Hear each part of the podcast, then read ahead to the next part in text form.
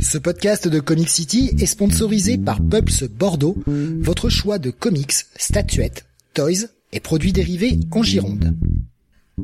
Ouvert du mardi au samedi de 11h à 19h et le lundi de 14h à 19h, toute l'équipe vous attend 56 rue du Loup ou sur la page Facebook du magasin. Et n'hésitez pas à les contacter pour toute solution VPC. Pulps Bordeaux, le comic shop qu'il vous faut. Bonsoir à tous et bienvenue sur le 652e numéro de Comics Weekly. Nous sommes aujourd'hui le jeudi 7 septembre 2023 et au programme de ce soir, les sorties Comics VO de la semaine. Nous aurons euh, pour la partie d'essai pas mal de titres avec des nouveautés comme Birds of Prey mais aussi Blue Beetle, le euh, Batman, le Justice Society of America, Shazam, le Peacemaker Tries Hard et Steelworks, donc pas mal de titres d'essai comme vous pouvez le voir. La partie Marvel un peu plus légère avec euh, Immortal X-Men, le X-Men également, la fin du crossover Ghost Rider Wolverine, le FF, le Moon Knight, et la partie 1D avec Once Upon a Time at the End of the World et Star Trek Defiant. Je suis Steve et vous écoutez le Comics Weekly.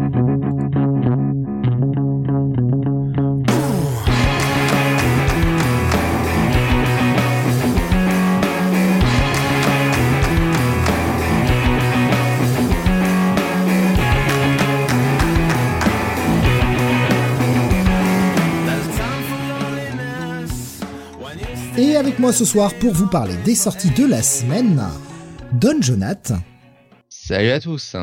et Mister René Benny. Bonsoir à toutes et à tous. Le programme est euh, tranquille. Ah oui, j'ai j'ai oublié un titre de la semaine dernière, le Elvira, que j'avais oublié de mentionner dans le dans l'intro. Voilà, c'est le seul petit titre de la semaine dernière qui n'était pas disponible et qui est sorti cette semaine. Euh, 15 reviews. Ça va, c'est un programme assez court, mais je crois qu'il y a un numéro qui va... un numéro qui va... C'est possible, c'est possible. Qui va diviser personne, hein, à part ceux qui ont du mauvais goût, voilà. Qui va faire parler, en tout cas. J'allais pas aller sur diviser, je, je pense qu'on doit être Bah, en unanime fait, tous les non, je pense que ça divise plus, quoi. En fait, il y a quelques numéros de ça, on n'avait pas tous le même avis, mais à force, il nous met tous d'accord, hein, Chief qu'il est très fort. On y reviendra. Bon, de toute façon, c'est le premier titre, hein, soyons clairs, c'est avec ça qu'on va ouvrir tout à l'heure. Pour l'heure, on va démarrer avec du WhatsApp, comme toujours. Le premier euh, film, puisque ça va être un WhatsApp vraiment spécialisé film. Euh, Jonath, tu vas nous parler d'un film qui s'appelle Vision. Rien à voir avec du Marvel alors- Universe, évidemment. Ah non, non, pas du tout. Non, parce que là, quand même, il y a un travail de, de- sur le scénario. Donc, euh, Vision, euh, euh, qui est Bon, c'est sorti, vrai, euh, qui est sorti hier, euh, qui est réalisé par Yann Gozlan, euh, à qui euh, on doit bah, notamment euh, des films très connus comme Boîte Noire, sorti il y a deux ans, euh, Burnout, euh, avec euh, Laurent Laurent Lafitte, euh, de mémoire. Non, c'était François Civil d'ailleurs.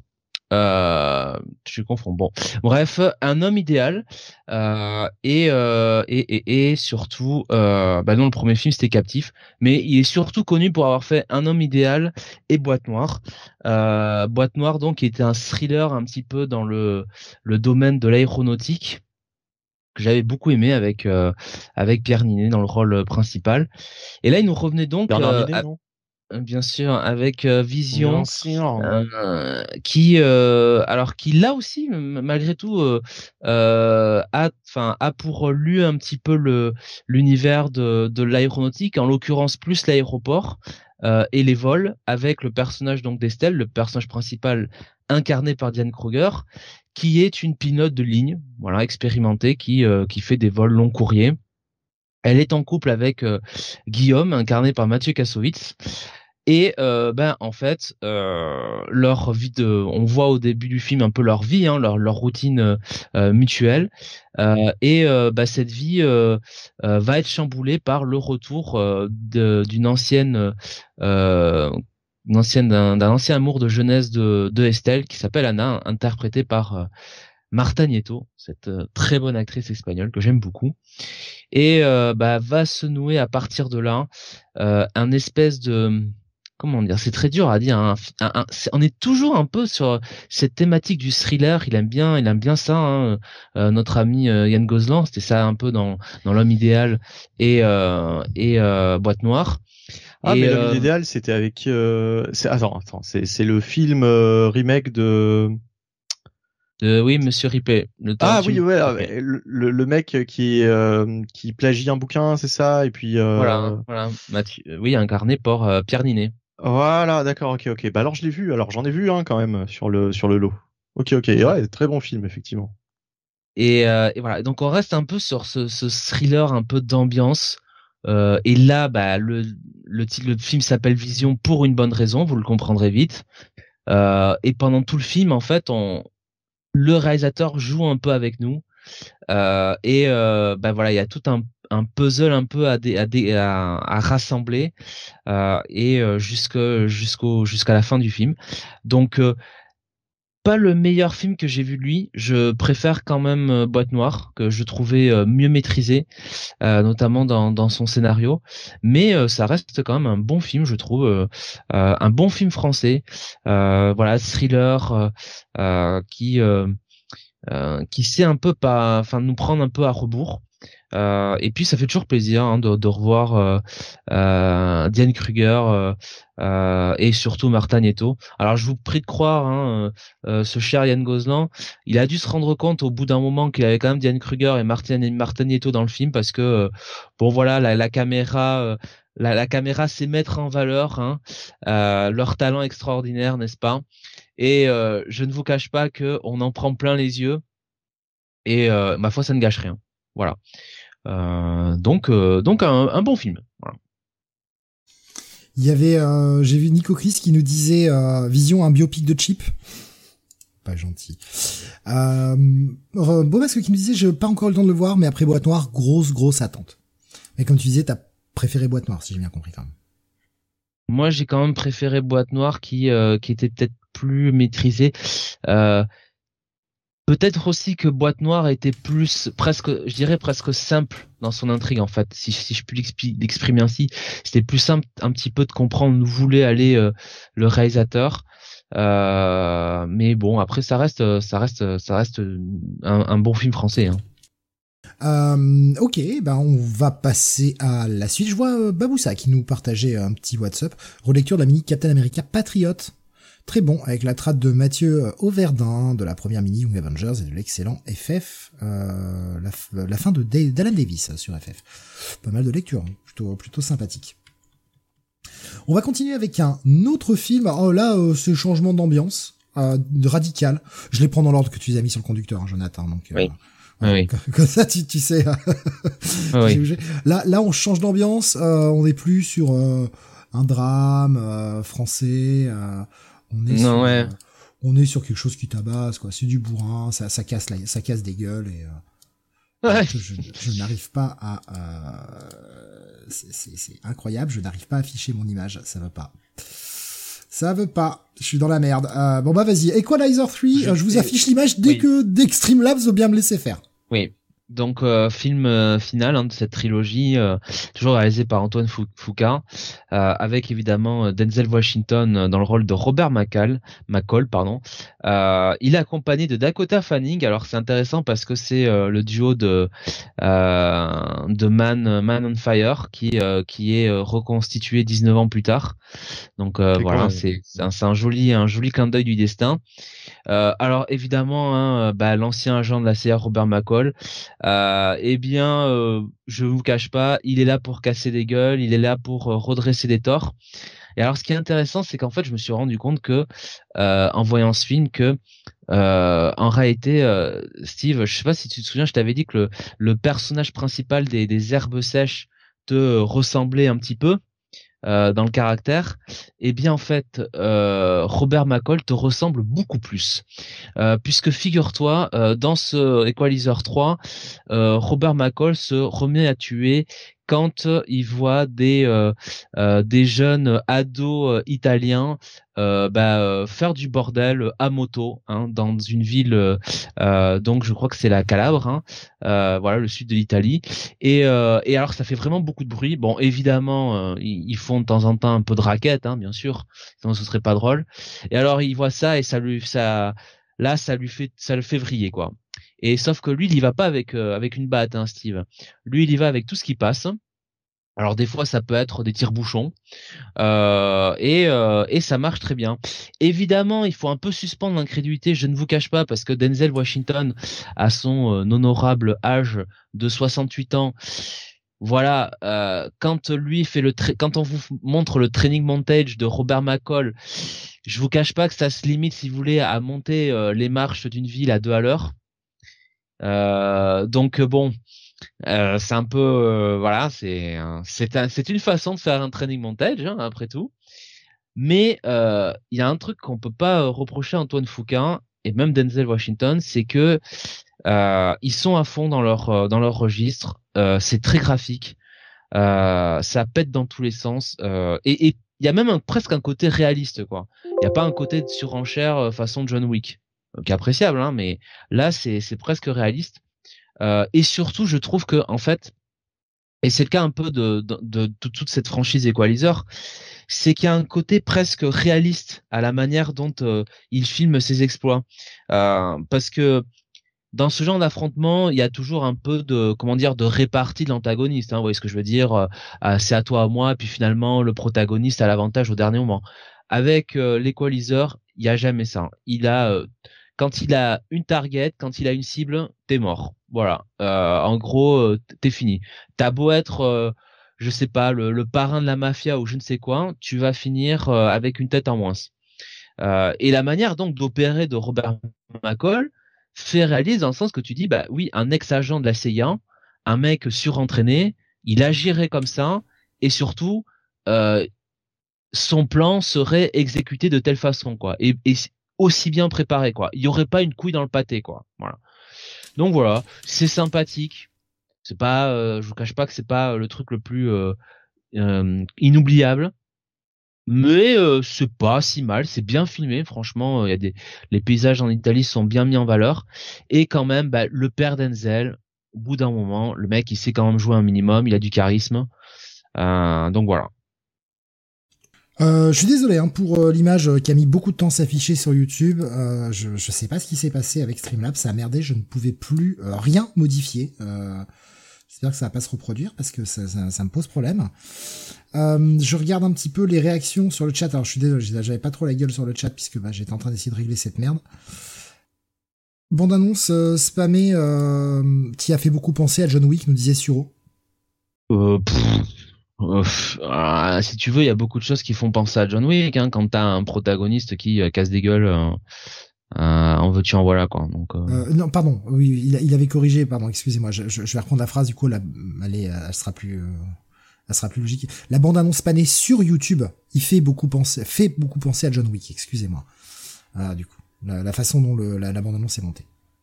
Et il nous disait c'est cool. J'ai vu que le premier Equalizer. C'est vrai que c'est plus posé que John Wick et ça fonctionne. Et Bomas me disait, je m'emmerde, oui. Equalizer, tout est premier degré, sans grandiose, Denzel est trop vieux, c'est ridicule. Ah. Quoi euh, Pas vu un seul Equalizer, nous dit euh, Alexin, et nulle part en streaming, donc la flemme. Je comprends. Je comprends, que ce soit pas dispo en streaming, par contre, c'est con, ça, mais... Hein. Bon, après, avec la sortie du 3, ça peut, ça arrive que les mecs renégocient des droits pour essayer de nous mettre le 1 et le 2, euh, et les rebourrer un petit peu, les mettre en avant. Euh, avant de passer au dernier, euh, au dernier film, que j'espère que j'aurai pas d'emmerde pour euh, mettre l'image, je vais prendre deux petits WhatsApp que je vois passer sur Discord et je vais prendre également sur YouTube. Nico Chris qui nous disait déjà une ancienne partie de 300 heures sur Skyrim et comme un débile, j'ai recommencé une nouvelle partie et j'en suis à 40 heures. C'est l'arrivée, l'arrivée de Starfield qui donne envie de rejouer à Skyrim peut-être pour certains. Bomas qui nous disait en WhatsApp, j'ai attaqué la lecture d'Invincible. Il était temps, j'avais déjà les six premières intégrales et pour l'instant, pas de grosse surprise après avoir vu l'animé, mais c'est marrant de voir que le traitement d'Invincible est radicalement différent. Dans l'animé, c'est une victime, un héros qui en prend plein la gueule, là où dans le comics, les deux premières intégrales, son nom n'est pas mensonger, sauf face à son père. Et Amber est un perso bien plus intéressant chez Kirkman. Euh, j'ai vu Tommy qui nous disait sur YouTube. Alors, je suis toujours en train de lire du Batman mi-année 70 à la fin des années 70. J'alterne entre Detective Comics et Batman, euh, avec le, regretté Marshall Rogers. Tales de Batman par Len Wein, Tales de Batman par euh, Don Newton, voilà, et par Jerry Conway. Voilà. Euh, Jonath, ton dernier film. Ça, ça m'a foutu dedans là, ce truc. Ça m'a mis en retard. J'ai pas les messages de près. J'aime pas trop ça. La beauté du geste. Et je vais essayer d'afficher l'image. je, te, laisse partir dessus. J'affiche l'image comme je peux. Ben, le meilleur euh, film des trois. Euh, très honnêtement. Bon, ça se joue avec Vision, mais euh, c'est peut-être celui-là euh, qui que je préfère quand même. Je, qui est un suis film pas surpris au vu de l'affiche qui est un film franco-japonais.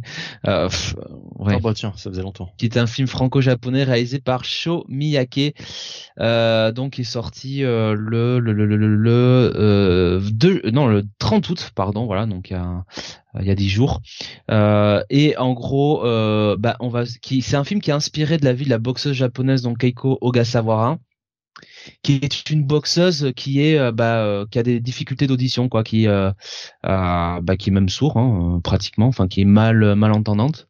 Et et donc comment comment elle se débrouille pour pour pouvoir eh bien faire son apprentissage de la boxe elle pas quand qu'est-ce qui lui arrive quand elle passe pro et on va voir bah aussi ce qui se passe dans sa vie avec avec sa mère son frère euh, son quotidien avec euh, avec son boulot qui est qui est euh, très alimentaire puisque bon elle travaille bah, dans un service de bah, dans un hôtel quoi en gros pour faire le service des chambres. Et et voilà on voit toute la dureté un petit peu de de de ce monde de de, de la boxe et surtout enfin du monde de la boxe pour elle euh, qui n'arrive pas euh, qui n'arrive pas à entendre euh, les difficultés de communiquer et, et voilà donc il y a, y a presque effectivement bon alors je pense que c'est c'est c'est voulu mais il y a il y a un côté un peu aussi euh, Hajime no Hippo à ce film un peu plus dramatique, hein, on va pas se mentir. Euh, et, et, voilà, ça, ça marche très bien. C'est un, un, joli film de boxe. Euh, c'est pas euh, c'est pas là non plus pour faire euh, vraiment le le côté happy ending hein, c'est vraiment sa vie et voilà je trouve que c'était je trouve que c'était un beau film avec une actrice donc Yukino Kishi vraiment remarquable dans remarquable là-dedans une belle révélation donc donc voilà un, un très un très joli film eh bien, euh, celui-ci top 10 de l'année, euh, Jonathan, tu penses, il y rentre? Non. Non, pas, pas à ce point. Euh, j'attendrai, euh, j'attendrai les films qui vont euh, arriver d'ici la fin de l'année, mais je pense que non, ce sera pas dans le dans le top 10, je pense pas. Ou borderline, genre 11e, 12e, 10e peut-être, mais faut que je revoie, mais à mon avis non. D'accord. Euh, avant de passer au review de la semaine, je vois Mindphobia qui nous partage un petit peu de, de, de WhatsApp aussi, reprise du taf, voilà, rien à part quelques lectures. Young Gods, qui est fabuleux, un fabuleux témoin de la brouille Dark Horse et Barry Windsor Smith. merveilleux boulot chez Comics Initiative malgré pas mal de coquilles. Et j'ai quasiment fini la série initiale Gun, qui est un fantastique chef-d'œuvre. Justement, je suis en train de relire Gun en ce moment. J'en suis euh, au tome 3. Et Bah j'aime pas vraiment en fait. Je trouve ça en fait extrêmement creux. Et autant j'avais adoré quand j'étais jeune, autant là le relire, je trouve que ça, ouais. Sur de dit ça a mal vieilli, ouais. Et je suis assez d'accord. Je trouve que ça, que ça vieillit assez mal Gun en fait. Et vraiment, plus je me rappelais pas, que la caractérisation de Gali était à ce point de d'en faire une connasse. En tout cas sur le début, après je vais finir, de toute façon je finirai la relecture. Ça fait vraiment trop longtemps, il y a pas mal de choses qui restent floues. Mais j'avoue que je, en fait je suis déçu. Je me dis, ah putain c'est cool, je vais me le relire, ça fait des années que je voulais le relire. Et en fait je me dis, ah, bah je m'emmerde. je trouve pas ça ouf quoi. Moi, je trouve que ça s'améliore au fil du fil de, de, la, du manga. Après, euh, c'est sûr que c'est pas, enfin, c'est pas Akira hein, en termes de niveau, hein, gamin. Bah, dès qu'elle a, dès qu'elle a sa petite amourette, euh, je trouve que ça commence à se barrer en couille, quoi. Ouais, bah tu verras la petite amourette. oui, non, mais j'ai, bah, j'ai fini. Je dis, j'en, suis au tome 3. On est, euh, on est au moment du, du motorball et compagnie, quoi. Je trouve pas ça sans sas. Avec les années passant, je trouve pas ça sans sas. Ouais. Et c'est déjà qui nous dit encore, la série originale est mille fois mieux que ce qui suit. Mais je, je vais, euh, je, je, je, finirai euh, parce que je veux vraiment la relire en entier. Mais ouais, je suis, je suis déçu. Tu vois, je m'attends à autant je, je et j'ai malheureusement pas encore fini, mais autant je prends vraiment un pied intégral à relire Saint Seiya et je m'attendais à à ce que ça ait pris un coup de et je trouve pas tant que ça. Alors que Gun, bah ouais, je. Mais après, c'est le problème de, de faire de la SF. Euh... Au bout d'un moment, la SF devient datée, quoi. Et. Bref, euh... allez, on va passer au review de la semaine. Eh ben, tiens, ça me fait penser que moi j'ai relu Ah un truc. euh, Enfin, j'ai commencé à relire un truc euh, cette semaine. Je pensais relire Watchmen et puis finalement j'ai choisi de relire Cyberforce et j'ai bien fait. Ah Est-ce que ça a été aussi pénible que pour ma lecture Dis-moi tout. Oh, ça a pas été pénible, mais c'est vrai que c'est pas terrible, quoi. Ah, en fait, hein. en fait, franchement, à chaque fois que je relis un truc de, du Image des années 90, enfin des, des, des premières séries Image, je trouve vraiment pas ça terrible. Et je trouve que très franchement, Spawn, euh, ça sortait du lot à tous les niveaux, quoi. Parce qu'il y a que Spawn qui avait vraiment un, un univers euh, intéressant avec vraiment des, je sais pas, des, des, des bonnes idées, quoi. Alors McFarlane, euh, il avait un peu de mal à les écrire, ça c'est sûr. Mais par contre, euh, son univers a été vachement plus intéressant, et d'ailleurs on le voit toujours maintenant. Enfin, je veux dire, c'est ça a continué quoi. Alors que Cyberforce, euh, puis, enfin, je sais pas, il y a eu plein de séries euh, euh, au début des années 90 qui ont, qui ont, qui ont quand même euh, mal vieilli comme tout quoi. J'avais essayé de relire aussi un petit peu euh, Wildcats. Wildcats, c'était pas fameux non plus. Hein. Euh, On en garde un bon souvenir Ah. avec l'animé, etc. Mais pff, c'était pas fameux. Quoi. Alors, perso, moi, j'ai jamais vu l'animé, mais je trouve que Wildcats avait plus de... Un, un, world building plus intéressant avec ces- ces- cette espèce de, de guerre entre deux races extraterrestres, machin. Il y avait quand même un peu plus de fond, en tout cas sur le départ. Et, et c'est pas très bien écrit, mais il y avait un peu plus de fond que Cyberforce qui euh, bah, tourne très vite en rond, quoi. Ok, c'est des Bah, est ni plus ni moins que les X-Men euh, sans la continuité et sans l'historique derrière quoi en fait donc euh, ouais il y Tommy a pas grand chose à dire quoi c'est Tommy qui nous dit c'est Wetworks. euh, Wetworks, Stormwatch. Alors Wetworks, ça reste sympa parce qu'il y a le Treadwell Portatio. Bon, après, si on n'aime pas Portatio, bon, c'est sûr. Et il y avait cette histoire de, de symbiote avec des vampires. Mais c'est pareil, ça tourne vite en rond, quoi. Et Stormwatch, j'ai jamais vraiment assez lu et j'ai jamais accroché vraiment le premier épisode. Je m'ennuie sur euh, Stormwatch. mais Stormwatch ça arrive quand même plus tard Ah non, Stormwatch, c'est dès le début, hein, c'est 92. Ah bah alors j'ai pas dû lire les, les premiers ça, fait, alors ça fait partie des séries du lancement, ouais. ouais d'accord mais c'était pas Ellis Ah non, non, non, non. ah ouais, ouais d'accord Putain, c'était qui euh, sur Stormwatch d'ailleurs, je sais ah pas. ouais, ouais, moi j'ai lu les épisodes Brandon. Choi peut-être d'accord ouais. Je- je non non moi j'ai commencé Stormwatch avec Ellis euh, donc euh, longtemps après alors Oui, oui, bah avant que ça, ça reboot en Authority, quoi. voilà c'est ça Euh, Topco plus tard avec Witchblade et Darkness nous dit Baboussa. Ouais, mais euh, après Witchblade et Darkness, c'est vachement plus sympa quand même. c'est Je trouve vachement que ça plus se tient sympa mieux. mm, Ça se tient ouais, mieux. ouais quand même quand même ouais Bah après t'as un Garcenis hein, sur Darkness, Mm. euh, même si c'est pas son boulot préféré, ça reste Garcenis quoi. Ça va, c'est lisible. Ouais, c'est bien Brandon Choi pour Stormwatch. Merci Baboussa de confirmer. Enfin, c'est là où on se rend compte quand même qu'il y avait beaucoup de ces séries, c'était l'aspect graphique plus que le scénario, et puis pff, voilà quoi. C'est euh, quand on lit ça, on se dit. En plus, c'est publié par les, enfin, c'est republié en VF par les, euh, les éditions Réflexion. Bon, c'est un peu malheureux comme comme euh, nom de justement de, de comment dire d'éditeur par rapport à ce que c'est euh, ce que ça raconte. Ouais, là là, ça fait pas tellement réfléchir. hein. C'est un peu ouais un peu pauvre quoi. Mais ouais, c'est c'est euh... en fait j'ai pas réussi à dépasser la première mini. J'ai pas réussi à reprendre l'ongoing. J'ai j'ai lu la première mini, je me suis dit oh, alors que je me rappelle que quand c'était sorti, putain, je l'avais acheté, j'avais adoré. Comme quoi les goûts changent. Hein. Mais j'avais adoré, putain, je l'ai lu et relu ce, ce premier euh, hors série euh, sémique là avec la première mini. Putain, je l'ai lu et relu, mais euh, waouh, aujourd'hui compliqué. Bah tiens, je vous, je vous renvoie vers un article de Sam que- qui nous a été partagé sur Discord euh, par je ne sais plus qui, mais euh, Sam qui a écrit Par un Tommy. billet d'humeur chez Bruce Lee. Oui, pardon, Par Tommy. par Tommy. Bah c'est bien trouvé, c'est bien Tommy. Voilà, on lui avait jamais fait de sa vie. Euh, donc euh, Sam a écrit un billet d'humeur pour Bruce Lee et euh, enfin sur le site de Bruce Lee. Enfin, vous m'avez compris. Euh, et, euh, et il parle un petit peu effectivement bah, de toute cette comment dire cette impression de euh, d'avant avoir lu euh, quand même pas mal de choses assez extraordinaires et de ne plus être autant émerveillé de nos jours euh, par ses lectures. Euh, on pourrait en parler pendant des heures, mais je pense aussi ce qui joue, c'est que avant, bah, on lisait beaucoup moins de choses. C'était beaucoup plus exceptionnel de lire des comics. On était beaucoup plus sélectif forcément, mais surtout on appréciait beaucoup plus les choses parce qu'on n'en lisait pas 50 par semaine. Enfin, j'exagère quand je dis 50, mais on n'en lisait pas une dizaine chaque semaine. Et, et voilà. Et du coup, on retenait beaucoup plus les choses. On avait beaucoup moins de choses à lire, donc on, relisait souvent. Et, euh, et c'est tout quoi. Puis il y a aussi l'aspect euh, Madeleine de Proust qui joue euh, évidemment toujours un petit un petit peu quoi. Mais voilà, je pense que il y a tout ça à prendre en considération et et c'est sûr que maintenant, je pense que le ras-le-bol vient aussi d'un d'une surconsommation de comics quoi de la part de certains. Mais déjà, il y a beaucoup de titres qui sortent, plus beaucoup de titres patrimoine. J'ai jamais eu autant de sorties. Hein. Ouais, ouais, ouais.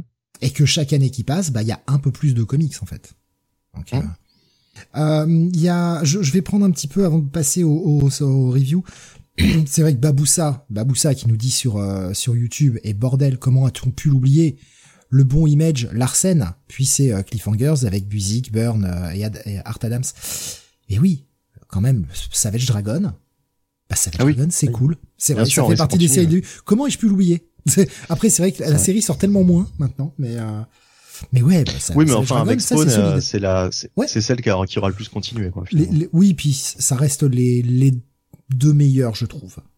Euh, oui. Sejav nous hein. disait euh, sur euh, Discord, Wetworks c'était pas mal, euh, c'était quand même assez bien construit par rapport à Wildcats et le reste de Wildstorm du début.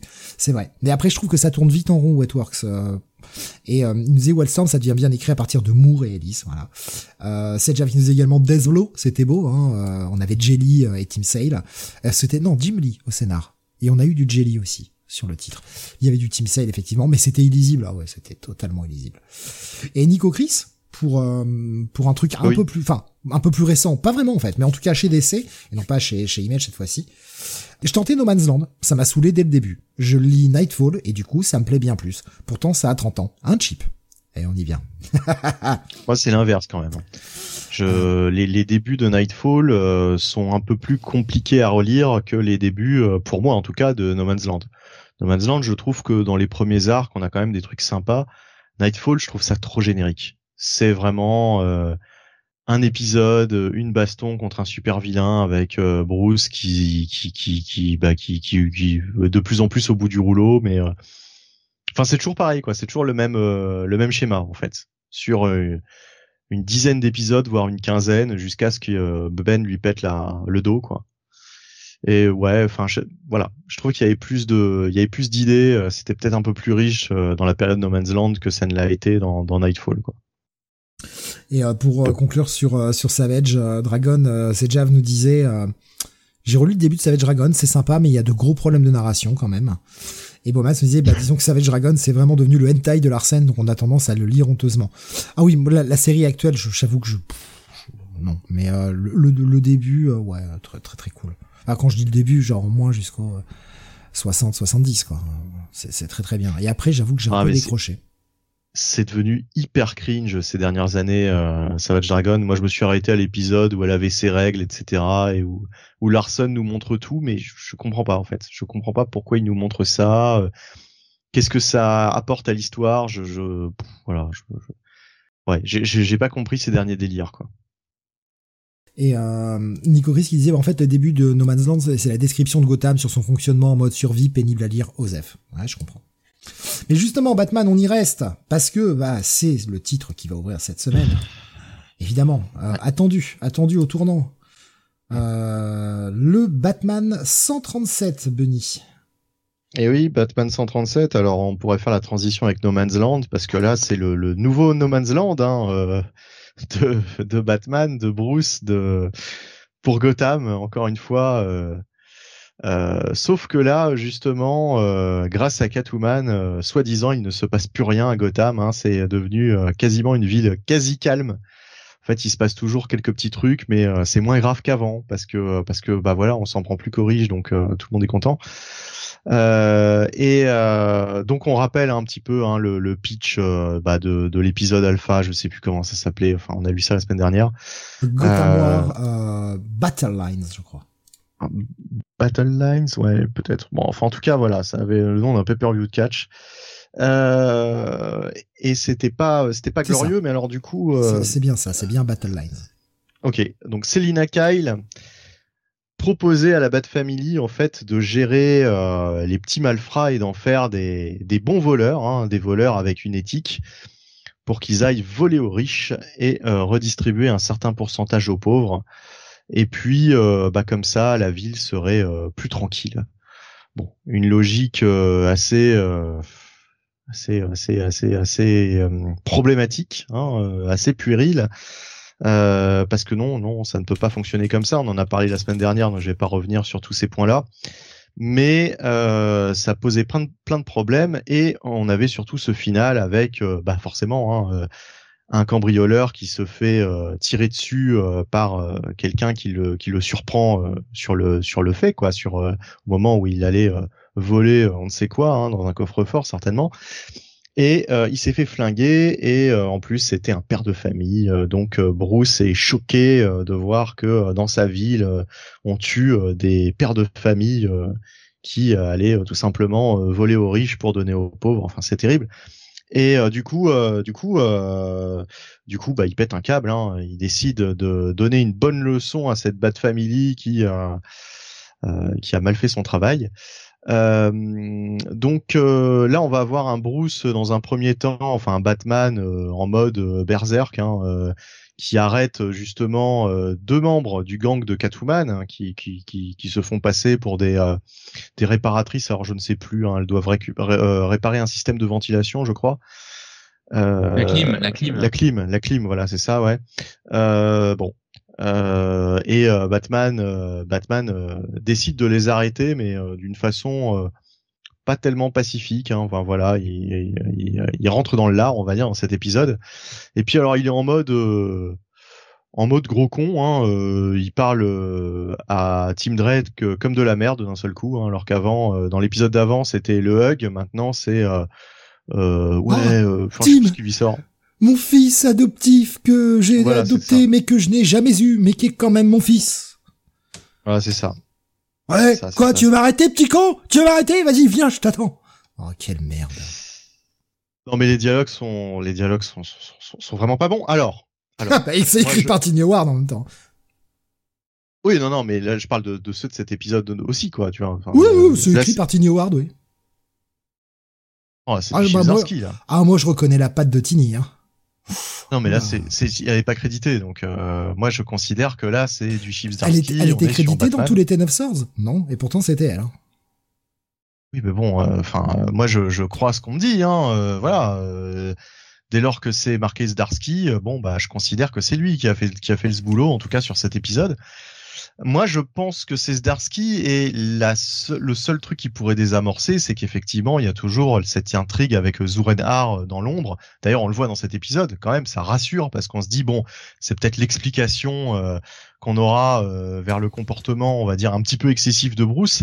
J'espère que ce sera clairement ça parce que franchement, euh, ses agissements dans cet épisode sont quand même assez pathétiques. Euh, mais il n'est pas le seul hein, à être totalement out of character. Moi, il y en a un que je peux plus voir, c'est Jason Todd. Là, il est complètement, euh, c'est devenu un abruti euh, total. Ah, il veut niquer la femme de papa, quoi. Enfin, l'ex de papa, du coup. Déjà fait. ouais, mais si on peut lui remettre un coup. Non, mais avec une autre en plus. Je pense que c'est ça ce que veut dire Janet. bah oui, bah il se contente de ce qu'il peut maintenant. Il prend les restes, hein. Voilà. Ah ouais. Ah, il, y a, quand même, je veux, être le, je veux être le père à la place du père, hein, Jason Todd. Hmm. Il est peut-être passé sur Talia, euh, c'est assez ambigu. Ah, oui, oui. Euh, bon, maintenant, il veut se faire peut-être Célina, euh, voilà. Et bientôt, il va dire à, à, Damian, appelle-moi papa. La partie comme c'est là, dans ce dans ce cross, j'ai l'impression que c'est Damian qui va qui, qui va qui va, enfin que c'est Jason qui va devoir appeler Damian papa. bah, j'espère bien. Alors, j'ai jamais autant apprécié Damian de ma vie. Voilà, je, je suis fan de Damian, inconditionnel d'un seul coup. Alors que je détestais ce personnage euh, il y a pas si longtemps. Enfin, je détestais, j'aimais pas trop ce personnage, il m'agaçait en général. Et bah, au fur et à mesure des mois, là, euh, Damian, euh, j'ai, je l'apprécie de plus en plus. Hein, c'est vraiment le, le meilleur élément de cette Bad Family. Euh, heureusement qu'il est là hein, pour euh, remettre euh, du plomb dans la tête à tout le monde. non, franchement, voilà, c'est parce que, enfin, je, me refeuille le, numéro et il y a, y a plein de scènes de discussion entre ces membres de la Bat Family et franchement, c'est euh, c'est compliqué, quoi. C'est très très compliqué. Euh, on a une réunion de, de super vilains, voilà, dans Gotham. Euh, bon, je vous laisse découvrir lesquels. Hein, on retrouve dans cette dans cette petite bande. Mais il y a surtout, surtout, surtout une confrontation de Batman contre toute la Bat Family des combats de super-héros. Hein. En général, c'est ce que j'adore euh, chez Marvel. Et je me disais en lisant cet épisode, tiens, mais c'est bizarre, mais c'est quand la dernière fois que ça m'a gonflé Et j'ai pensé bah, tout de suite à Daredevil. Je me suis dit, bah oui, Daredevil, le passage avec les Avengers contre Daredevil, etc., ça me gonflait un petit peu de voir toujours les super-héros se taper sur la gueule entre eux. En général, ça arrive plutôt chez Marvel. Et bah là, ça arrive chez Batman. Et c'est normal, c'est Chips Darsky aussi, au scénario. Euh, il fallait qu'il nous fasse son petit chapitre euh, des héros qui se foutent sur la gueule. Surtout que là, c'est pour des raisons euh, totalement, euh, totalement stupides, quoi. Franchement, euh, enfin, le, plan de Catwoman, tout le monde aurait dû lui dire, tout, enfin, n'importe qui de saint d'esprit aurait dû, aurait dû lui dire que, bah non, c'était, c'était de la merde, quoi, son plan, quoi, c'est tout. donc, on a le droit à une confrontation, voilà. Et heureusement, Damien est là. Voilà, Damien, Damien est la star vraiment de, ce, de cet épisode. Euh, donc euh, je disais, on a euh, pas mal de, petites choses qui, qui se passent euh, avec Bruce et, le Batman de Zurenar, mais surtout, mais surtout, il y aura pas que ça. Il va pas être emmerdé uniquement par que par que Selina et par le Batman de Zurenar. Le père Bruce va avoir d'autres problèmes. Des problèmes peut-être qui touchent plus à son à, sa à ses propriétés, on va dire ça comme ça, à son portefeuille. après Joker's Wars, Quoi? La meilleure partie du numéro, sans forcer. Oui, Absolument, absolument. Moi, j'allais y venir. C'est ce que j'allais dire. C'est la seule partie que j'ai aimée de cet épisode, c'est tout ce qui touche à cette intrigue autour de Bruce. Vraiment Bruce personnellement, l'aspect financier, voilà, euh, euh, qu'est-ce qui arrive à sa fortune? Il y a une bonne idée, il y a un bon cliff de fin. Heureusement qu'il y a ce cliff. Mais alors, oui. En fait, tu vois, le, j'avais qu'une hâte, c'était découvrir le, personnage, enfin, ce qui se passe et euh, ce, ce personnage que l'on voit sur le cliff. Et en même mhm. temps, je me dis, est-ce qu'il aurait pas fallu même attendre le mois prochain, juste nous faire une ombre pour que, tu vois, pendant tout le mois, euh, on se creuse un peu la tête à se demander qui c'est? Parce que là, du coup, maintenant, c'est révélé. Alors, c'est très intéressant. Mais est-ce que ça aurait pas gagné à ce qu'on se creuse un peu la tête, à se demander qui Franchement, c'est pas plus mal qu'il nous ait euh, au moins lâché ça. En même temps, c'est peu trouvable. Hein. Honnêtement, c'est peu trouvable. Ben mine de rien, c'est un personnage dont on entend beaucoup parler en ce moment, je trouve, euh, chez DC. Quoi, ils l'ont vachement remis en avant. Alors, euh, non, je, je vais même pas le dire parce que c'est non. Voilà, enfin, si vous lisez les titres de la Bat Family, vous avez vu ce personnage quelque part, il y a pas si longtemps. Euh, voilà. Euh, et euh, moi, je pensais à un autre personnage, mais euh, l'autre personnage auquel je pense, je, je crois, je crois est toujours mort, hein, sauf si je me, sauf si je me gourre complètement. je crois que le personnage en question est, est décédé même si on le voit dans Flashpoint Beyond, je, je me dis, mais je ne sais pas euh, dans quelle temporalité on était euh, dans cette scène. Enfin bref, qu'importe. Euh, mais en tout cas, ça fait bien le taf avec avec ce personnage-là également. Voilà, bah non, c'est vraiment la partie qui m'a qui m'a le plus intéressé. tous les déboires financiers de Bruce, voilà, avec quelques quelques surprises, ce cliff qui qui peut être intéressant. Heureusement, heureusement, heureusement, euh, qu'il y a cette partie euh, pour relever un peu le niveau et euh, pour me pour me faire dire que c'est pas non plus une lecture totalement à chier comme le premier numéro là, enfin comme le l'épisode 1 de, de, de, ce crossover, on va dire, la semaine dernière, qui était épouvantable. Là, il y a quand même quelques quelques notes positives. Voilà.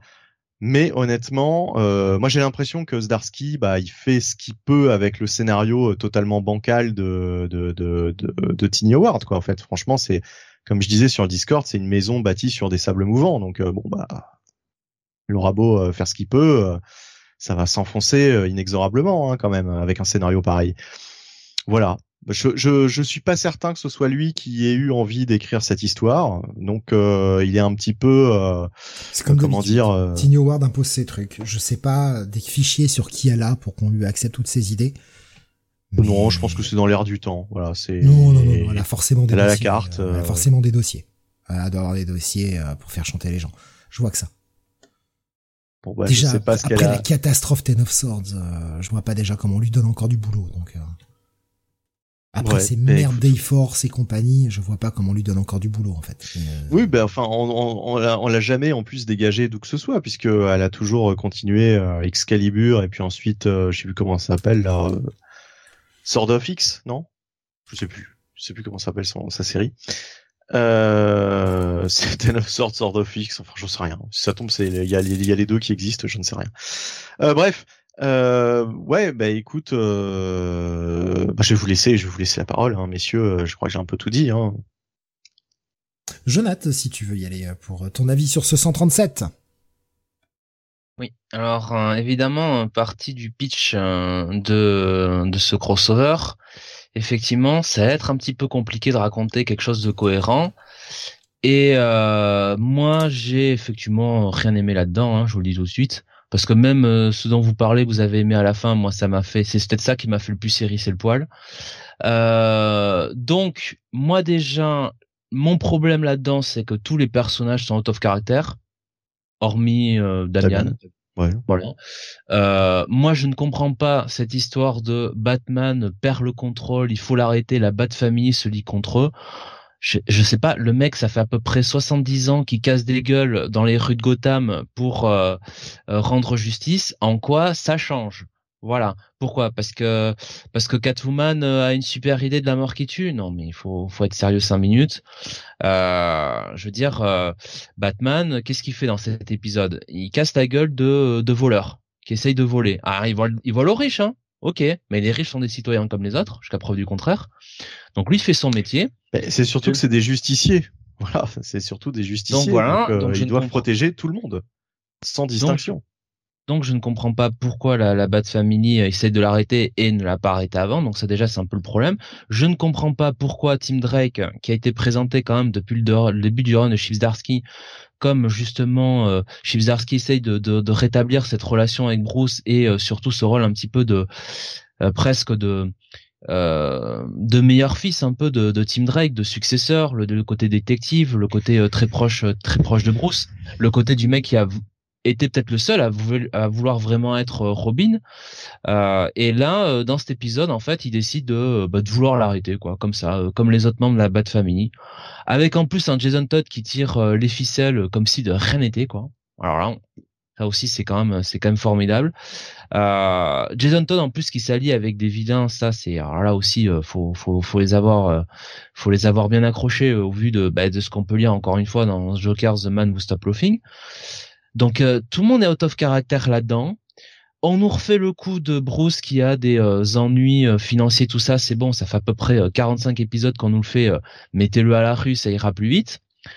Et puis, alors, mon deuxième truc qui m'énerve beaucoup, c'est... Alors, je suis dans l'équipe celui qui est quand même le moins attaché à la continuité. Je suis pas, je, je, je, généralement, je suis pas un laïus trop sur les continuités euh, au niveau des univers, je m'en je m'en fiche un peu. Au bout d'un moment, je comprends qu'on puisse euh, qu'on puisse pas pas tout faire, mais alors là, euh, moi, ce titre me pose énormément de problèmes dans la continuité de Batman et spécialement ce qui se passe dans Detective Comics. Oui. Pourquoi? Parce oui, qu'il y a oui, bah oui, deux personnages, deux personnages qui apparaissent. Il y en a, il y en a un qui apparaît donc dans une scène de, de réunion autour d'une table. Ce personnage n'a concrètement rien à faire là vu le rôle important qu'il joue dans le run de Ramvé. Il a, par rapport à ce qu'il fait dans le run de Ramvé, il ne peut pas être là. Il n'y a aucune explication logique. Donc je ne sais pas. Tu, tu peux dire qui ou pas?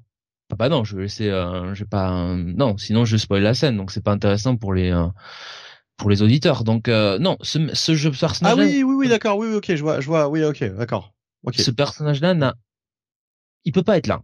Vu Oui, ce que oui. En a Ouais, je fait dans son oui, c'est vrai. Euh, vu ce qui a été écrit précédemment, les, les, les, le run de, de Ramvé Shivzarski, là, pff, je comprends pas. Et alors, effectivement, ce fameux personnage dont tu parles, Bunny, À la qui, fin, euh, ouais. ouais, à la fin, Pareil, on est d'accord. lui, alors, celui-là, je peux peut-être un peu plus l'expliquer par rapport à la manière dont Ramvé l'a introduit dans son run, mais c'est pareil. On, j'ai l'impression qu'on saute des étapes, quoi.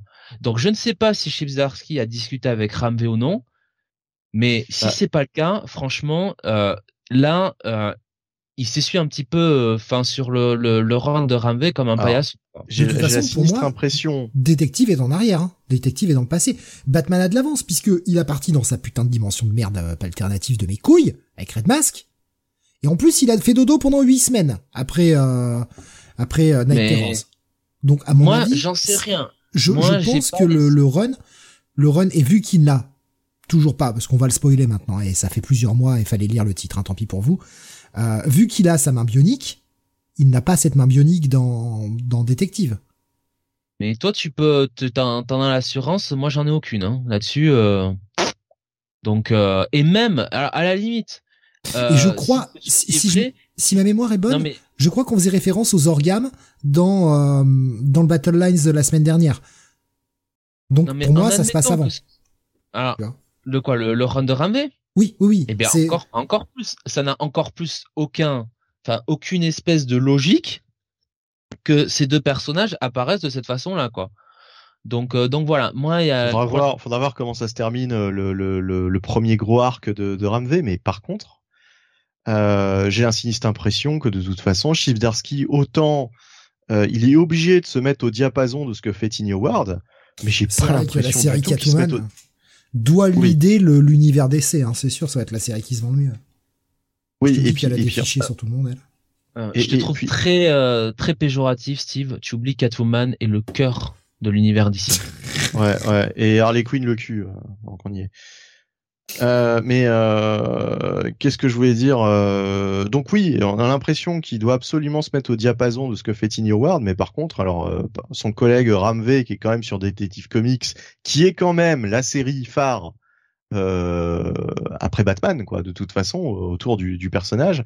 Alors on a l'impression que on s'en fout complètement, euh, ce soit pas du tout raccord, il euh, y a aucun, euh, aucune référence de l'un à l'autre en fait. C'est-à-dire que si bon, on sait pas, chacun, chacun est dans son univers et il n'y a pas beaucoup de références tout ça. Bon, je m'en fous, je comprends qu'au bout d'un moment on peut on peut pas tout faire, bon très bien. Mais par contre, ça m'emmerde quand il y a vraiment deux personnages comme ça qui sont aussi importants dans le run, dans le run d'à côté, qui sont utilisés de cette façon-là, quoi. Ça, je trouve que c'est quand même euh, notamment avec des évolutions, avec des évolutions sur les personnages en question, quoi. C'est ça le truc. Ça c'est ça c'est ça c'est vraiment ça c'est vraiment agaçant quoi. Et puis en plus, toi tu disais que bon euh, Damian euh, Damian a, a jamais été aussi bien écrit, enfin en tout cas que tu l'as que c'est la première fois mais que je troll un peu aussi. Hein. Non mais j'ai compris, mais mais enfin en fait d'une manière sérieuse, quand tu lis ces deux premiers numéros, tu te demandes si effectivement il n'y a pas une entreprise pour un peu rehausser le personnage de Damian en faisant passer tout le reste de la Bat Family pour des gros, euh, des gros débiles, quoi. De toute façon, trop beau on nous l'a montré plein de fois. C'est Damian qui prendra la call, le, le call à la fin. On nous l'a montré plein de fois depuis, depuis, euh, depuis Morrison. Ah, moi, je suis pas certain. Hein. J'ai vu de nombreux lecteurs, enfin, de nombreux, beaucoup plus que je, que je pensais, euh, sur des forums, nous dire que le plan de Catwoman, oh, il était pas si mal que ça et puis que c'était pas si grave parce que c'est vrai que c'était moins grave de voler aux riches quand même que de voler aux pauvres. Oui, mais moi les, les forums, euh, ah. voilà.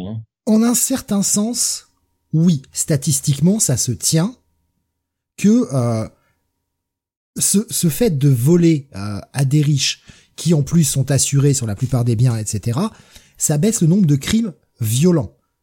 Mais la nuance, elle est là. Et moi, ce qui m'insupporte dans ce putain de numéro de merde, c'est que personne ne se parle. Parce que, oui, indéniablement, Catwoman a raison, ça baisse le nombre de crimes violents. Ça ne baisse pas le nombre de crimes, juste le nombre de crimes violents. C'est le problème qu'on a avec les stats. Non, mais si, c'est des crimes violents, c'est certain. Ce ne sont que des vols. Crimes violents, c'est à partir du moment où il y a des blessés, à partir du moment où il y a des bah, morts. il y a un mort. justement. Non, il y a eu un mort, mais il y a moins de crimes violents. C'est indéniable. C'est, enfin voilà. Et c'est le problème qu'on a avec les stats en France aussi, les stats sur la criminalité en France on ne prend en compte que les crimes violents, en te disant ah oui, mais ça, ça a baissé. Ah, eh enfin bon, on va pas faire non plus de la, sémantique. Euh, c'est voler aux riches pour pour euh, pour garder attends, attends, j'y viens, j'y viens sur le problème. Oui, le plan de Catwoman, en un sens, est c'est vrai ce qu'elle dit, ça a baissé le nombre de crimes violents, mais ça n'a pas baissé le nombre de crimes. Au contraire, il est en augmentation. Et Batman ne cesse de le dire dans ce numéro. Elle les a entraînés. Les mecs sont mieux, sont meilleurs maintenant.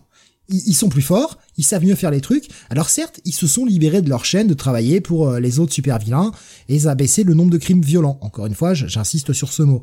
Mais le nombre de crimes est en augmentation.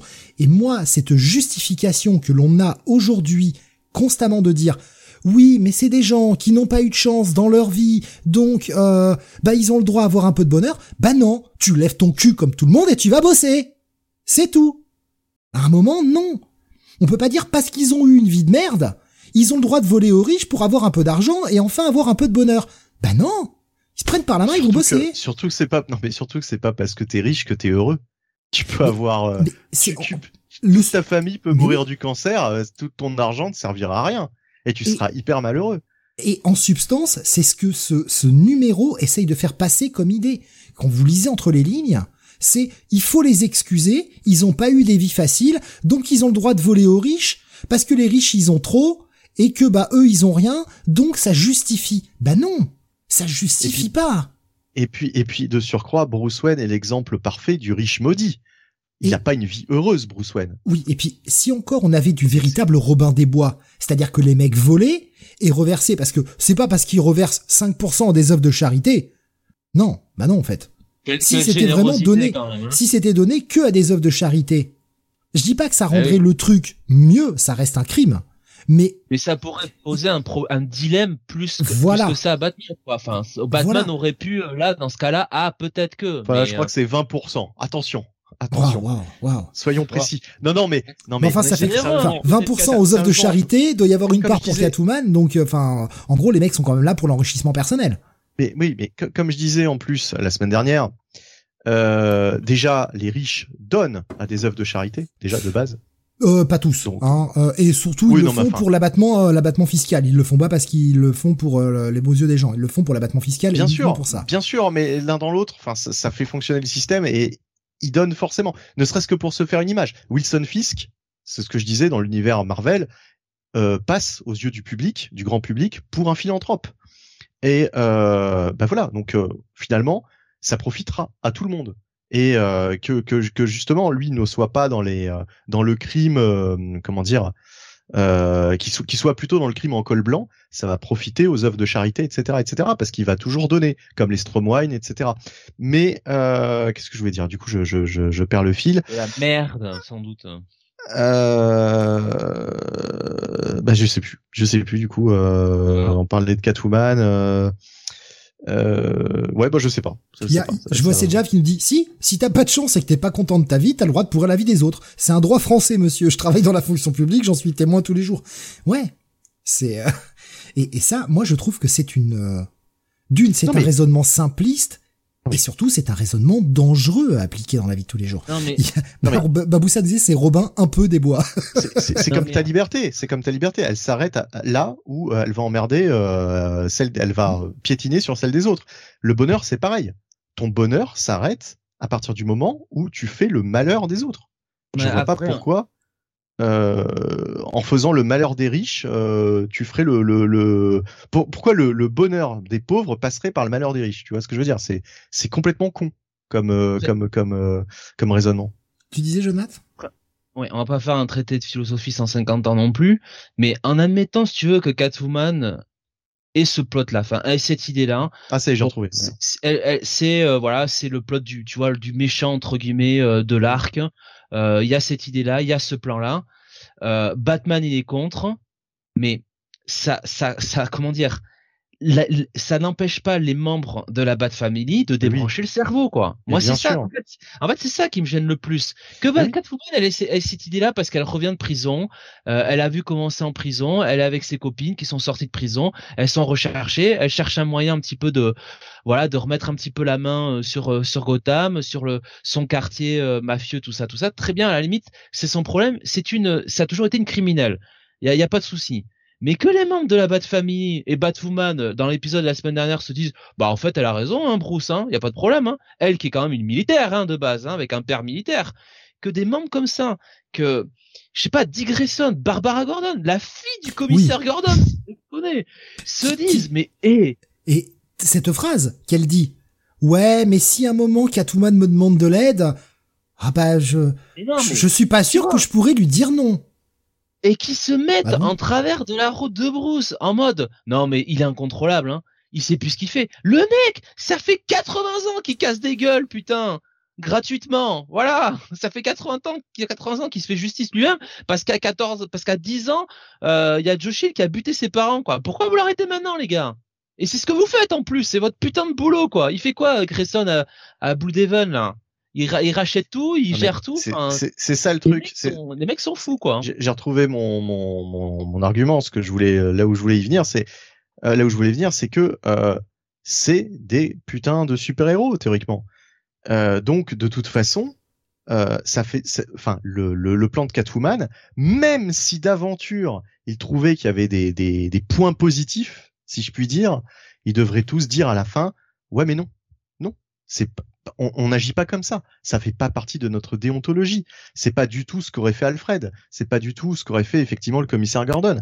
Donc ils, devraient tous dire non. C'est pas possible même s'il y a euh, quelques euh, quelques points positifs euh, dans son idée, voilà, c'est une douce utopie, mais non, c'est pas pas notre manière de faire. Sinon, c'est plus des super héros. Je suis désolé, enfin c'est c'est n'importe quoi là. Il y a euh, Jav qui nous disait, mais selon Blue Beetle dans son film, produit officiel d'essai, Batman est un facho, alors nous met-il trois petits points? Et, et oui, non mais ce problème de Batman est un facho. Hein mais mais c'est le problème, c'est que c'est pas un délire. Aujourd'hui, tout le monde voit Batman comme un facho. Pourquoi? Bah parce que c'est ce que Frank Miller a écrit dans les années 80. Quand il nous fait un Dark Knight Returns, on est quand même sur un Batman qui est quand même pas loin d'être un peu fasciste. Mais oui, mais c'est un autre univers, quoi. Mais c'est un autre univers, c'est une autre société. C'est aussi relatif à son époque où on était dans les années 80 et on était vraiment dans une période sombre, en mode nos futurs. Et c'est pas pour c'est pas pour rien qu'il y avait autant ce nos futurs dans les années 80. Oui, regardez tous les produits de cette époque-là. Un, un film comme Robocop, c'est pas un film optimiste. Mais c'est parce que ce sont des produits des années 80. Mais le problème, c'est qu'on a gardé ça, qui avait son sens à, l'époque, et aujourd'hui, on se dit, ah, mais Batman, c'est un façon. Ah, Superman, c'est un boy scout. Et non, en fait. Faut juste arrêter de ça, de bloquer sur euh, l'image facile, quoi.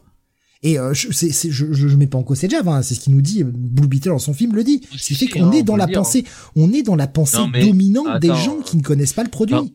Non mais c'est surtout de la, psychologie de comptoir aussi. Non mais c'est d'une manière, euh, c'est sur le ton de la plaisanterie quoi dans le film. Enfin ça participe au film. Enfin c'est pas, enfin voilà, pas non plus exagéré quoi. C'est vraiment sorti de ce contexte. Hein. Ah oui. il y a un autre truc moi, qui m'a qui m'a gonflé. ce petit passage où il va casser des gueules dans tous les sens, où le mec va passer à l'iceberg lounge. Ouais, ouais. Pour aller casser la gueule à deux trois malfrats qui sont là. Donc on a quand même une série qui vient de commencer qui s'appelle Le Pingouin où on a quand même tout un mystère avec ce Iceberg Lounge. Et je, au vu qu'il y a eu qu'un numéro, je vais pas encore le spoiler, je vous laisserai le découvrir, c'est sorti qu'il y a deux, trois semaines. Donc on va, on va pas encore tout révéler. On se rappelle que Batman, la dernière fois qu'il avait été au Iceberg Lounge, il s'était fait casser la gueule par les enfants du pingouin. Là, le mec, il arrive, il pète la gueule à tout le monde, tout va bien. tout va bien. C'est normal. Il y a pas les deux fils du pingouin, les deux enfants du pingouin qui sont là en train de lui chier dessus lui rouler dessus comme la dernière fois. C'est rien. C'est rien comparé aux incohérences qu'on a relevées avec. Euh, c'est rien, mais c'est une de plus en fait. C'est une de plus. Ouais, c'est la preuve euh, qu'il y a aucun soin qui a été apporté à ça. À mon goût, il y a aucun putain de soin. Comme tu dis, comment placer euh, ces différentes séries C'est quoi l'ordre, quoi, en fait? Il n'y en a pas. Et puis alors. Des, des têtes co avant Batman, mais bon, c'est. C'est un peu pour eux. En fait, l'autre truc aussi qui me saoule. Batman, ce mec renfermé qui ne parle jamais à personne, a raconté à toute la Bat Family l'histoire du Red Mask. Là, il pourrait lui en vouloir d'être à, la création d'un putain de Joker. Il pourrait lui en vouloir pour ça. Non. Tout le monde est au courant, Red Mask. Ouais, c'est ah bah, normal. C'est absurde, en fait. Il a rien qui va. Chip Zarsky n'est pas à sa place sur ce titre. Point. Final. non, ça fait euh, combien d'épisodes qu'on se tape de lui? 10 Faut arrêter, hein. Oui, mais moi, euh, par exemple, euh, moi, c'est cet arc hein, qui me pose problème. Les autres, les autres, j'ai apprécié. Donc après, chacun se fera son opinion. mais moi, c'est vraiment le côté. Je, je, pense que là, il doit composer avec ce que lui a donné Tiny Howard, mais c'est impossible, quoi. Tu ne peux pas sortir quelque chose de de positif de ça. C'est pas possible c'est trop pourri quoi. Le, les, les, les, prémices sont trop euh, trop moisies pour euh, pour réussir à sauver les meubles. Donc bon bah il fait ce qu'il peut. Hein. Il fait ce qu'il peut. Euh, j'espère que. Vous vous franchement, au bout d'un moment le mec il s'appelle Chipsarski, hein. L'autre elle s'appelle Tiny Ward. Si Chipsarski il a envie de dire à l'éditeur de Batman, écoute ça c'est de la merde, j'ai pas envie de le faire.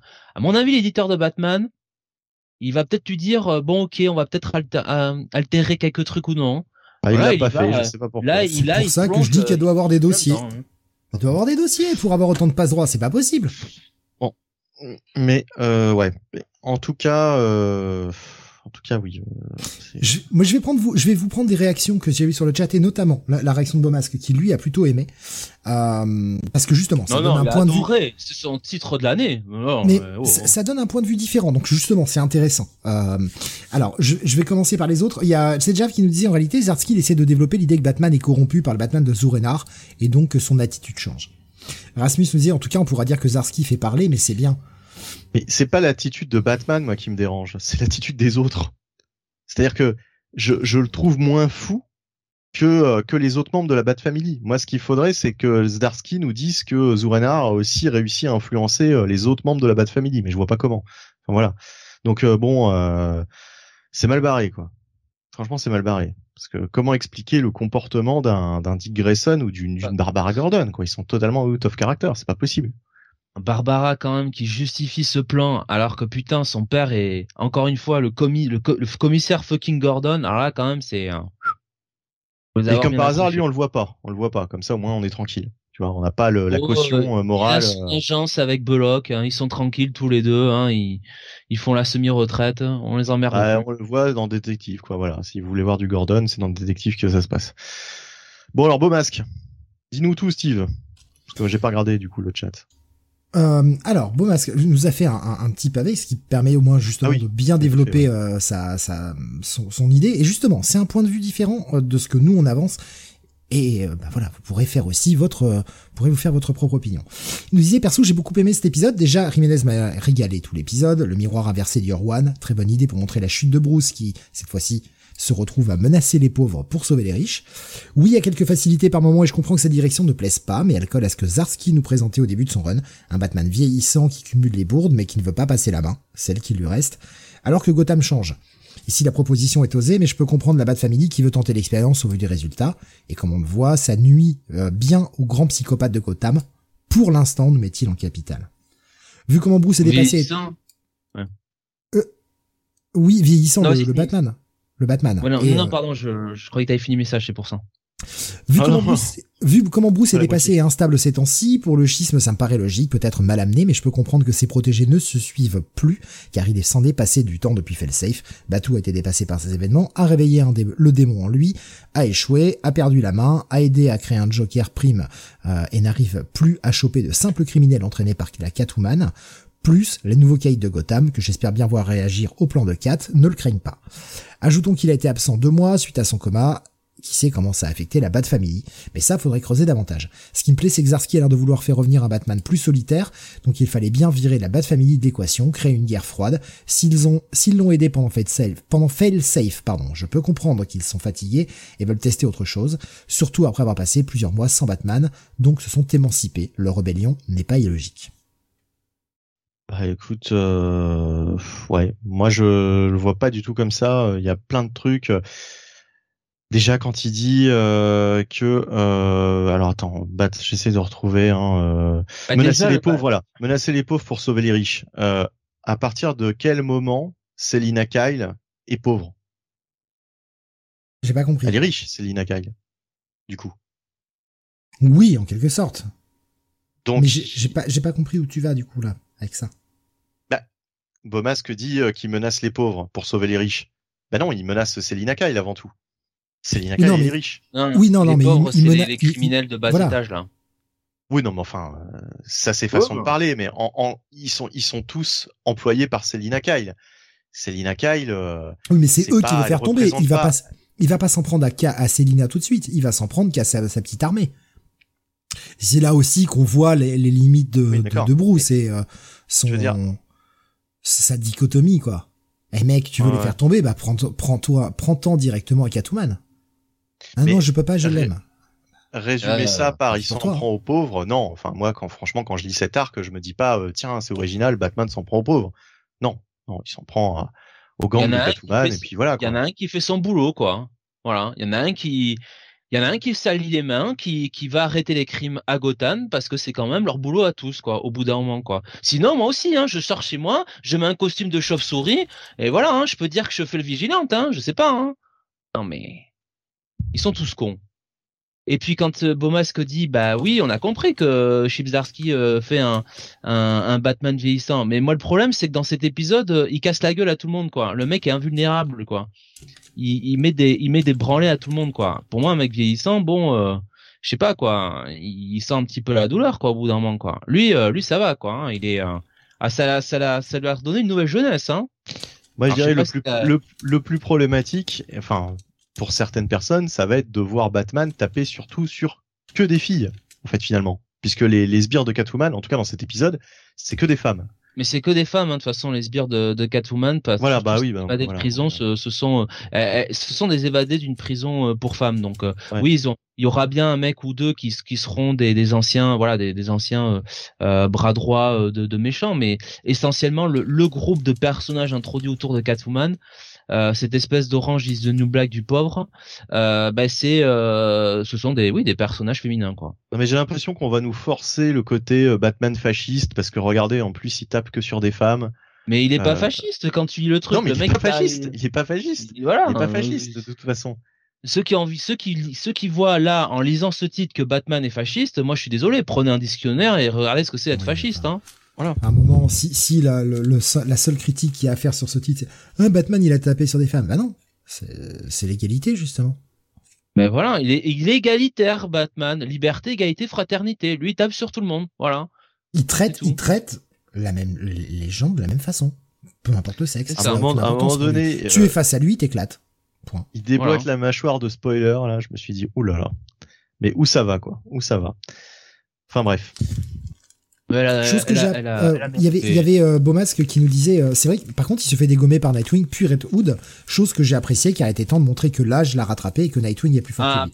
Oui, le, bah, un des seuls bons moments du combat, c'est quand t'as Nightwing et Red Hood qui se liguent un peu contre lui et qui lui disent ouais bah, tes vieux, hein. tes vieux trucs mec, bah on les connaît aussi. En fait nous, nous aussi on a évolué parce qu'il est dans cette perpétuelle idée que c'est moi qui leur ai tout appris, euh, ce péché d'orgueil, euh, je connais tous leurs trucs et je suis bien plus fort qu'eux. Et bah là, il se fait casser la gueule euh, en mode, bah, mec, t'avais pas pré il n'avait pas prévu que, que Nightwing et Redwood fassent ces coups, ces coups-là. Oui, ils ont développé leur indépendance.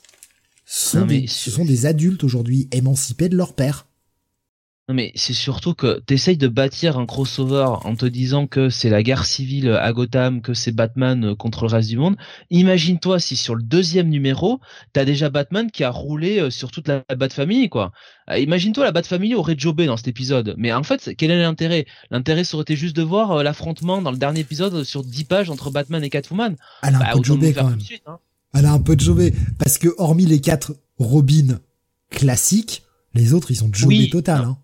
Bah, ils ont tous jobé, même Cassandra Kane. Ils ont tous jobé. en fait, sauf Nightwing, parce que même tu me dis euh, Jason Todd, bon, euh, il a été en valeur. Enfin, surtout quand Nightwing a fait le boulot, quoi, grosso modo. Il y a que Nightwing hein, et, Damian qui s'en sortent, euh, qui s'en sortent bien là-dedans. Mais au moins, ça fait quelques membres, si tu veux. Tu vois ce que je veux dire? Si vraiment ils avaient tous jobé là-dedans, bon, à la limite, qu'est-ce qu'on fout, quoi Tu vois, c'est bon, quoi. Et puis le truc aussi dire, bon, ben, essaye de nous séparer Batman de la Bat Family et de nous écrire un Batman solitaire. Mais en fait, il y a un truc tout simple, hein il avait qu'à pas nous, nous, faire un crossover comme ça et nous introduire la Bat Family, hein, c'est tout. Hein. Il nous faisait un arc avec Batman, c'est tout, et puis, euh, puis des méchants, et puis voilà, hein, c'est aussi simple que ça. Hein.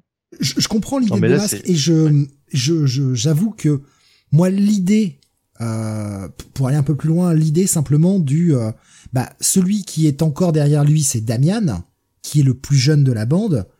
Mais qu'on est passé sur bah, tous les autres membres de la famille qui ont un peu tué le père et qui commencent à vivre leur propre vie, faire leur propre choix, et ne plus simplement suivre le père aveuglement. En, en soi, l'idée n'est pas mauvaise. J'aime plutôt bien cette idée, cette idée de faire avancer, faire évoluer les choses, qu'elles me plaisent ou qu'elles me plaisent pas, mais au moins il y a une évolution. Ça, pourquoi pas? Là, le problème, en fait, c'est pas l'évolution en elle-même, c'est juste que c'est fait n'importe comment. Oui, la manière, oui. C'est écrit avec des gros sabots. Et les raisons de cette émancipation, les raisons qu'on nous donne pour cette espèce d'émancipation de, bah, on est des adultes, on fait nos propres choix maintenant, on ne suit plus aveuglement les ordres de papa. Bah, ça reste quand même ultra bancal, quoi. C'est ça qui une, me gêne. Une émancipation, une émancipation qui sort du cul aussi, parce que on te dit oui, il a été dans le coma, il a été dans le multivers, etc. Mais c'est pas la première fois que Batman disparaît pendant pendant pendant des semaines et des semaines et des mois. C'est, il, a bah, fait le coup 36 euh, fois. 36 fois Batman, il a disparu. Ouais, après, combien, combien de temps? Bon, il y a eu, il y a eu Nightfall. Bon, il y avait aussi moins de Batman Nightfall, Il y a eu, il y a eu Batman Rip. Batman Rip, bah, il était mort et on a eu un Nightwing qui a dû prendre la, cape, etc. aussi. Ouais. Et, et ben ça, c'était une, une bonne émancipation, logique tu vois, qui s'est fait, euh, qui s'est fait, euh, qui, qui, a bien été amené, qui a bien été écrite sur la durée. de le dire, hein, Jonathan, depuis des années, hein, Dick bien meilleur Batman que Bruce. Hein. Mais, mais évidemment, Steve, et en toute objectivité, bien sûr, comme d'habitude. Moi, j'aurais aimé que, à son retour, ils ont voulu tenter ça et ils sont vite revenus en arrière. Mais j'aurais aimé à son retour qu'on ait un Batman qui soit plus proche du Bruce Wayne que l'on a dans Batman Beyond, à rester un peu en arrière, à gérer ses troupes, gérer Batman Inc. et compagnie, et qu'on ait un, un, Dick sous la cape. Mais je pense que DC est trop frileux parce que Batman, c'est le fucking Bruce Wayne. Mais tu sais ce qui aurait été encore mieux? Pour justifier ce putain de crossover, c'est que au lieu que ce soit huit semaines, allez, puisque c'est dans le futur où on n'arrive pas à placer ça, tu fais genre quatre mois, cinq mois, six mois, on s'en branle. Et depuis, depuis qu'il est dans le coma, en fait, il y a quelqu'un qui a remplacé Bruce. Alors, euh, Dick, Damian, euh, enfin pas Damian du coup, il est trop petit, mais euh, Dick, Jason, peu importe, l'un des deux, Dick peut-être de préférence, Azrael, j'en sais rien, mais que quelqu'un le remplace et que oui, le crime a diminué à Gotham mais pas parce que euh, le plan de oui, voilà, voilà, bah, exactement. Parce qu'il y en a un qui fait mieux le boulot de Bruce pas, en fait. Pas parce que Tiny Howard euh, a eu une idée brillante quoi, parce qu'elle n'a pas d'idée brillante, elle n'a pas d'idée tout court. L'autre récupère, l'autre récupère, le récupère ses esprits, il revient, mais le boulot il est mieux fait que que quand il y était. On fait quoi là? Ah là c'est un peu plus intéressant déjà. Voilà, voilà. Par exemple avec Tim Drake, puisque je bah, pense que Tim Drake, il, Ouais. Tim Drake. Parce que... ouais. Tim Drake qui a, qui a, jamais eu sa chance à, la cape. Et au final, on a un Nightwing qui est aujourd'hui totalement émancipé, là, sa série. Et c'est ça. Il est chef des Titans. Donc, et c'est ça, parce que moi, je vous, je vous entends dire, je vous entends dire Dick est un bien meilleur Batman, mais le problème, c'est que Dick, pour moi, c'est Nightwing. Il faut pas non plus l'oublier. Ah, mais c'est trop tard, maintenant, le moment, il est passé, hein. Ouais, non mais Dick, façon... Dick aurait été un bon Batman il y a 10 ans en fait avant les New 52 à, à la suite de Batman Et, et, et je vous rejoins sur le côté, je vous rejoins sur le côté, on aurait pu avoir un an de plus euh, après le retour de Bruce, je veux dire, mmh. avec un Bruce qui, qui, qui, qui reste dans sa Batcave, un petit peu à la manière d'une Barbara, hein, qui, bah, voilà, qui, qui gère le, truc. Euh... Le, le, le, Bruce Wayne de de de, de Batman Beyond. Ouais, Non mais je suis je suis, je suis entièrement d'accord avec vous là-dessus. Ça aurait été intéressant d'avoir une année de ça. On l'a pas eu. Tant pis, il y a eu les New 52. Bon bah maintenant basta, euh, on peut plus revenir en arrière. Et puis surtout, euh, enfin, Dick, c'est Nightwing il est euh, il est Nightwing quoi. Je veux dire voilà, on va pas on va pas revenir en arrière. Mais surtout maintenant qu'il a maintenant qu'il a la fortune tout ça, je veux dire là par contre ce serait un retour en arrière pour Nightwing de lui faire donner, de lui donner la cape. Oui oui, enfin il a il a un personnage, hein. il, a il a il a son personnage, son identité de super-héros euh, bien à lui. Alors que Tim Drake Baboussa, nous le rappelle, c'est vrai qu'on l'a vu en Batman dans les Titans euh, du futur pour Tim. Il y avait aussi tous cet arc dans Detective Comics. C'est vrai. c'est vrai. Merci Baboussa. Il était dans Battle of the Call. Il avait porté le manteau. Alors c'était euh, dans le bagarre, mais il avait un peu le manteau, quoi. Et c'est qui force un peu dit qu'à, ouais, bref. Et, et, donc du coup, le problème de de de, de, de Tim, c'est que Tim c'est un Robin parmi d'autres. Et euh, effectivement, euh, il, il pourrait avoir cette euh, cette upgrade euh, de remplacer Batman pendant un certain temps. Moi, je suis pour voir ça. Ce serait intéressant, mais pas amené comme ça. Effectivement, là, je vous rejoins. Euh, pas avec cette histoire. Et aussi un autre point, quand vous disiez une Civil War, je suis d'accord. Mais ce qui aurait été intéressant, c'est que justement, ce soit un peu plus partagé. Ce soit pas Batman contre toute la Bat Family. Qu'il y ait euh, genre euh, spoiler, euh, je, je, dis n'importe quoi, Jason Todd d'un côté et puis enfin et puis une, une, autre personne, Barbara par exemple, et puis de l'autre qu'on est Damian, Bruce et puis peut-être Dick qui prend parti pour Bruce et puis enfin tu vois vraiment qu'il y ait une scission, mais une scission moins moins marquée parce que là c'est ridicule, c'est tout ce contre Bruce on n'a pas envie de voir ça. Enfin, c'est pas intéressant de toute façon sur le papier. C'est pas intéressant. Il aurait été beaucoup plus intéressant de voir un truc où chacun prend parti pour un camp ou pour un autre au fur et à mesure de l'intrigue. Vous voyez ce que je veux dire? Là, c'est une vraie Civil War. Même, comme, comme dans Civil War chez Marvel, quoi, en fait.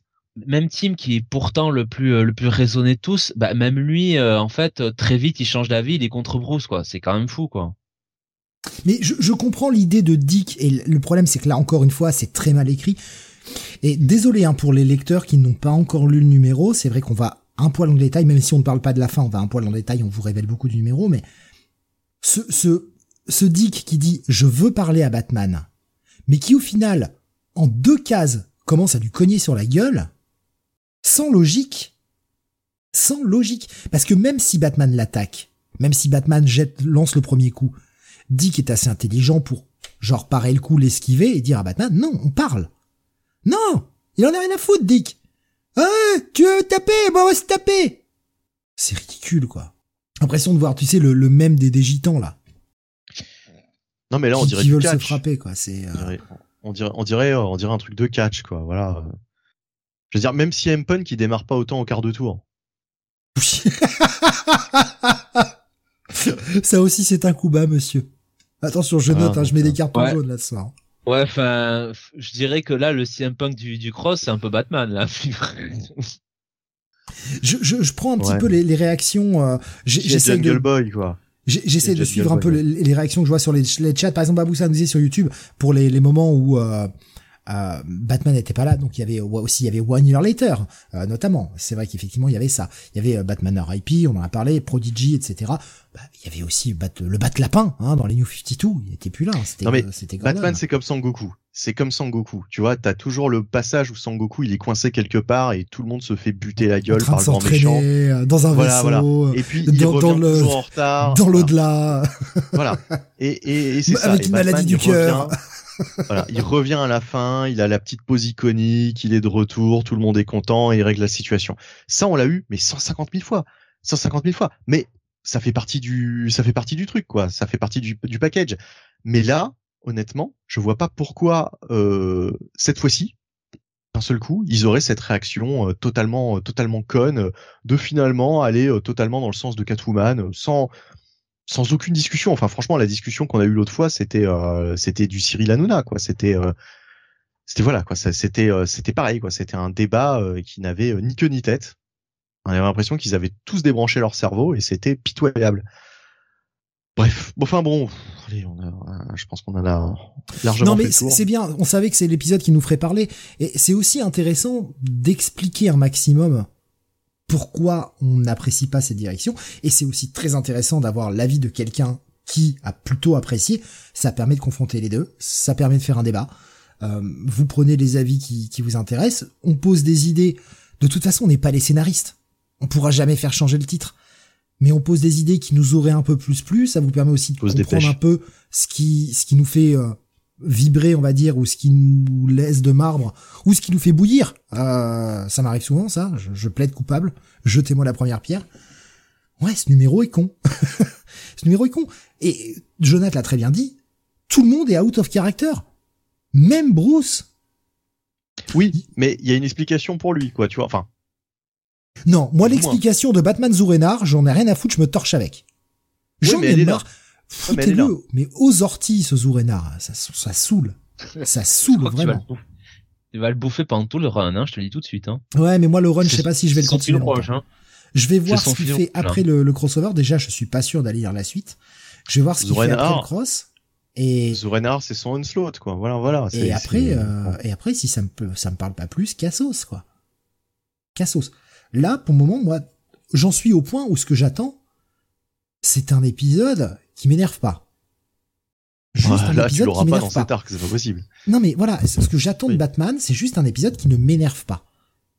Parce que ça m'énerve de voir ça. Et je me dis, putain, c'est du gâchis. Et encore une fois, Tiny Howard est en train de gâcher un truc. y en a, vous en avez pas marre d'elle, sans déconner? Vous en avez pas marre qu'elle gâche tout ce qu'elle touche? Ça vous gonfle pas? Moi, ça me saoule. Et je comprends pas comment elle a encore du boulot. Je dis, elle doit avoir des, elle doit avoir des dossiers sur des gens, c'est pas possible. Elle doit les menacer d'un truc. J'en sais rien. Elle pourrit tout ce qu'elle touche. Nico Chris dit ça fait longtemps que j'ai pas poussé une grosse gueulande le podcast de la maturité. Non, j'essaie de moins m'énerver, mais ça m'arrive encore très souvent de gueuler. Hein. Euh, je vous renvoie à la ça fait à peu près euh, ça fait à peu près deux jours hein, depuis le podcast, mais c'est pas grave. ah oui, gueuler, à hurler, à m'en péter la voix, non. J'ai plus envie. Je deviens trop vieux pour ça et euh, je pars du principe qu'aujourd'hui ça m'énerve, j'arrête. Je vais pas m'infliger de la douleur pour des Jeff Ouais, ouais, comme Jeff, voilà. Petit coup de guitare sur la gueule et j'arrête. Non, non, mais enfin, je, je, veux. Sinon, tu peux. C'est censé être du divertissement. Hein, comme l'autre.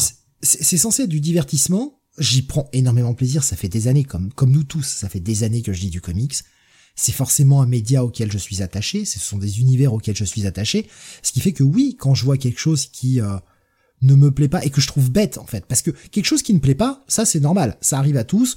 On a des directions qui nous plaisent moins que d'autres je vais prendre un exemple bateau, mais j'ai pas accroché au run de Jason Aaron, c'est aux Avengers One Million BC, tout ça, ça me saoule, j'arrive pas à dépasser le premier arc, j'aime pas, mais ça me fout pas en colère. Je trouve pas ça euh, horrible à ce point-là, tu vois. J'aime pas, bah je lis pas. Parce que t'es pas impliqué.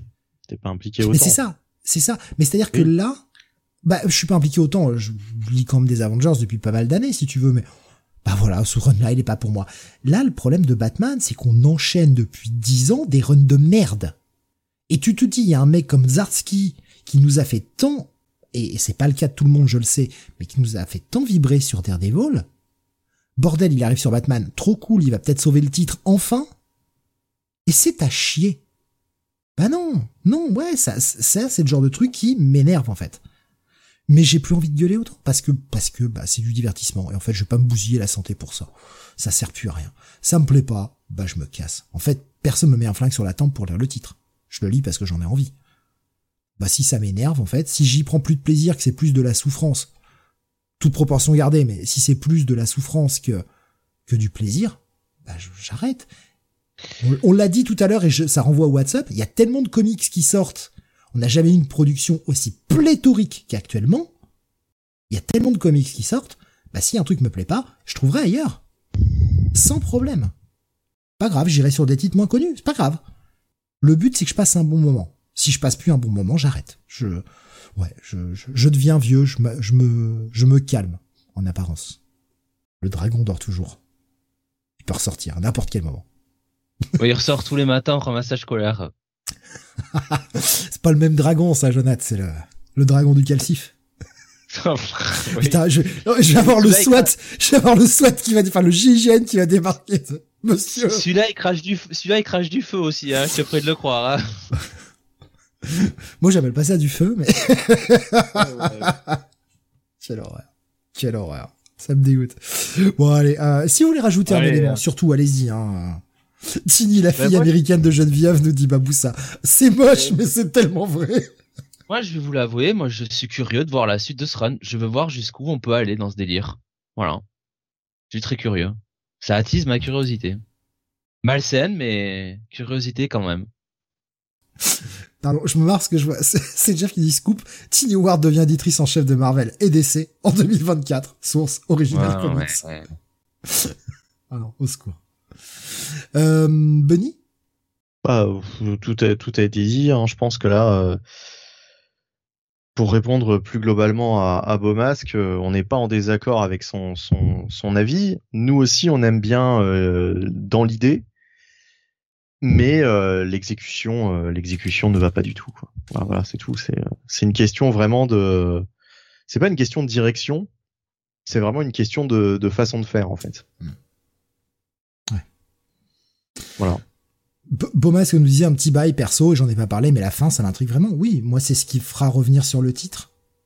Euh, la fin m'intrigue énormément, j'ai envie d'en voir plus, ça, ça m'intéresse. La guiguerre entre Batwoman et... Oh, Batwoman, n'importe quoi. Euh, Batman et Catwoman, je m'en bats... Enfin, sur, ce motif-là, je m'en bats les couilles.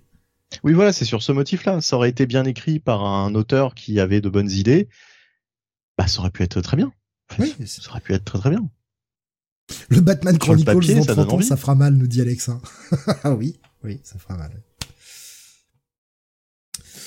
Euh, Isoka nous dit moi qui suis bloqué au 87, vous êtes en train de me dire que j'ai 50 épisodes de merde à rattraper?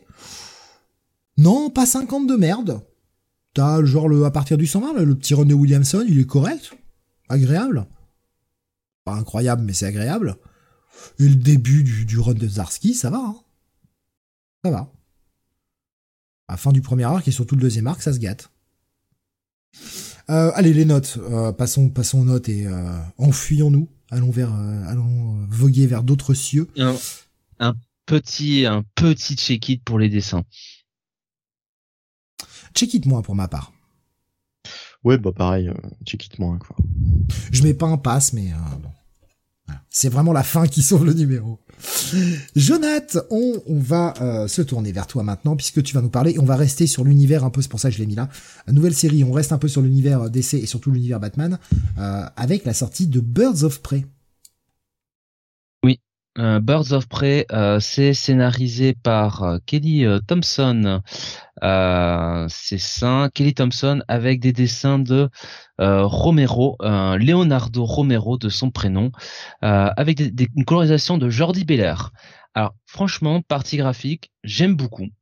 Euh, un petit peu euh, ce euh, ce côté, alors vous me direz c'est un peu facile dit comme ça, mais un peu à la Darwin Cook. Vous voyez ce dessin peut-être un peu qui peut paraître un peu rétro comme ça, mais qui, euh, bah, qui malgré tout euh, donne du charme à cette série, euh, euh, presque même un côté moderne hein, dans le rétro. Et puis c'est vrai qu'il y a la colorisation de Jordi Belair qui, joue bien là-dedans. Alors le plot, bah, le plot il est assez simple. La sœur adoptive de Dina Lenz, donc Sin, a été a été enlevée et du coup bah Dina Lenz doit bah, monter une équipe pour euh, la la retrouver. Donc on la voit discuter au début de l'épisode du côté Star City avec euh, Oliver Queen. Donc euh, bon on assume qu'ils sont tous les deux en couple, hein, voilà. Euh, et euh, et donc ben euh, Dina euh, euh, Dina explique que c'est une mission euh, très difficile, très compliquée, euh, un peu une mission pour tête brûlée, et que donc ben euh, Pour euh, elle peut pas, euh, elle peut pas notamment euh, bah, demander l'aide de Barbara Gordon euh, parce que ça rendrait sa tâche plus difficile. Je vous laisse, je vous laisse lire pourquoi. On voit toute une liste hein, qu'elle a de, noms qu'elle qu'elle n'a décidé de pas de pas contacter. Alors bon, je vous avouerai quand même que dedans il y a des noms. Moi, je, ce serait peut-être les, les premières hein, que je serais allé voir hein, pour pas pour euh, pas vous mentir. Je pense notamment à Lady Shiva, mais bon, peu importe, elle fait ce qu'elle veut.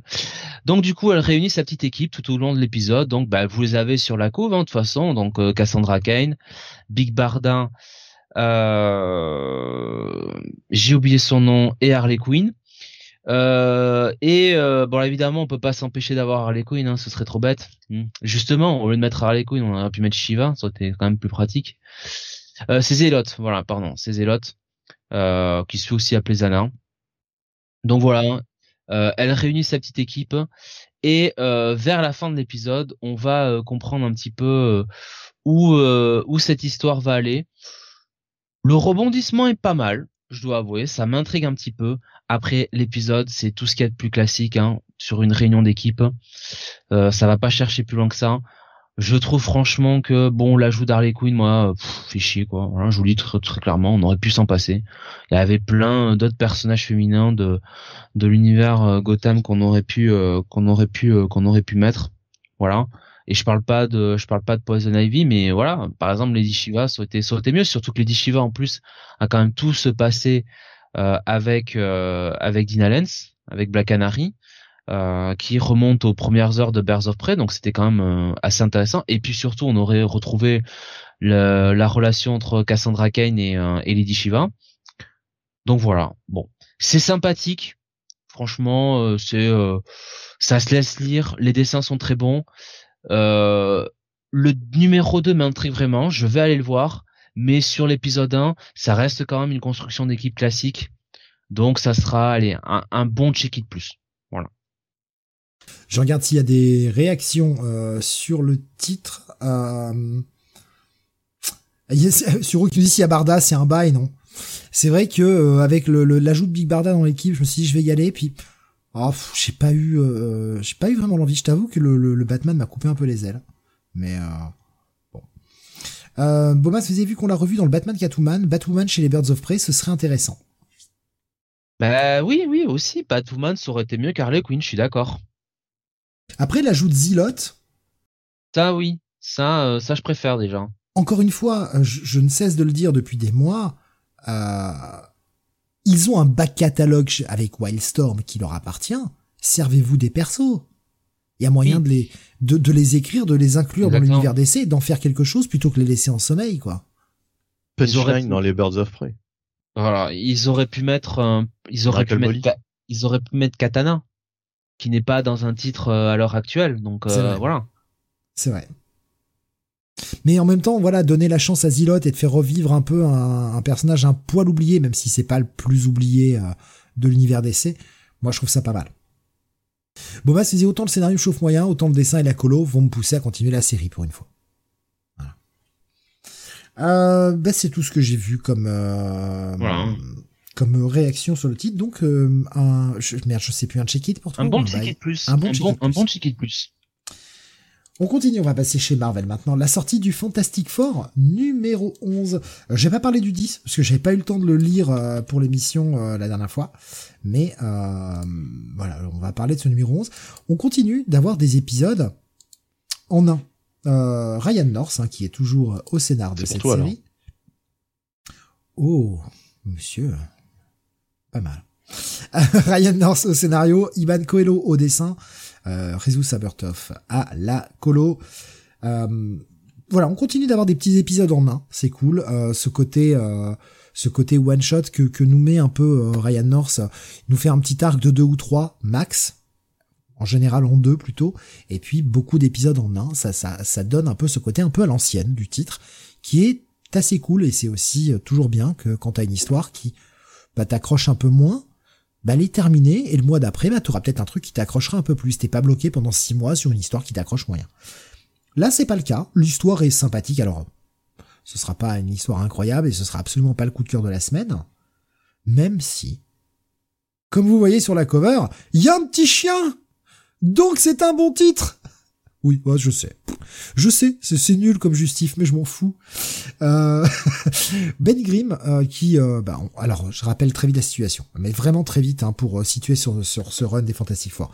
Le Baxter Building a disparu, avec les enfants à la fois d'Alicia et Ben, enfin adoptifs, mais aussi les enfants de Sue et Reed, puisque suite à un problème de déplacement temporel, ils ont été obligés de les faire partir dans le temps ils réapparaîtront dans un an. Imaginez euh, au tout début de Retour à le futur 1, quand il envoie Einstein une minute dans le futur, c'est pareil, là ils les ont envoyés un an dans le futur. Les Fantastic Four se sont un peu brouillés, se sont rabibochés, ne sont plus les bienvenus à New York parce que il n'y a pas que le Baxter Building qui a été euh, enlevé, mais aussi quelques bâtiments à côté, donc pas mal de familles se retrouvent un peu dans le même cas que les quatre fantastiques, et bah on leur en veut. Ce qui est un peu, un peu logique quand même.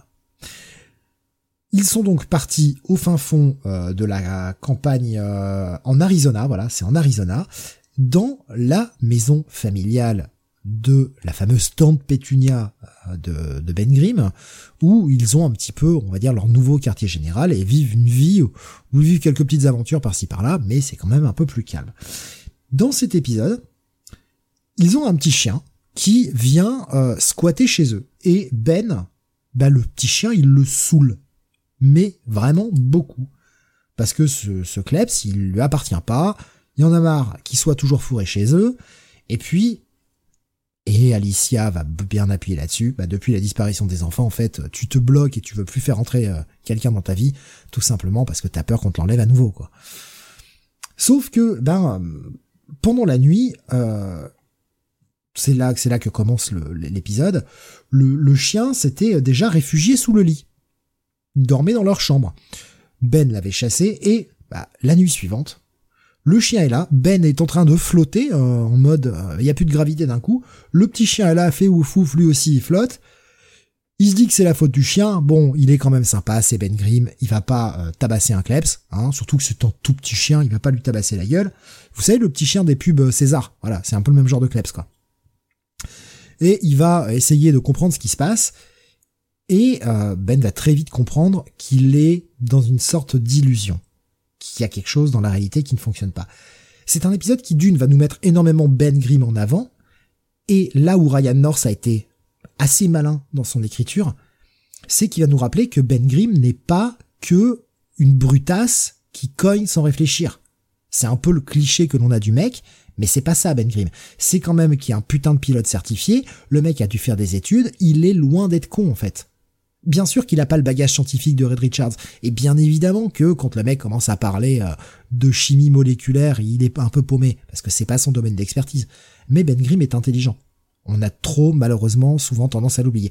Et j'aime beaucoup que Ryan North, il le fait d'ailleurs aussi avec la torche dans cet épisode, euh, montre qu'en fait, tous les membres des 4 fantastiques sont pas des débiles. Le problème, c'est que Reed est trop intelligent par rapport à eux. Mais tous ont des bagages en, science, quelque part, en, tout cas dans un domaine de la science, et sont capables bien de, tenir des raisonnements euh, réfléchis, construits.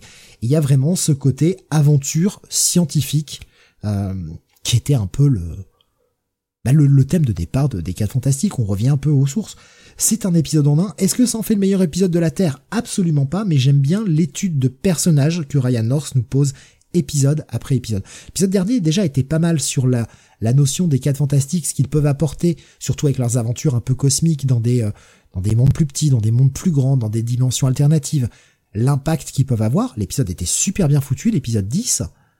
Et euh, bah, cet épisode 11 est pas mal, et surtout nous met bien Ben Grimm en avant. On se doute bien, à un moment faut arrêter d'être con, faut aussi voir un peu le côté méta. On est au 704, on est à l'épisode 11, enfin 704 en mode legacy, on est à l'épisode 11. Je pense que le fameux retour tant attendu devrait arriver d'ici le numéro 15 par là. Le retour des enfants et euh, gérer cette situation. Ça devrait arriver bientôt. Ça reste des épisodes assez agréables. Franchement, moi, je, passe toujours un bon moment devant Fantastic Four. C'est léger, c'est fun. J'en attends pas plus. Je, je, demande pas plus. C'est un très très bon check-it plus. Voilà. C'est pas, j'irai pas jusqu'au bail parce que c'est un épisode que malgré tout on peut sauter si on suit le run de Ryan North. C'est pas un épisode impératif à, à posséder qui va vous donner des clés sur l'avancée du grand fil rouge et du grand mystère. On n'en reparle que très peu. Mais c'est un très bon épisode, j'ai passé un très bon moment à la lecture. Je vois euh, Suro qui dit je lis pas le titre mais ça semble pas incohérent euh, par rapport à Franklin et ses pouvoirs, euh, nous dit Suro. Alors Franklin actuellement n'a plus de pouvoir. Ça avait été fait dans le run de Dan Slott, il avait perdu ses pouvoirs. Euh, bon, nous dit dire que les Spidey en veulent, dire que les FF en veulent à Spidey parce que, parce que, alors que on commet une catastrophe bien plus grave. Ah ouais, entre autres. Euh, non, franchement, l'épisode est très bien et euh, ben, je vous encourage, si vous n'avez pas encore euh, démarré ce run de Ryan North, bah, jetez un œil parce que bah, il, écrit bien les cas fantastiques et on sent que ce sont des personnages qu'il aime beaucoup. Donc ouais, le, run est, plutôt cool. Je sais pas si ça en fera partie des meilleurs runs, mais en tout cas, pour le moment, le run est très agréable. C'est déjà, ça. Bunny, je reviens vers toi maintenant puisque on va retourner chez DC avec la sortie du sixième numéro de Justice Society of America. Et oui, euh, numéro tant attendu de Justice Society of America. Euh, avec euh, donc bah, la suite du, du premier arc, enfin le premier arc est terminé. Hein, voilà, la dernière fois on avait vu la, la fin de ce premier arc avec la, la, la victoire sur Degaton. Là, je crois qu'il s'appelait Degaton, je ne sais même plus d'ailleurs. Degaton, c'est ça. Et bref, pardon? Degaton, c'est bien ça. Ouais, Degaton. Ouais. Euh, et donc, euh, et donc, et donc, euh, bah, Jeff Jones revient aux affaires avec ce numéro 6. Alors, il est accompagné au dessin de Marco Santucci avec une colorisation d'Ivan Placens. Et voilà, moi, je, crois que j'ai nommé tout le monde. donc, on est en fait dans la suite des intrigues lancées à la fois donc dans le premier arc évidemment, mais aussi dans The Lost Children euh, puisque euh, bah là on a euh, enfin Stargirl a récupéré donc tous les enfants perdus hein, tous ceux qui avaient été oubliés qui étaient tombés un peu dans le ouais dans l'oubli général dont la vie avait été effacée en fait dès lors qu'ils étaient sur cette île magique Et euh, du coup, on, on, démarre ce nouvel arc qui s'appelle d'ailleurs Young Justice Society. On imagine bien que ça va aboutir à la création d'une équipe euh, bah, de jeunes, euh, de jeunes society, quoi, de jeunes euh, Justice Society, tout simplement. Voilà, un oui, petit peu à la revenir manière un peu à l'esprit Infinity NC. On vous renvoie vers ça. les années 80. Et à la fin, il y a que des vieux croulants. Et je vous avoue que j'ai lu ce titre après avoir lu, euh, après avoir lu le Batman, et ça m'a fait du bien de retrouver du Jeff Jones, euh, bah, qui aime écrire en fait, euh, ça se sent quoi, qui aime écrire ses personnages. On a quand même une belle scène de retrouvailles entre Jay Garrick et sa fille, qu'il avait oublié et que on avait tous oublié, hein, euh, puisque de toute façon, euh, euh, je pense que je l'avais jamais euh, jusque-là, la fille de Jay Garrick. Je crois que c'est un personnage créé pour l'occasion. hein. Oui, oui, bah oui, c'est pour ça que je, je dis que je crois que voilà, je, je l'avais jamais vu et pour cause, je crois que il l'a totalement créé pour lancer pour lancer cette série.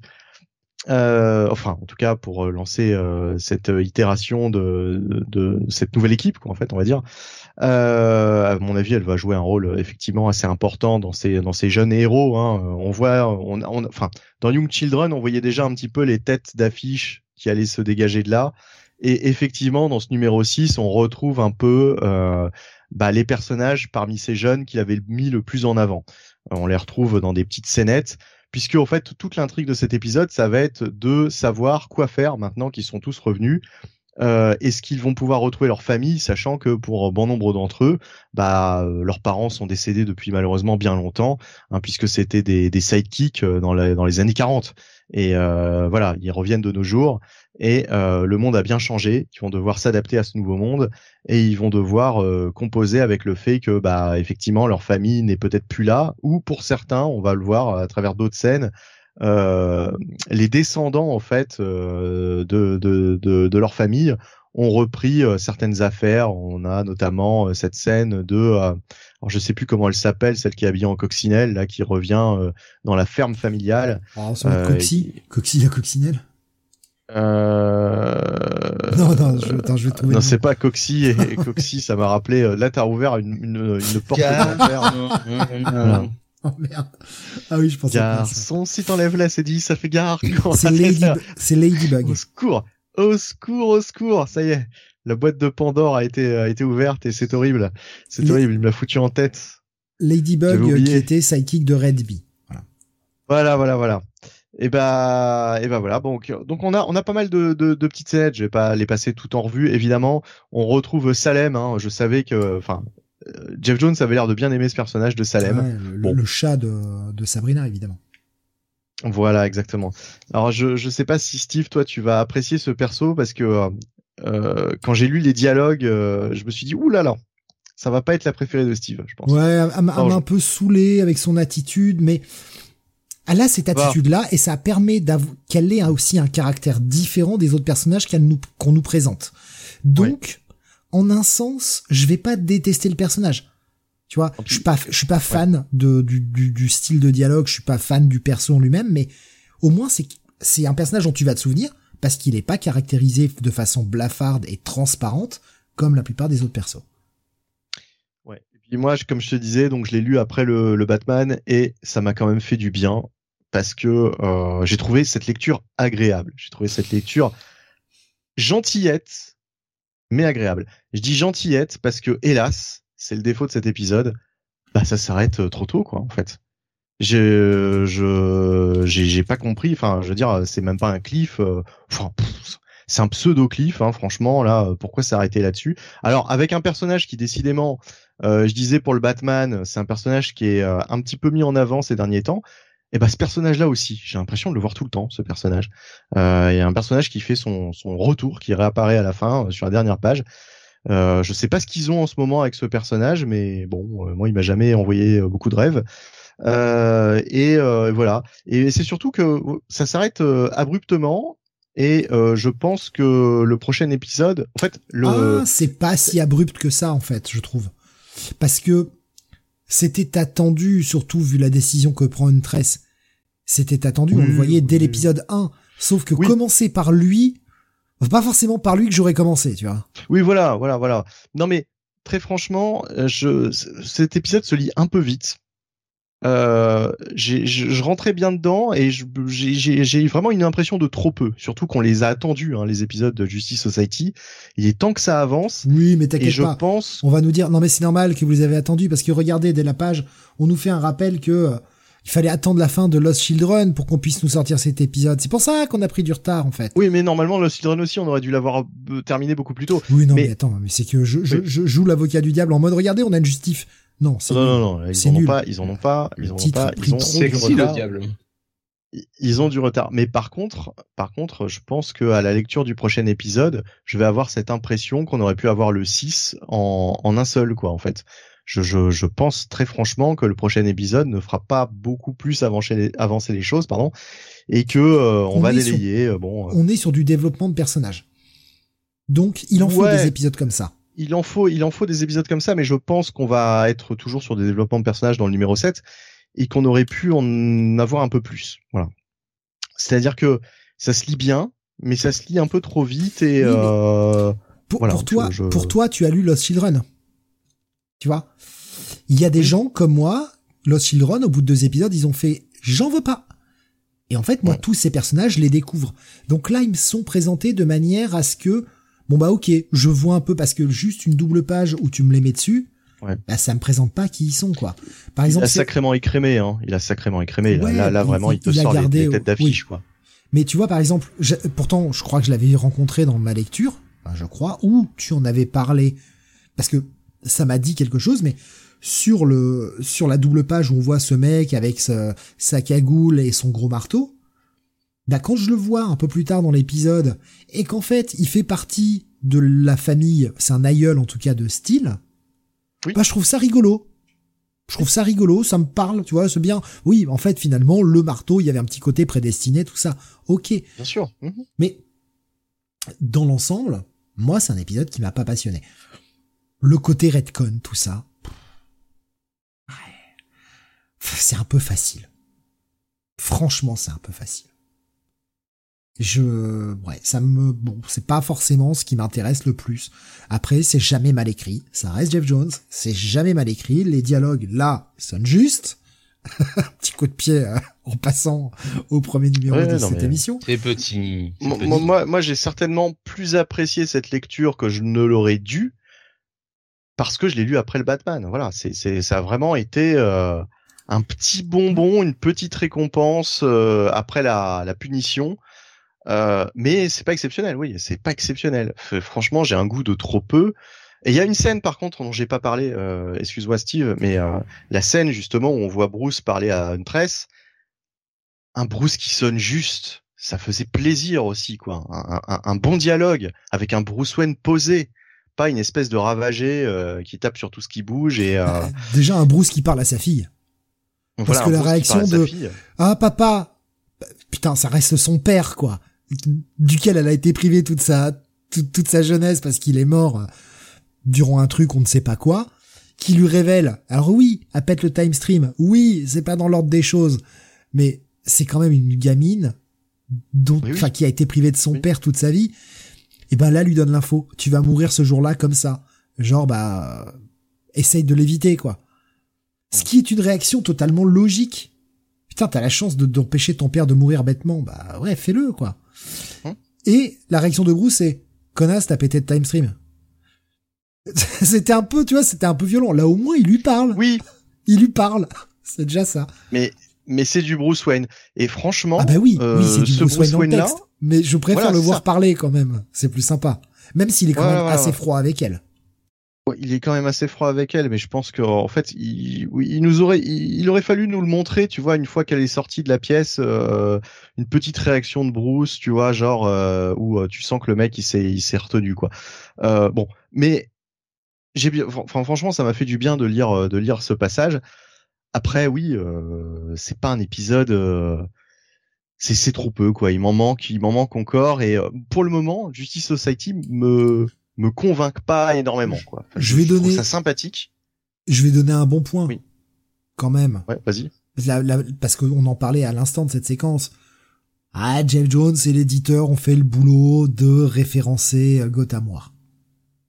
C'est bien. Ouh, heureusement qu'on a référencé Gotham War. Hein. mais encore une fois, que, que, que ça me plaise ou que ça me plaise pas, il t'as quand même un sentiment de euh, tout ça se passe dans le même univers quoi. Hmm. Voilà, il y a des ramifications. Bon, on aurait pu l'oublier. Au il y en a un qui fait, il y en a un qui fait un peu le boulot, quoi. Oui, on aurait pu, je, on s'en serait passé évidemment, mais j'apprécie toujours qu'il y ait des références à d'autres titres et qu'on ait ce côté, bah, bah c'est un univers où ça se croise, quoi. Voilà. Et ça veut pas dire que t'as besoin de lire Gotham War pour lire Justice Society of America, pas du tout. Mais qu'on y fasse une référence. Voilà. Ouais, écoute, et en plus la référence, elle est cool. Tu vois, Jeff Jones, il a dit bon, allez, je vais faire le taf. Il a dit ouais, j'ai pas trop envie de voir maman maintenant parce que bah toi et maman, vous allez avoir une petite engueulade, hein, une grosse engueulade même. C'est tout. Et voilà. et voir, voir Gotham War. Point. Ouais, mais comment euh, comment peut-elle savoir que ça va se passer précisément à ce moment-là, quoi, en fait? Bah, Parce que, que sa mère, sa mère lui a sûrement raconté quand c'était et qu'elle sait quand elle est là. Ouais, enfin, ben, c'est quand même super. Oui, enfin, moi, euh, j'ai, pas, non, mais j'ai pas besoin qu'on m'explique ça, tu vois. Si, si on peut éviter de me rajouter du dialogue en mode, maman m'avait dit qu'à cette époque de, oh non, c'est bon. Ouais, Je fais le chemin tout seul, là, je peux le faire. elle tombe vraiment pile poil, quoi. C'est ça que je veux dire, quoi. C'est-à-dire qu'une ah époque, c'est vaste. Non, mais à chaque, fois, à chaque fois, tu, tu, tu tacles sur des points comme ça, genre, ah bah oui, mais comme par hasard. Mais oui, mais c'est normal. À un moment, il faut que, là, eh c'est de la suspension d'incrédulité logique. Mmh. moment, bah bien sûr, il faut que les, bah, évidemment que ce titre va pas sortir en 1992 en te référençant Gotham Noir. Impossible. Enfin, à un moment, c'est, oui, ça tombe à ce moment-là, bah parce que c'est la continuité actuelle, parce qu'elle tombe maintenant. Ah, franchement, ça, c'est pour moi, c'est vraiment un point de détail. Le, détail important, c'est qu'on le référence et qu'on qu'on fasse le jeu de la continuité, qu'on fasse le jeu du, euh, bah on renvoie vers ce titre-là si vous avez envie de le lire. Spoiler, n'y allez pas. Mais euh, c'est pas grave, faites comme vous voulez. Bon, l'épisode est correct. L'épisode est correct. Il y avait euh, Nico Chris qui nous disait euh, le bon point, c'est que les prochains numéros devraient bien sortir mensuellement, euh, puisque Isoka nous disait les délais m'ont convaincu d'attendre la fin de la maxi avant de le lire. Mais je... Ah oui, c'est vrai que c'est en 12. Alors, hein. c'était censé être en 12. Aujourd'hui, ce n'est plus marqué en 12 sur le titre. Ah. Bon, bah écoute, on verra. Ça a peut-être été transformé en ongoing. Tant mieux, hein, tant mieux. Franchement, euh, s'il peut rester sur un ongoing euh, Justice Society, moi je serais, je serais très content. Mais euh, ouais, ok, c'est surprenant. Après, euh, les retards sont peut-être évités parce qu'on a changé de dessinateur. Voilà, peut-être que celui-là, il pourra être beaucoup plus rapide. Bah ou alors faut alterner quoi. Hum. Faut alterner. Graphiquement, je trouve ça très correct d'ailleurs. Ça fait le taf. Ouais, voilà, ça fait le taf. Ça fait le taf. à choisir, tu vois, graphiquement, j'ai préféré le Batman. Oui, bah non, mais bien sûr, bien sûr, bien sûr. Parce que parce que Jiménez, quoi, tu vois, quand même. ouais, bien sûr. Ouais, bonne lecture. Pas, non, lecture correcte. Pas dire bonne lecture. Ouais, voilà. Bah, j'irai un bon check-it plus, voilà. Ouais, allez, un, petit check-it plus. J'hésite même, j'hésite même avec un petit bail, en fait si t'as passé un bon moment et que tu trouves que c'est un numéro important. franchement, pour, pour, la série JSA, je pense que c'est un numéro important. Voilà, c'est ça quoi. C'est-à-dire que euh, là, on n'est plus dans le dans la dans le premier arc où il y avait pas mal de, il y avait quelques épisodes, euh, enfin voilà, qui étaient pas forcément euh, hyper essentiels. là, vraiment, ça fait le lien entre entre The Lost Children et JSA ouais, franchement, franchement, c'est un épisode qu'on peut difficilement rater, donc ouais, je vais mettre un petit bail. Allez. Jonathan, on va revenir du côté de Marvel et la franchise X-Men. Avec le numéro X-Men 26, parce qu'on pouvait pas rater celui-là. Bah oui. Là, on pouvait pas le rater. Euh, la meilleure franchise hein, de l'univers Marvel, de toute façon. Euh, toujours scénarisé par Jerry ah, Dugan. C'était pas mon argument, mais euh... ok, ça marche aussi. Plaît-il? Mais non, c'est que celui-là, on pouvait pas le rater parce que bah, c'est une double cover à suivre dans une autre série qu'on suit. Forcément, fallait le lire bah, ça nous empêche pas de lire des numéros après pour relire les numéros d'avant après. Enfin bref, Jerry Dugan est au scénario de ce pot pourri avec euh, Jim To et Javier Pina au dessin et Marté Gracia à la colorisation. Écoute, partie graphique de très très bonne facture, hein, honnêtement, ça ça fait vraiment bien le job. Par contre, le scénario, alors autant je me marre d'avancer autant il s'en passe. Voilà, ça fait avancer les choses. On suit un peu les événements euh, post euh, Hellfire euh, Gala et pas Saga comme je l'ai dit dans les autres émissions en me plantant à chaque fois. on suit bien ça. Euh, on voit l'avancée des différentes euh, des différentes intrigues et au moins on a une sensation de follow-up après que Orki s'est quand même botté le cul des mutants et euh, mis des et les et les recherches quoi pour les exterminer. Mais le problème, c'est que dans ce dans cet épisode en fait, ça part dans tous les sens. C'est-à-dire que c'est il y a un effet très catalogue à ce truc-là. Et euh, ça donne un peu un truc psychédélique quoi. Jerry Dugan on a l'impression que bon bah tiens ah bah il faut que j'aille parler de ce personnage. Et puis il faut que je revienne à celui-là. Et puis après ça. Et puis attends ce qui se passe dans Iron Man. Voilà. Il n'y a pas de il y a pas de fil conducteur. Et c'est un peu c'est un peu dérangeant quoi. Euh, ne vous ne prêtez pas attention à la couverture. Parce que déjà bon euh, Emma Frost bon euh, c'est un gros laidron, donc là, euh, clairement, euh, elle a été retouchée sur Photoshop. Euh, et surtout, les autres personnages que vous voyez, vous ne... Enfin, déjà, Jean Grey est mort. Jonathan, il retouche les dessins sur Photoshop, quoi. Bah, bien sûr. Mais tu crois qu'il fait comment, Marc Bagley, pour sortir des trucs tous les mois? Heureusement qu'il a l'ordinateur, hein. Oui, t'as raison. Et d'ailleurs, depuis l'époque Thunderbolt. Hein. Et donc, on commence l'épisode avec les suites. Enfin, là, par contre, il faut pouvoir sûr, hein, parce que on est vraiment au moment où Arki s'attaque le Hellfire, euh, le Hellfire Gala, et on a euh, donc euh, Romulus et Remus. Donc, pardon, on a le Kingpin et Typhoid Marie. qui alors nous font la, bonne séance, hein, mais qui s'en prennent plein la gueule et qui sont séparés. On a cette membre d'Orkis, donc je ne retiens jamais le nom, un nom un peu hindou, voilà, qui met une mandale au chauve, je ne vous dis que ça. Alors, va comprendre pourquoi. Il se relève juste derrière. Donc c'est là tout le, tout le génie un petit peu du découpage de l'épisode de Jerry Dugan, c'est qu'on a littéralement Kaz, il prend un pain dans la gueule, Kaz d'après, il est debout en train de parler à, l'ambassadeur, euh, l'ambassadeur des des, euh, des, des, des États-Unis en Irlande, et qui lui dit, il lui manque des euh, dents, tu sais, et qui lui dit clairement, vous inquiétez pas, Monsieur Fisk, euh, ils ont besoin de nous vivants, on risque rien. Et puis après, t'as un petit encart marqué, bon, Bowen Slater, l'ambassadeur a été tué comme le reste des humains. Voilà. Bon, tout va bien. On retrouve cette fameuse scène dans les égouts avec euh, Emma euh, qui a un petit mal de crâne et qui est suivie quand même par le Kingpin.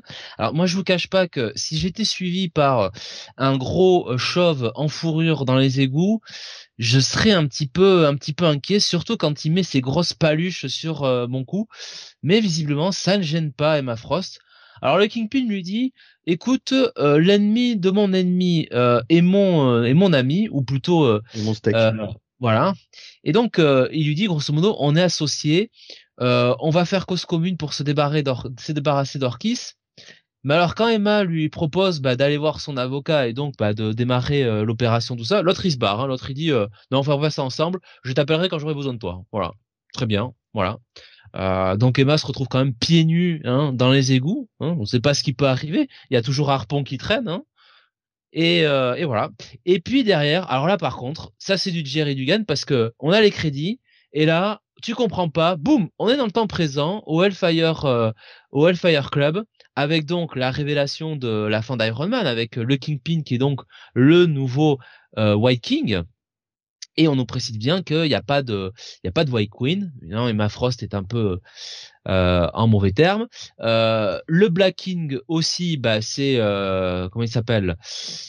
Euh, Putain, Sébastien Shaw.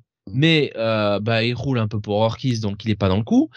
Donc le Kingpin, eh ben, il est en costard, tranquille, il dirige tout ça. On a Tony, euh, Tony Stark qui, euh, ben non, c'est Tony Stark le nouveau Black King. Voilà, Tony Stark est le nouveau Black King. Et alors lui, il ah fait le flambeur sur la C'est pas chaud, oui, c'est c'est Tony Stark. Oui, voilà. Oui, il est euh, il est là en train de faire le, le mariole, encore avec un verre de boisson à la main, incorrigible. Heureusement, il y a Moira, il y a Moira McTaggart qui vient l'arrêter.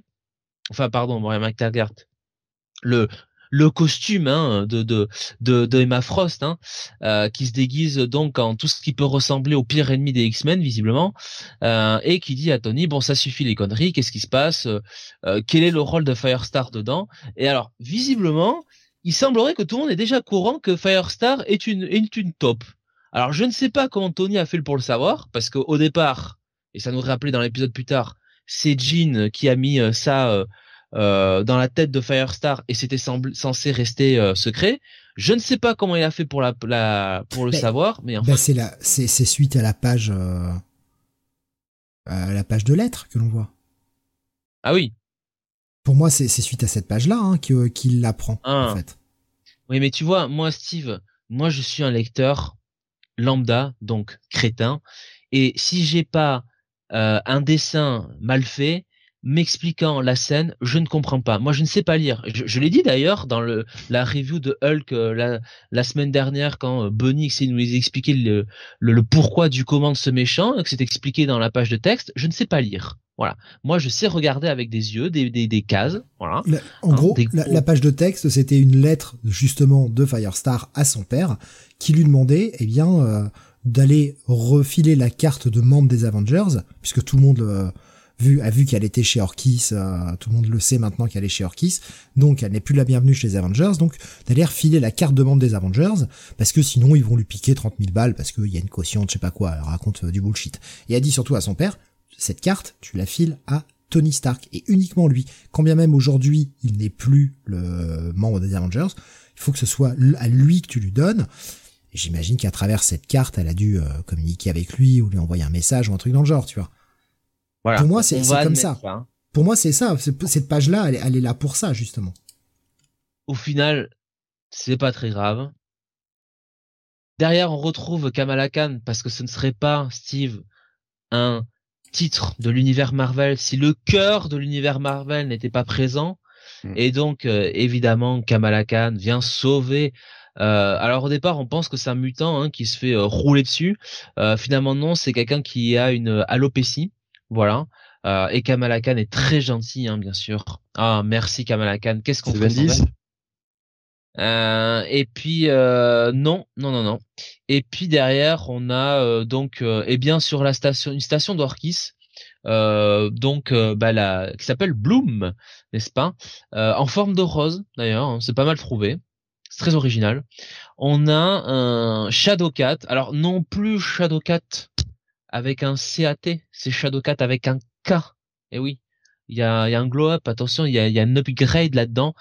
Et alors, elle, elle rentre, elle bute tout le monde comme si de rien n'était. Elle va voir Firestar. Elle poutre Firestar, hein, alors que bon, Firestar quand même est, une élémentale. Hein, enfin, quand même, elle a des pouvoirs, euh, des pouvoirs du feu. Hein, c'est, euh, c'est l'équivalent d'Akainu, hein, limite euh, dans One Piece. Ah ben non, du coup, c'est, euh, comment il s'appelle, c'est Ace. mais ça fait rien. Shadowcat, elle a un sabre. Donc forcément, univers Marvel, le sable contre tout. Bref, elle est envoyée par euh, par Emma Frost qui euh, a dû avoir le tuyau de Tony Stark.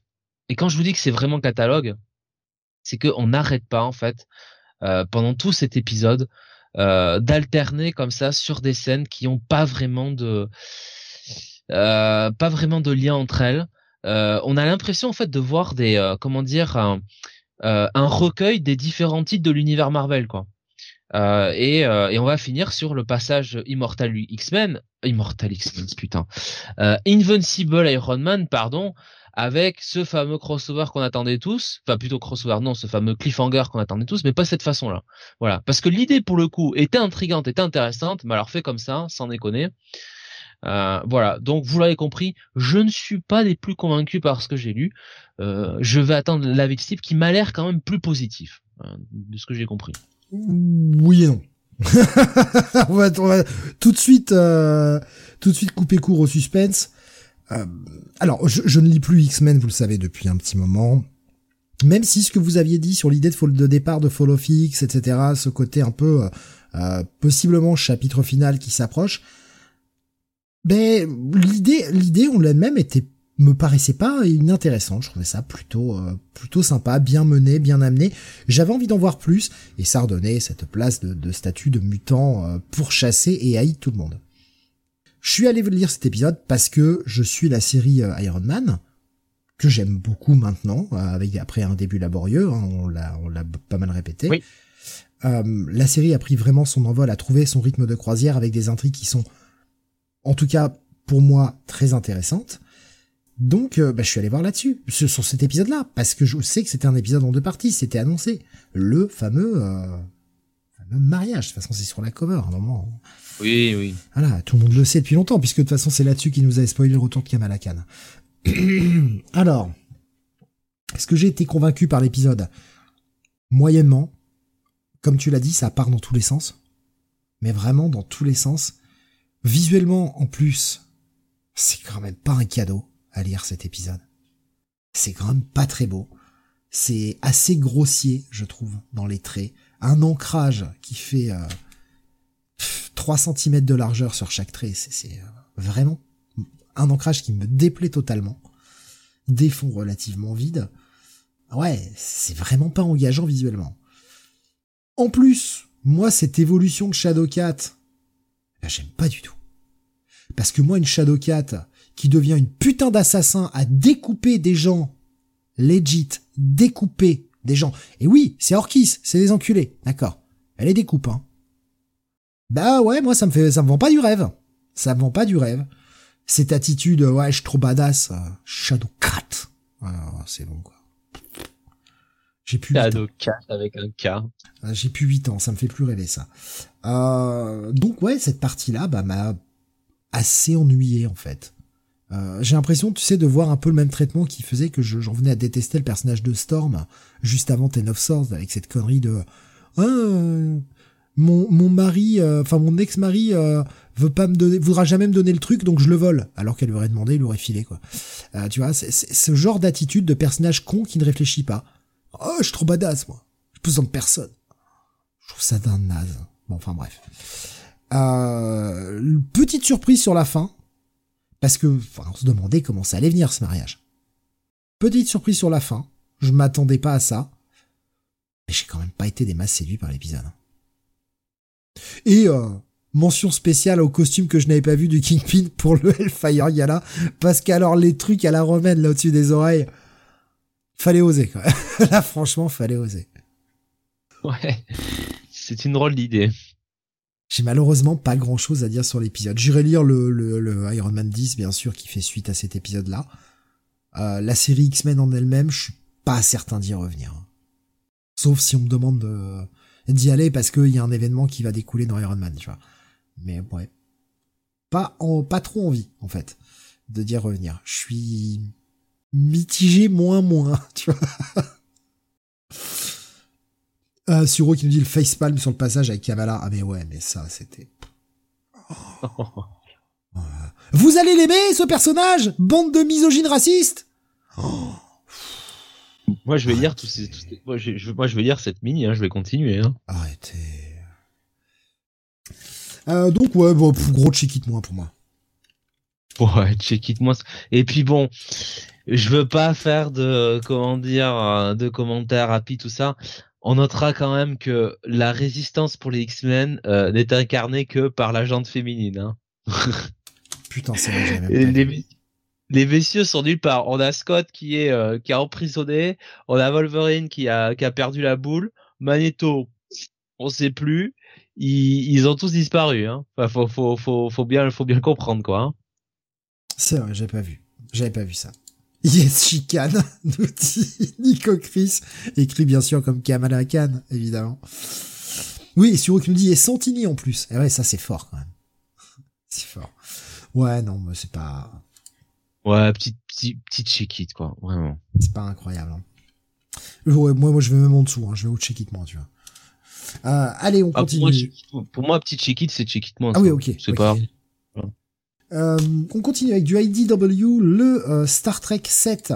Là, je vais faire un peu vite parce qu'on est dans un crossover. On est surtout sur l'avant-dernière partie du crossover et on va voir surtout un énorme affrontement.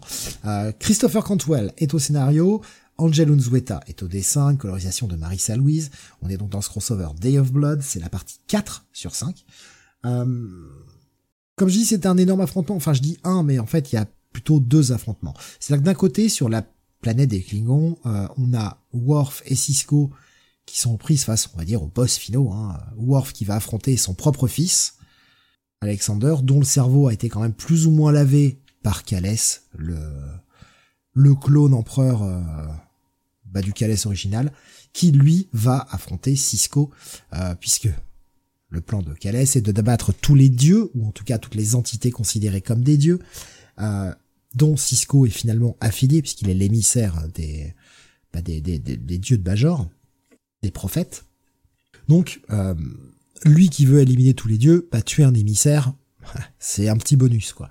Euh, et tandis que bah, Worf affronte son fils qui finalement rejette tout ce que lui a toujours enseigné son père et rejette totalement son propre père, euh, l'absentéisme de son père notamment durant sa durant sa jeunesse et euh, et a trouvé plus ou moins en Calès une raison de croire et moyen de remplacer finalement son père. Donc on a vraiment cet affrontement qui qui est certes un affrontement au bathlette, mais également un affrontement en dialogue, puisque on va s'opposer, euh, on va se jeter euh, à la gueule des euh, ouais t'as pas été là pour moi, mais en fait t'es dans le faux, tu es dans le déni, etc., etc.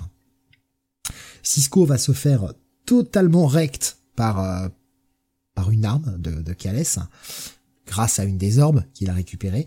Et pendant ce temps-là, dans l'espace, on a ce pauvre Spock avec Data et Rollaren qui sont en train d'essayer de survivre à une attaque des Klingons dans ce pauvre Thésus qu'on peut plus pendant que sur le Defiant, ils ont enfin réussi à remettre le vaisseau en marche, et tout l'équipage du Defiant va essayer de voler à leur rescousse et essayer de prendre le dessus sur des Klingons qui ont tellement l'avantage, parce que leurs deux vaisseaux sont dans un état, avec un stratagème, un petit stratagème du maquis, qui est plutôt cool. Euh, ça nous donne de belles pages, bons petits affrontements un peu, euh, un peu psychologiques plus qu'autre chose. Donc c'est, euh, c'est plutôt bien. Et là, toute la finalité de l'épisode est comme l'affrontement entre Worf et Alexander et son propre fils. Un affrontement qui va finir de façon extrêmement dramatique. Putain cette fin Bordel cette fin d'épisode J'ai hâte de lire le Star Trek 12 qui sera la fin du crossover et j'ai hâte de voir aussi sur quoi ils partiront ensuite. Encore une fois, un très bon épisode qui m'a extrêmement satisfait. Je suis très très très content euh, de, de, cette, de cet épisode et finalement ce crossover est plutôt solide. Euh, même si j'en doutais pas trop, on a toujours la possibilité de se péter la gueule quand on fait un crossover. Et on l'a vu, hein, à Colin Kelly et euh, Jackson Lanzig, qui ont chuté lors de Cold War.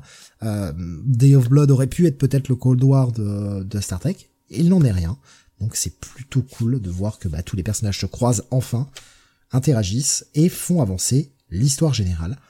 C'est super. Donc ouais, un bon bro bye pour ce titre. Encore une fois, je le précise à chaque fois, mais je, le cesserai de le répéter, un titre à réserver aux connaisseurs.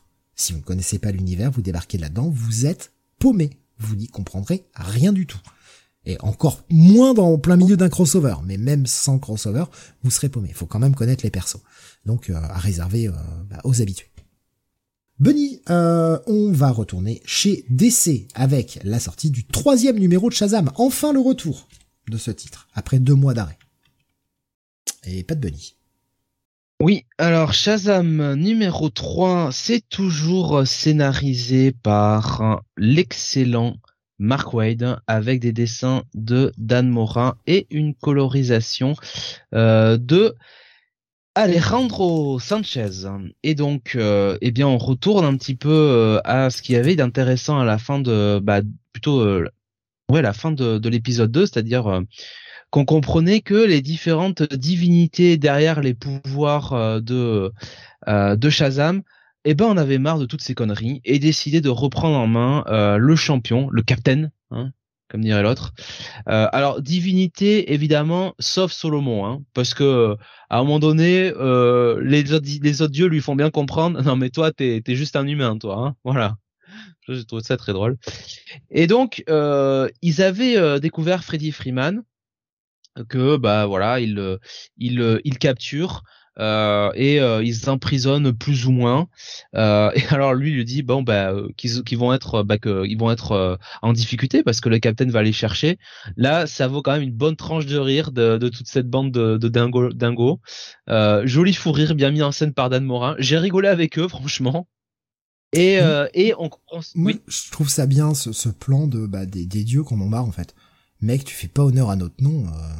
Oh, ça suffit ces conneries, quoi. C'est bon, on, va, on va reprendre la main, quoi. On va reprendre la main. Et c'est le tour d'Atlas. Euh, et donc, euh, eh bien, euh, ça va être l'épisode d'Atlas. C'était l'épisode de Salomon et de Hercule la fois d'avant, je crois. Et je, je me marre parce que je pense déjà à ce pauvre Atlas qui se fait niquer tout l'épisode. Bah, c'est-à-dire qu'Atlas passe pour un con pendant tout le truc. Hein. Il se fait tracher dans tous les sens. Oui, on se fout bien. Les autres dieux se foutent bien de sa gueule en plus. Ah bah Zeus lui dit ah bah tu vas faire quoi? Tu vas encore euh, hein, tu vas encore prendre euh, la, voûte céleste sur tes épaules, hein? Genre euh, vas-y, tu peux la tenir une seconde s'il te plaît, le temps que je me dégourdisse les jambes et le mec fait ah c'est bon, je me casse. et lui il se retrouve coincé. Mais les dieux sont quand même pas trop couillons parce qu'ils se servent de Freddy euh, comme euh, comme d'un espion. Ils lui font boire euh, un, truc spécial. Pendant ce temps, on a Billy Batson qui eh bien n'en peut plus et qui a même changé sa page sa page Twitter puisque maintenant bien c'est la page de Métamorpho. Voilà. voilà. Euh, qui après avoir remis le personnage au goût du jour dans son arc sur World Finest se dit tiens je vais le réutiliser là. Dan Mora l'a déjà dessiné, il, dessine pas mal. Euh, donc voilà, donc les deux, euh, bah, les deux essayent de reprendre un petit peu le, cours de leur vie. On a quand même, euh, on a quand même Eugène qui met un petit tacle à, Billy Batson en mode ah c'est bête hein, de pas avoir de pouvoir, hein. ah la vache, hein. c'est triste. Hein. et puis Billy surtout se rend compte que la vie sans pouvoir c'est plus difficile. il essaie d'arrêter des bullies, il se fait littéralement rouler dessus. Euh, et, euh, et puis il continue de faire un petit peu des mauvais cauchemars où il a l'impression d'être euh, bah, le nouveau finalement j'ai envie de dire Black Adam. Hein. et puis on sent que Mark Wade n'oublie pas la continuité parce qu'il nous dit bon que quelque part Billy a un, un ressentiment mais est un peu jaloux de Mary Marvel qui peut utiliser ses pouvoirs quoi. Et c'est fait de manière un peu un peu à droite. Bon, Atlas quand même, il met en avant, il met euh, en plan, euh, enfin en avant, il fait, il met, il, il, fait son plan euh, et il envoie un espèce de, de gros bus à l'impérial. Bon, sur la route, les freins ne marchent plus, c'est le bordel. Il faut que Shazam intervienne. Bon, Billy au début refuse, finalement il le fait et alors là, il sauve quand même le bus où on a euh, le, le, le, comment dire le le le Gorilla City Tour quoi. On a euh, des membres de Gorilla City qui sont passés par là. Euh, voilà et bah, qui demandent enfin qui, qui qui bénéficient de l'aide de Shazam pour retourner retourner chez eux on a quand même Mark Wade qui continue son plot avec le dinosaure spatial qui vient un petit peu jouer les procéduriers du côté de la maison de, de Billy Batson. Donc c'est plutôt bien fait. On en apprend plus sur eux euh, et leur groupe. Donc on comprend bien que ça va être un fil rouge un petit peu de l'un des subplots un petit peu de, ce run. Et puis bon, euh, quand même, Atlas au bout d'un moment, il continue son entreprise. Euh, mais moi j'aime bien euh, que son, idée un petit peu dingo est critiquée par tout le monde. Il y a Mercure qui, euh, enfin Mercure et donc je sais plus qui c'est, c'est Achille qui se prennent la tête à deux mains, qui font un facepalm, c'est très drôle. Enfin tout ça marche très bien, c'est très drôle. Et puis quand même, euh, bah, on voit que à la fin euh, c'est euh, c'est moins c'est pas si drôle que ça quoi. Donc très bon numéro 3 mon cher Steve, je te laisse euh, je te laisse je te laisse y aller. Ah, je sais pas si Bunny est de retour. Je suis là, je suis là ouais ouais ouais. Si tu veux donner ton avis sur sur Shazam. Ouais bah épisode épisode sympathique avec pas mal pas mal de bah, pas mal d'humour hein, vraiment c'est un petit peu le depuis le premier épisode, euh, c'est toujours une lecture assez légère euh, qui fait plaisir. Euh, J'aime bien l'idée du, du, panthéon là des dieux et tout. Je crois que c'était c'était plutôt une bonne idée d'être parti là-dessus. Euh, après voilà, bon, euh, on retrouve un petit peu la, la patte de Mark Wade qui arrive toujours à replacer un petit peu la continuité, l'univers d'essai, etc. fait, comme le comme le comme euh, pour les deux épisodes précédents, j'ai pas grand chose à dire sur l'épisode en lui-même. C'est sympathique. Maintenant, euh, j'attends de voir où ça va nous amener tout ça, euh, puisque euh, bah, l'idée l'idée l'idée est cool quoi. L'idée est cool, mais pour le moment c'est pas le c'est pas le, le, le titre comment dire le titre où il se passe vraiment l'intrigue la plus folle du, la plus folle du moment quoi. C'est sympa, voilà, c'est sympa. Euh.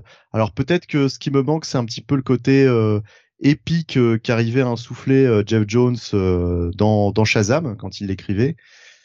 En même temps, bon bah là voilà, hein, Jeff Jones il avait tout à faire, tout à tout à reconstruire dans cet univers de Shazam. Maintenant, Mark Wade, lui, il peut, il peut développer quoi. En fait, cet univers quoi. On n'est plus dans une phase, dans une phase d'exposition quoi. Donc euh, ouais, euh, épisode euh, épisode cool quoi, qui, qui fait le qui fait le taf. Ouais, épisode gentil qui, qui continue bien l'ambiance. J'aurais aimé que ça avance peut-être un peu plus.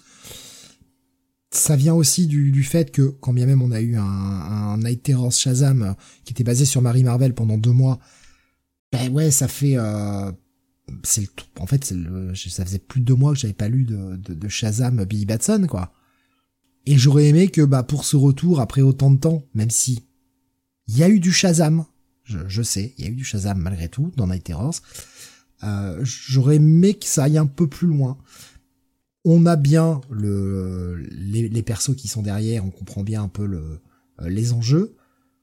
Il est quand même confronté, euh, je parle de Mark Wade, il est confronté quand même à une situation dans laquelle il s'est mis, hein, c'est lui Lazarus Planet, hein, faut pas l'oublier, euh, où Marie Marvel a chopé des pouvoirs d'un panthéon féminin, et euh, donc n'a plus les pouvoirs de Shazam, Billy Batson n'arrive plus à partager ses pouvoirs avec les autres membres de la famille, c'est pour moi il s'est un peu mis dans un corner, il va falloir quand même leur redonner des pouvoirs parce que oui, Shazam est intéressant, Billy Batson est intéressant, mais c'est aussi tout l'apport de cette famille, cette famille qui, depuis le premier épisode, passe son temps à se plaindre qu'ils ont plus leur pouvoir.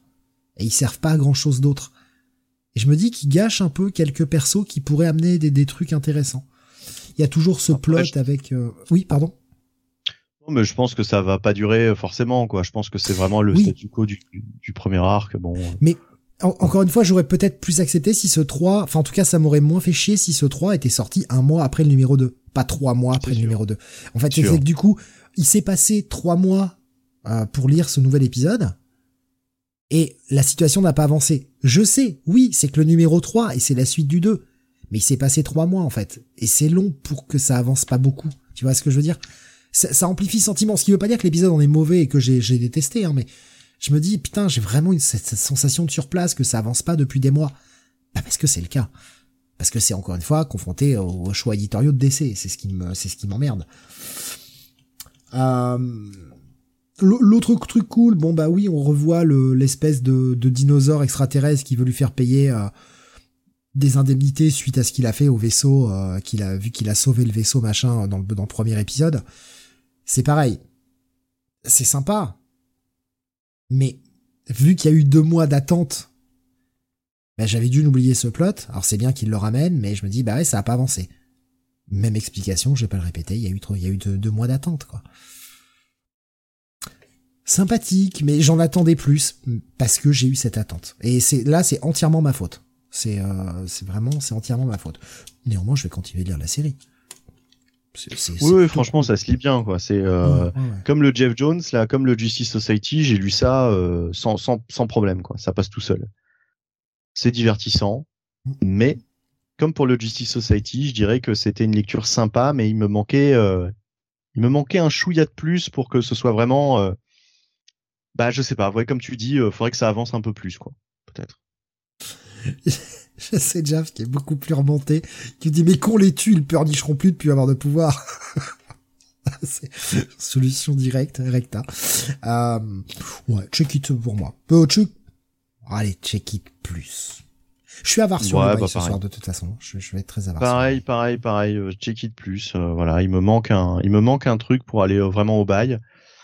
Après, comme je disais, ce qui est quand même sympa avec Mark Wade, c'est qu'il il utilise bien cette continuité. Euh, on retrouve notamment parmi les dieux, hein, on les connaissait, enfin on les avait pas tous vus, je pense précédemment, mais Atlas par exemple, on l'avait vu euh, contre Superman dans le run de Robinson, si je dis pas de bêtises, il y a longtemps, avant les New 52.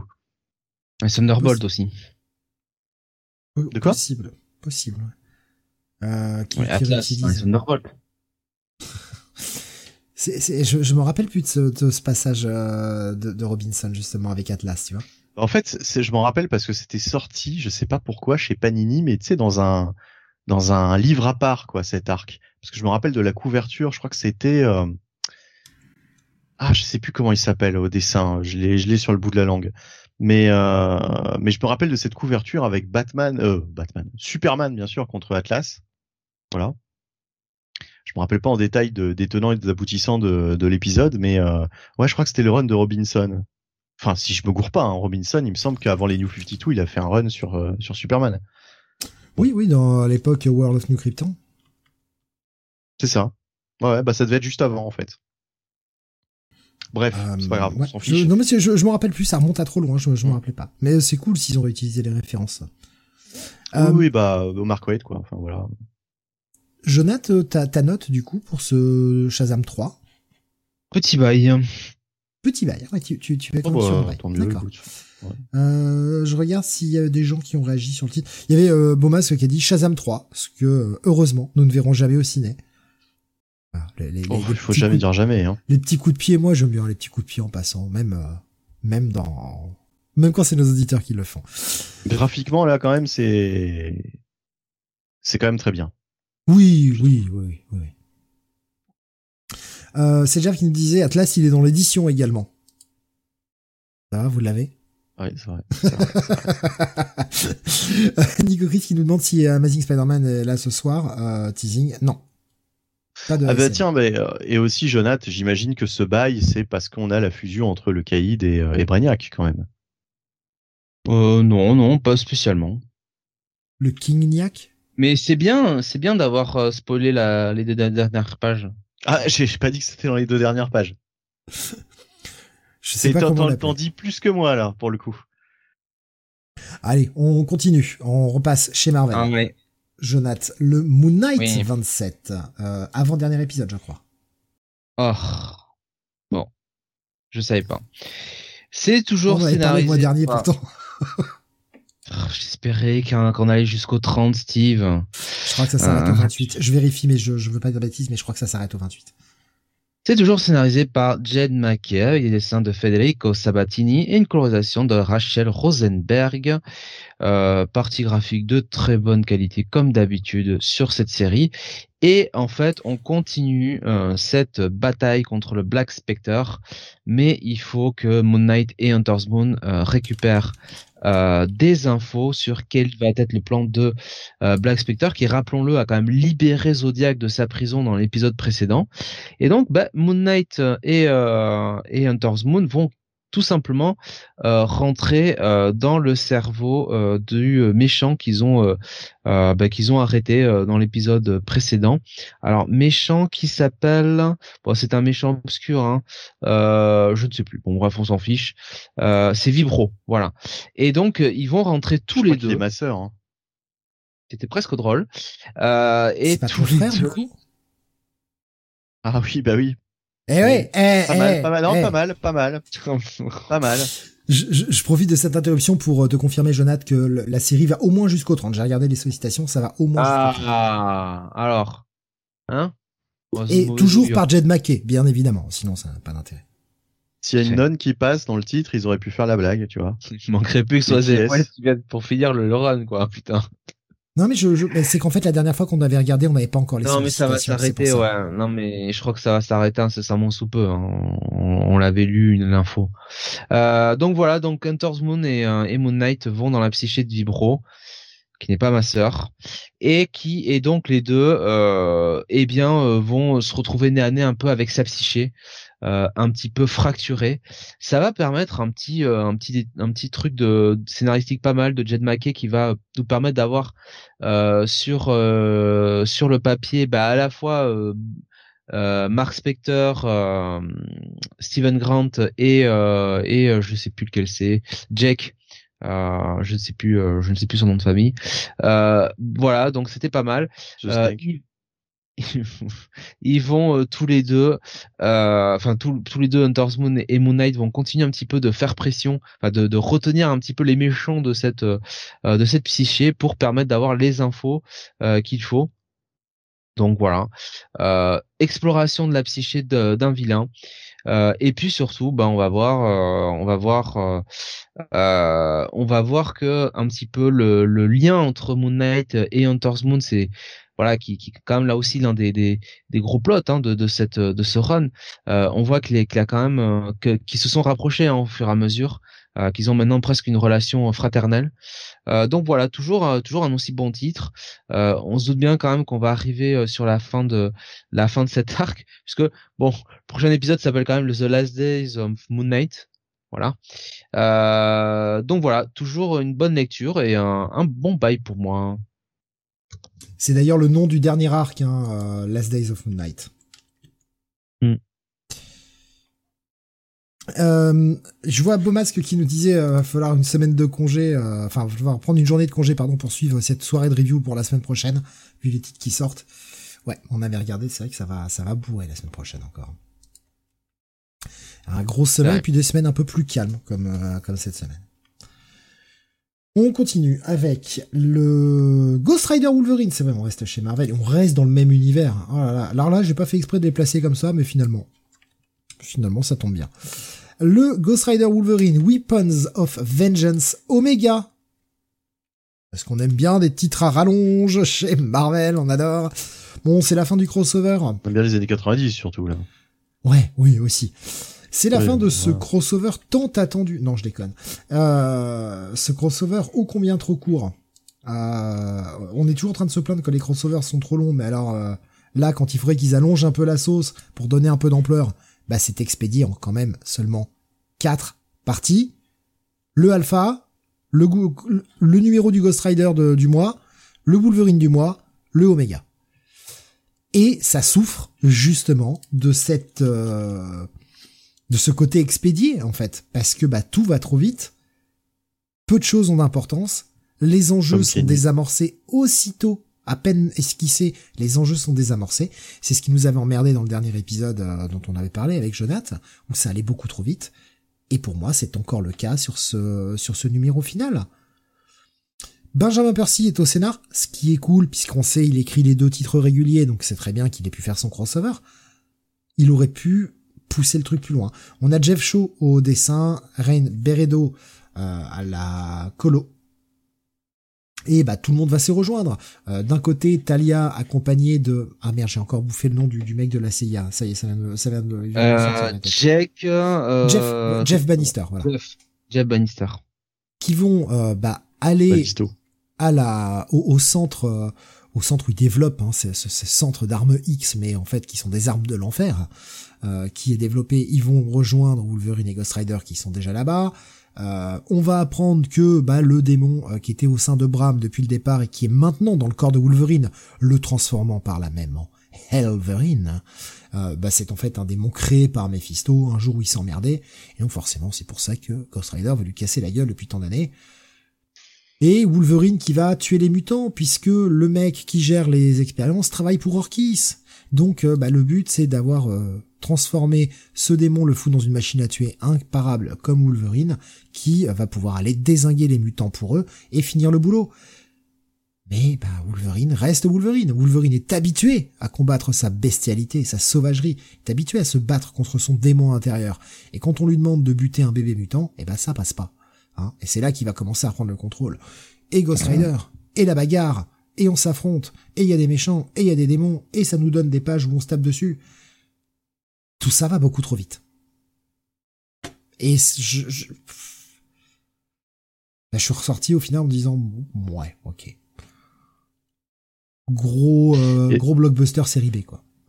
Est-ce que vous pensez pas que c'est Marvel qui a demandé à Ben Percy de d'écrire ça euh, et qu'il voulait pas forcément euh, faire cette, euh, cette, cette petite oh, parenthèse? Moi, je, je, je, pense qu'il avait envie de bah c'est les deux titres qu'il écrit donc il a envie de les faire se croiser. Et il y a des choses à écrire, c'est pas la première fois qu'ils se croisent les deux persos. Donc on peut écrire des choses sympathiques mais, c'est que ça va trop vite quoi. Ça me rappelle l'arc qu'on avait eu entre Hulk et Thor quoi récemment. Ouais, qui, qui était en qui était en 5 par contre là. Ah ouais, d'accord. Un alpha et deux... vraiment Non, non, c'était un alpha, deux numéros de Hulk, deux numéros de Thor. Donc c'était en 5. Hmm. Là, on a un alpha qui est un épisode double, d'épisode 5 pour euh, Ghost Rider, un épisode 5 pour Wolverine, et un nouveau un épisode double pour euh, pour euh, ce, ce Omega.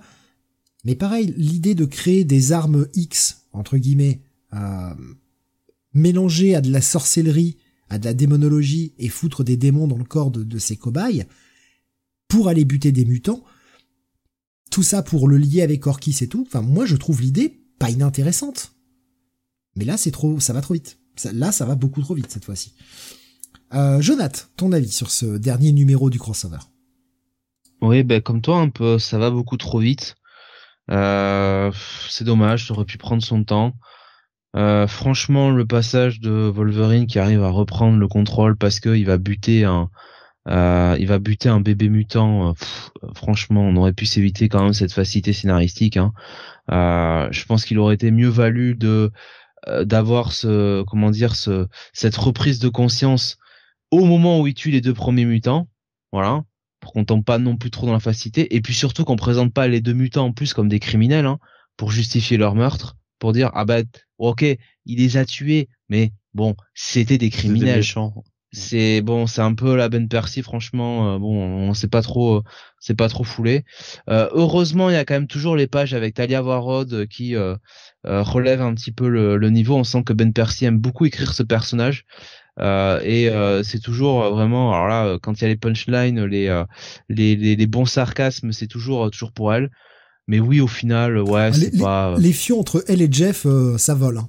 Les... Tu sens qu'ils enfin, s'aiment, ils s'aiment pas, et ils aiment bien se mettre des, des petits coups de latte. C'est surtout Jeff qui prend, hein, on va pas se mentir. Euh, elle s'en sert un peu de paillasson quand même. Euh, et puis bon, moi, le, enfin le méchant, non, le, le fameux petit gamin, la Bram, en fait, il y a une espèce de retournement dans cet épisode qui est pas inintéressant, mais ça arrive trop tard en fait. Il y avait un truc là justement, il y avait un truc qui était plus intéressant euh, à exploiter que bon euh, la première rencontre entre Wolverine et euh, et et, et Ghost Rider juste pour voir les, les voir s'affronter sur une dizaine de pages quoi. Il y a un truc pas mal sur et c'est explique Johnny en plus sur l'acceptation de son autre soi quoi. Voilà, je vais dire comme ça. Oui, et puis, donc, comme tu l'as dit, le retournement sur Bram, pour voir à ce à quoi il mène, c'est naze. Oui, voilà, c'est ça. En plus, en, plus que ce soit rapide, c'est naze. Est-ce qu'il stalk les gens, lui? Ça arrive. Euh, non, d'ailleurs, on a parlé récemment de Dracula. on ça va parler mardi soir entre nous. Après, ça, arrive. Ça arrive euh, beaucoup trop tard et ça laisse pas suffisamment de place à, à Ben Percy pour vraiment développer ça. Et pourtant, c'était franchement un truc qui était intéressant quoi. C'était l'une des rares bonnes idées du truc. Donc oui au final bon écoute euh, c'est trop rapide, euh, c'est sympa, on a Wolverine et, euh, et Ghost Rider qui casse des gueules. Bon bah écoute très bien. Hein, Au moins là, Ben Percy, il utilise les griffes en feu. Rappelez-vous, Return of Wolverine, les griffes en feu, tout ça. Là, il les utilise, mais c'est logique. Le bordel est possédé par un putain de démon de l'enfer. Bon, bah, il a des griffes en feu. De toute façon, il est tout en feu. Donc euh, voilà. J'attends toujours l'explication des griffes, euh, des griffes flamboyantes. Hein. ça peut-être, ça peut-être été dit quelque part. J'ai pas cherché. Et en réalité, je m'en fous. Euh, c'était con. Et comment Dai, il arrive à voir son épée enflammée là? Hein? Je sais pas, j'ai pas encore tout relu. euh, check it. Et pour le crossover, petit check it. Ouais. C'est vraiment c'est une petite parenthèse à la fois pour Wolverine et à la fois pour, euh, pour Ghost Rider, si vous êtes juste financièrement, zappez. Vous pouvez zapper le crossover. Il y a vraiment en tout cas si vous, euh, pour Wolverine, je vais moins m'avancer parce que je lis plus la série, mais pour, si vous suivez Ghost Rider, mais que vous êtes juste financièrement et que vous n'êtes pas euh, complétiste parce que si vous avez des trous, ça vous dérange pas, vous pouvez zapper cette partie. Vous pouvez vous économiser l'achat de ces quatre numéros puisque l'histoire principale de Ghost Rider n'avance pas du du tout euh, dans, ce crossover. Donc euh, vous êtes trop trop short, euh, euh, supprimez, enfin ne, le prenez pas, perdrez rien. Allez, euh, Dai il a fait un Mera sur son épée, nous dit Alex. Wolverine il doit y mettre de l'alcool. C'est cela, oui, c'est cela. Et Nico Chris nous a montré d'ailleurs pour ceux qui veulent la photo de Dai qui rit. Je serais allé voir euh, la blague. C'est euh, quand même beau de voir que nos auditeurs sont aussi drôles que nous. Hein. bon, justement, je les adore pour ça. On a, voilà, je me sens moins honteux à faire des blagues pourries, tu vois, d'un seul coup. Euh, Bunny, tu vas nous parler chez Boom du neuvième épisode de Once Upon a Time at the End of the World.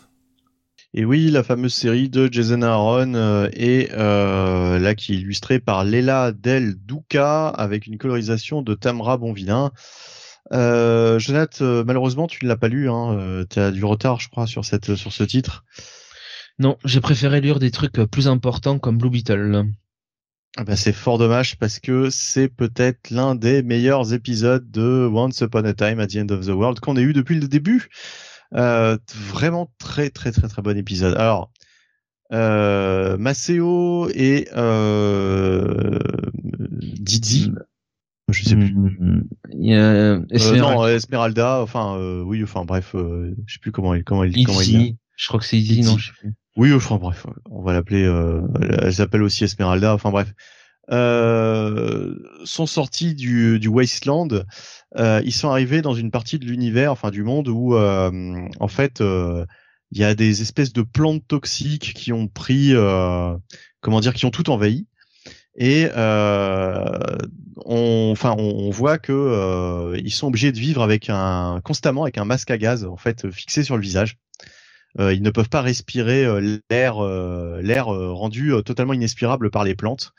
Et du coup, euh, bah, c'est très problématique, surtout dans les moments intimes, puisqu'ils sont obligés de de, bah, de tirer un coup avec leur masque à gaz quoi sur la tronche. Euh, donc euh, voilà, donc la, la, la, la vie, la vie, la vie n'est pas n'est pas cool quoi en ce moment. Et Maceo donc va passer son temps à essayer de trouver une solution, à essayer de de, faire disparaître le gaz toxique euh, développé par ces plantes, de faire vraiment disparaître ces plantes. Euh, et pendant ce temps-là, eh bien, euh, Izzy va être confronté à euh, comment dire une espèce de de, de, de problème qui va toucher tous les survivants qui vivent avec eux. C'est-à-dire que va y avoir de plus en plus de, meurtres étranges perpétrés par une sorte de monstre que l'on ne voit pas en fait, mais euh, un monstre qui euh, va euh, pousser les, euh, les, les, survivants en fait à s'entretuer entre eux. Et donc on va avoir euh, toute une série de, de meurtres et de d'actes de, barbarie euh, les plus plus violents que les uns que les autres. Et surtout, elle va chercher durant tout cet épisode bah, où est ce monstre, à quoi il ressemble, puisqu'en fait on a des descriptions qui varient selon les protagonistes. Et ça va être vraiment un épisode tout en tension, euh, avec un Maceo qui est complètement déconnecté de la réalité, euh, puisque lui il est dans son coin et euh, il essaye de, bah, de trouver une solution à ce problème d'air euh, irrespirable. Et puis, et puis, il dit de son côté qui elle essaye de, de trouver, de débusquer ce fameux monstre. Et en fait, on va avoir une espèce de scission dans ce couple. Et bah voilà, en fait, ça va être un épisode très psychologique sur euh, qui va nous parler de différentes choses, de la peur de la séparation, etc. Enfin, de plein plein de choses, avec une espèce de d'ambiance à la The Thing, euh, une ambiance de plus en plus pesante et de plus en plus euh, euh, comment dire euh, euh, une ambiance où tout le monde va se va se soupçonner quoi euh, d'être euh, d'être contaminé. On sait pas trop si c'est la plante qui contamine les gens enfin voilà. Et puis ce final ce final est vraiment incroyable euh, très surprenant euh, donc franchement j'ai euh, ça a été une grosse grosse claque cet épisode une grosse grosse surprise. C'est peut-être l'un de mes épisodes favoris. Alors peut-être pas mon favori parce que faut pas déconner le premier euh, qui posait l'univers etc m'avait bien plu. Euh, Il y a eu d'autres très bons épisodes, mais en tout cas c'est l'un des meilleurs quoi qu'on ait eu depuis le début. Je t'encourage vivement à rattraper ton retard et vraiment à lire cet épisode 9 qui est qui est bah ouais, qui est un épisode dont je me souviendrai pendant longtemps euh, parmi mes lectures euh, mes lectures habituelles quoi, mes lectures de la semaine. Ouais, c'est un épisode qui est quand même bien marquant avec une mise en scène assez extraordinaire. Euh, non, franchement, euh, épisode vachement efficace. Euh, donc, euh, bah, ce sera mon coup de cœur en fait de la semaine. Vraiment méga gros bail. Euh, très très bonne surprise ce neuvième épisode. Et Nico Chris nous dit que c'est l'avant-dernier en plus. Ah merde. Ah là, par contre là c'est con. Là. Par contre là ça me la douche froide. Euh, ouais, j'aurais euh, pensé que ça allait durer euh, plus longtemps quoi en fait. À moins que ce soit peut-être, euh, euh, je sais pas si ça a été annoncé officiellement ou si c'est euh, juste une pause avant, euh, comme des fois on fait avec avec un arc, euh, surtout dans la partie 1D, euh, on fait une pause après un arc, le temps que ça soit collecté en TP et puis prendre de l'avance. Je sais pas du tout. Bah j'ai rien vu passer. euh, ouais, euh, c'est le book 2. Alors euh, voilà, c'est tout ce que je sais. book 2. Donc euh, ouais, voilà. Oui, bah oui, écoute, je vais jusqu'au bout, euh, au fond de la vanne. C'est la quatrième partie de ce, de ce deuxième livre. Alors, est-ce que ce sera la fin du deuxième livre, euh, le numéro 10, ou est-ce qu'il n'y aura que deux, euh, Alors, deux books apparemment, en fait, c'est euh, la f- le, le deuxième livre, c'est bien The Rise and Fall of Golgonooza, c'est bien ça? Ouais, ouais, le, la, la, la, la montée et la, et la chute du Gorgonzola, là. Euh, en tout cas, effectivement, le prochain sera le dernier numéro de Rise and Fall of Golgonouza. Putain, il a un nom de merde, c'est chiant à dire. Euh, donc la fin de. En fait, c'est l'endroit où ils sont, c'est le lieu où ils se trouvent. En fait. Rise and Fall of Gogol là, euh, c'est la fin. Maintenant, je vois pas d'annonce comme quoi c'est la fin de la série. Ah, J'espère que ce sera, ce sera sur la fin du livre 2. Euh, y a, mais il s'est euh, sollicité en Final Issue, nous dit Nico Chris. Bah, moi, je le vois sur la sollicitation Final Issue, mais de l'arc en cours. Ouais, je pense que c'est euh, plutôt ça, quoi. Il y aura peut-être une pause. Je sais pas. Ouais, euh, mais ouais, peut-être Final Issue tout court. Euh, en tout cas, moi là où je le vois, c'est juste Final Issue de, de l'arc. Mais hmm. de, du coup, ce livre 2. Bon, j'aurai à voir. Ton coup de cœur, donc, évidemment. Ah ouais, ouais vraiment, euh, vraiment très très bien cet épisode.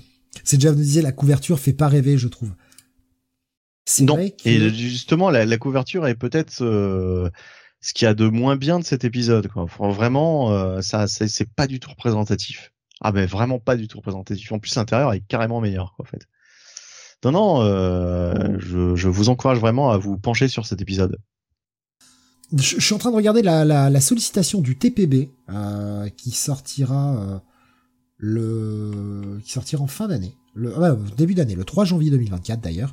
Et apparemment sur la sollicitation du TPB, on parle bien que c'est le le, deuxième chapitre qui est euh, collecté, mais il ne parle absolument pas de fin de série. En tout cas, dans ce dans la sollicitation du TPB. Encore une fois, apprendre avec des pincettes, les choses peuvent changer, hein, évidemment. Jonathan, euh, on revient vers toi et tu vas nous parler de Peacemaker Tries Hard, sorti chez DC, c'est le numéro 5. Peacemaker Trizard numéro 5 avec une très belle couve, scénarisé par Kai avec des dessins de Steve Les bébés avec des boucs, ça me fait toujours rire. Je sais, c'est une colorisation. Une colorisation de Jordi Belair. Alors, je ne sais pas si tu l'as si tu l'as lu. Euh, du coup, non. Alors, c'est bébé avec un bouc. Non, il y a une explication. J'ai malheureusement. Bah oui, bon, de toute façon, on reconnaît qui c'est. Hein, euh, sur la cover. Enfin voilà. Hein, le, patch sur l'œil et le bout qu'on reconnaît qui c'est. Non, j'ai en fait j'ai pris vraiment beaucoup de retard sur la série. Euh, je, je, je, n'ai lu que les deux premiers, tu vois. Donc là, du coup, c'est le troisième numéro de retard que j'ai. C'est Nick Fury, bien sûr.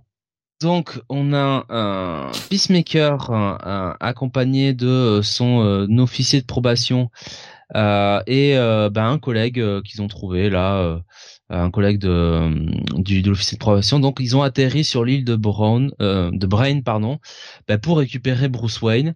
Et euh, donc ben euh, Peacemaker va avec avec son avec le le Red Bee donc pour pour arrêter arrêter Brain. Euh, donc ça vaut quand même des discussions assez euh, assez improbables autour de la reproduction des abeilles, euh, autour de la dangerosité des abeilles et des guêpes. Voilà, une entrée aussi dans le quartier général assez drôle. voilà, on voit que Peacemaker est décidément un gros teubé. Et on arrive à une fameuse scène où il y a des clones bah, de, du corps de Brain partout. Euh, et euh, Peacemaker vient pour les tabasser. Alors eux ils sont malins, ils disent ah, mais nous on veut pas se faire frapper. Euh, le méchant il est là-bas, vous y allez, nous on s'en lave les mains, c'est bon, on a compris, on passe notre tour. Et ça les fait arriver en fait dans une chambre où il y a il y a des bébés, voilà. et en gros il y a un sosie du brain qui leur dit surtout surtout ne réveillez pas ces bébés, ce sont des Deathstroke babies. Évidemment, Chris, euh, Peacemaker euh, gueule comme un putois et les bébés se réveillent. Et alors là, t'as l'armée de bébés Deathstroke qui attaque Peacemaker et son, son acolyte. Euh, c'est très très très bon. Euh, surtout la finalité. Et puis derrière, il tombe sur euh, Teen Deathstroke. Voilà. Alors lui, c'est bah, c'est la version teenage hein, de, de Deathstroke avec avec les baskets. Voilà. le petit le petit survêt aussi. Euh, et alors là, on a quand même un combat assez improbable avec Peacemaker et surtout euh, Peacemaker qui qui arrive à euh, comment dire à atteindre un petit peu euh, King Deathstroke en lui parlant de sa vie à lui et notamment sa relation conflictuelle avec son père. Voilà. Et puis finalement, bon, on arrive à l'affrontement final, toujours aussi loufoque, toujours aussi dingue et euh, et puis surtout bah voilà un cliffhanger euh, plutôt, euh, à l'image en fait de cette série ce grand n'importe quoi euh, continue donc encore un très bon un très bon épisode c'est un bon bail pour moi. C'est vraiment une série qui, qui mène bien sa barque. Euh, Kyle Starks, euh, bon, ben, il a compris euh, qu'est-ce qu'il avait comme personnage hein, sous la main, et euh, bah, c'est le, grand n'importe quoi jusqu'au bout, et, ça marche très bien. Donc voilà, ah, bon bail ah, pour moi. Après, Kyle Starks fait fait pas mal dans la comédie et dans le, le loufoque un peu barré à en faire un peu trop. Cette série dont, j'ai souvent parlé, I Hate It Here, non, I Hate This Place I hate this place, c'est ça. Qui, euh, qui pareil, qui est complètement loufoque, euh, euh, qui, qui part dans tous les sens. Et ouais, Cal Stark est, est assez bon pour ça. Et ah, je pense que c'est un mec à surveiller quand même.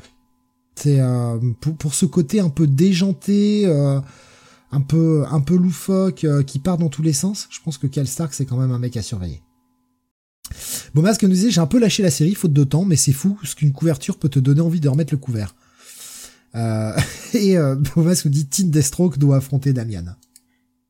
Qu'est-ce que t'en penses? Un combat entre les deux, Jonathan? Entre Deathstroke et, et Damian? Entre Tin Deathstroke ah, et Damian. Deathstroke. Ah, je sais pas parce que Damian il est un peu trop euh, trop dur de la feuille. Oui, ça serait marrant, mais euh, je pense qu'il y a moyen de mettre euh, Tin Deathstroke contre des adversaires plus drôles que ça, quoi. donc un, fortement recommandé, un, un bon gros bail. Hein. Ah oui, un bon gros bail. J'étais en train d'essayer de voir si euh, combien de temps la série. Enfin, est-ce que genre le, prochain c'est le dernier ou est-ce qu'il y a plus de numéros d'annoncés? J'étais en train d'essayer de voir ça et euh, pour le moment il y a que un 6 d'annoncé qui a l'air d'être le dernier. puisque ça s'arrête, enfin en tout cas la sollicitation va jusqu'au mois d'octobre, sachant qu'on a déjà les sollicitations de novembre et de décembre pour certains titres. Donc il y a des chances que le prochain soit le dernier. Continuons avec euh, un autre titre de chez DC. Il s'agit de Steelworks numéro 4. Bon, définitivement, je continue de lire ce titre. Je sais pas. Je, vous avoue que je sais pas trop pourquoi. C'est jamais euh, absolument mauvais. C'est jamais vraiment bon ni passionnant. Mais oh, j'aime bien le personnage de Steel, donc euh, j'essaie de continuer. C'est Michael Dorn qui écrit. Rappelez-vous le mec qui a joué Worf, entre autres. qui s'améliore Hein, comme j'avais, lui avais beaucoup reproché dans le premier épisode, de pas savoir franchement mettre en scène un comique dans son rythme, dans son cliffhanger, tout ça, ça s'améliore. Mais ce n'est toujours pas bien passionnant malheureusement. On a Sami Basri et Vincente Cifuentes qui vont s'occuper euh, respectivement des dessins et de l'ancrage. Andrew Dollhouse et Talacolo. Et euh, eh bien on a le retour de Superlana. Rappelez-vous qu'était Superwoman dans les New 52. Euh, suite à son exposition avec cette super source d'énergie qui a ramené Superman de Warworld, dans tout ça est connecté et dont euh, John Henry Irons se sert pour essayer de développer une nouvelle énergie source propre qui permettra à tout le monde ben, d'avoir de l'énergie gratuite, illimitée, et de pouvoir aussi s'affranchir de pas mal de choses qui sont au-dessus, et notamment le but de, John Henry Irons au passage, et de s'affranchir des super-héros euh, de plus que les euh, humains lambda, que les civils de Métropolis mais du monde entier se disent quand il y a un truc qui va mal, et ben on attend l'avenue des super-héros. Les gens doivent se prendre en main un petit peu. Donc, pour qu'ils se prennent en main, je leur donne une source d'énergie infinie, après ils se démerdent. C'est un peu le, but, quoi. Je schématise, mais c'est un peu ça. Donc, Lana est de retour avec ses pouvoirs de Superwoman, en tout cas un bref instant, c'était le cliffhanger du dernier épisode. Euh, Steel va euh, enquêter un petit peu dessus, va essayer de faire quelques tests pour essayer de comprendre, et puis bah, c'est le retour du Silver Mist, ce personnage qu'on a découvert dès le premier épisode, qui passe à travers les murs, et qui est là, engagé par euh, Charles Walker 3 pour aller piquer cette source d'énergie à Steel. Depuis le départ, hein, c'est le plan.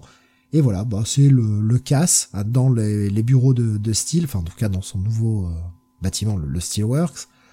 C'est la bagarre, il va y avoir un jeu de faux semblant. Non, il ne m'a pas volé l'énergie parce qu'en fait je l'avais caché là, mais en fait peut-être que s'ils l'ont quand même volé. Ça avance pas des masses sur cet épisode. Ce qui est la seule chose que je trouve assez intéressante, c'est qu'on commence à avoir des explications sur pourquoi euh, Connor a eu une explosion de ses pouvoirs, a complètement perdu le contrôle sur son euh, sur sa vision laser, là ces rayons qui sortent des yeux, qu'il ne pouvait plus les contrôler, que les trucs étaient devenus ultra destructeurs. Pourquoi Lana euh, Lana Lang, hein, qui est la future mariée, hein, la future promise de, de, John Henry, a de retrouver ses pouvoirs, en tout cas un bref moment.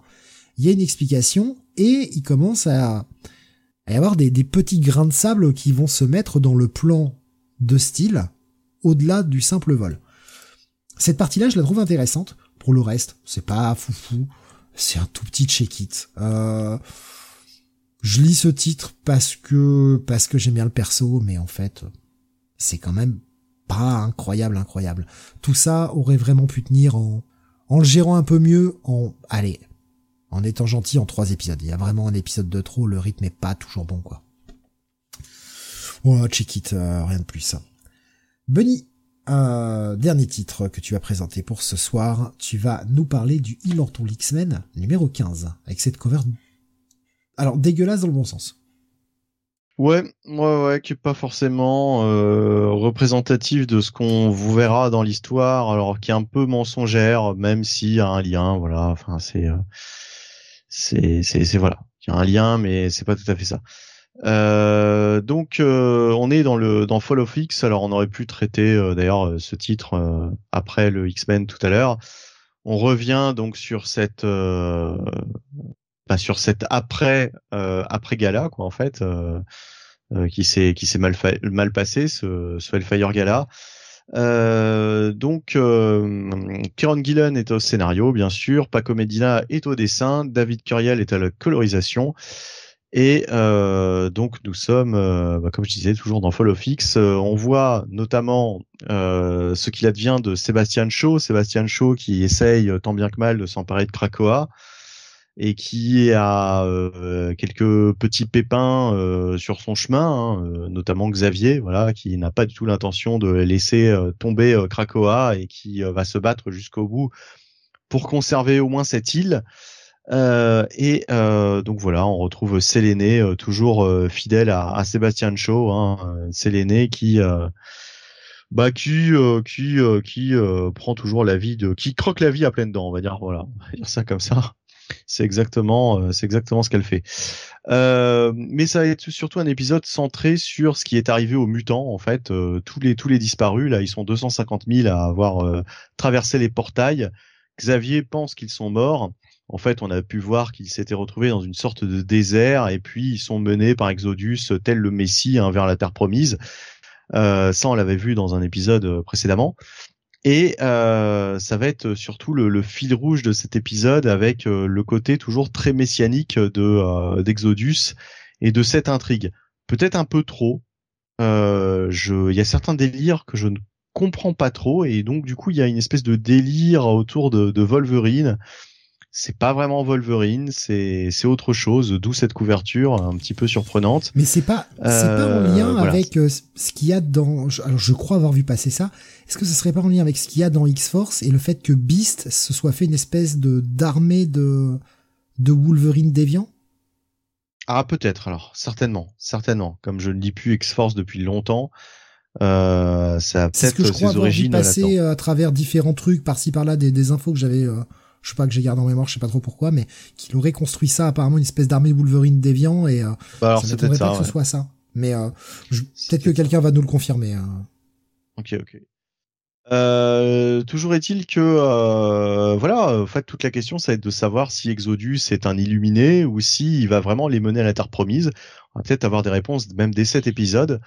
Et euh, Kieron Gillen, euh, bah mine de rien, nous sert euh, quand même un épisode assez solide, même si j'avoue que je suis un petit peu plus euh, hermétique à cet épisode que je ne l'étais auparavant, parce que le côté, voilà, le côté messianique, etc. Il y a quand même j'accroche moins à ce type de à ce type d'intrigue quoi. Je j'aurais préféré voir un peu plus de ce qui se passe vraiment du côté de Xavier en fait euh, et de Sébastien Shaw que de voir euh, ce qui se déroule avec les mutants euh, dans le désert. Mais bon, de toute façon, il va jongler entre les deux, hein, j'imagine, le père, le père Gillen. c'est pas un mauvais épisode. C'est juste que voilà, ça me ça me parle un peu moins cette intrigue. Exodus a jamais été un personnage qui me qui me qui me parle plus que ça. Euh, là, Kieran Gillen aime vraiment ce personnage. Il a, il a, enfin, il, il, fait un gros truc euh, avec quoi dans, dans, son dans son histoire. Euh, on, serait dans le catch, je dirais que Exodus a un gros push en ce moment avec avec Kieran Gillen, effectivement. mais mais voilà, donc un épisode assez sympathique. Je crois, Jonathan, quoi, tu l'as tu l'as lu hein, cet épisode? Oui. Oui, oui, moi j'ai bien aimé euh, quand même cet épisode. Euh, voilà, Steve sera d'accord avec moi. Hein. Quand il y a Célène, de toute façon, Célène, euh, déjà, Oh. c'est un point, c'est un Bye, point positif. bye, Voilà. coup de cœur, voilà. En plus, une Sélénée tout en beauté, hein, qui avait fait quand même péter le costume. Euh, voilà, de dialogue intéressant avec euh, avec Sébastien Shaw. Et en fait, le truc, c'est que moi, au contraire de toi, euh, Bunny, moi j'aime bien euh, cette écriture d'Exodus, qui est un peu ce ce messie quand même du pauvre, qui sait pas trop où il va. Il y a quand même un côté très euh, très ironique là-dedans, avec une euh, une euh, comment dire une putain j'ai oublié son nom. Euh, ah Irène, euh, l'aveugle. euh, Irène Adler? Oui, Irène Irène Adler. Adler, ouais. Destinée. Euh, mais Destinée, putain. Toi, Tu l'as eu en stéréo, là. Ouais. Destinée. Destinée donc qui euh, marchant hein, vers le. euh, oh, vers Destinée, le- marchand l'oasis. Non, non, là, franchement, Jonath, tu pouvais pas faire mieux ce soir. Oh, euh, j'ai fait euh, l'absolu euh, dans l'absolu Ricky Starks, hein. Mais Oh, Euh, donc, c'est vrai, c'est vrai qu'il y avait ça mardi. donc euh, Quel génie, quel génie.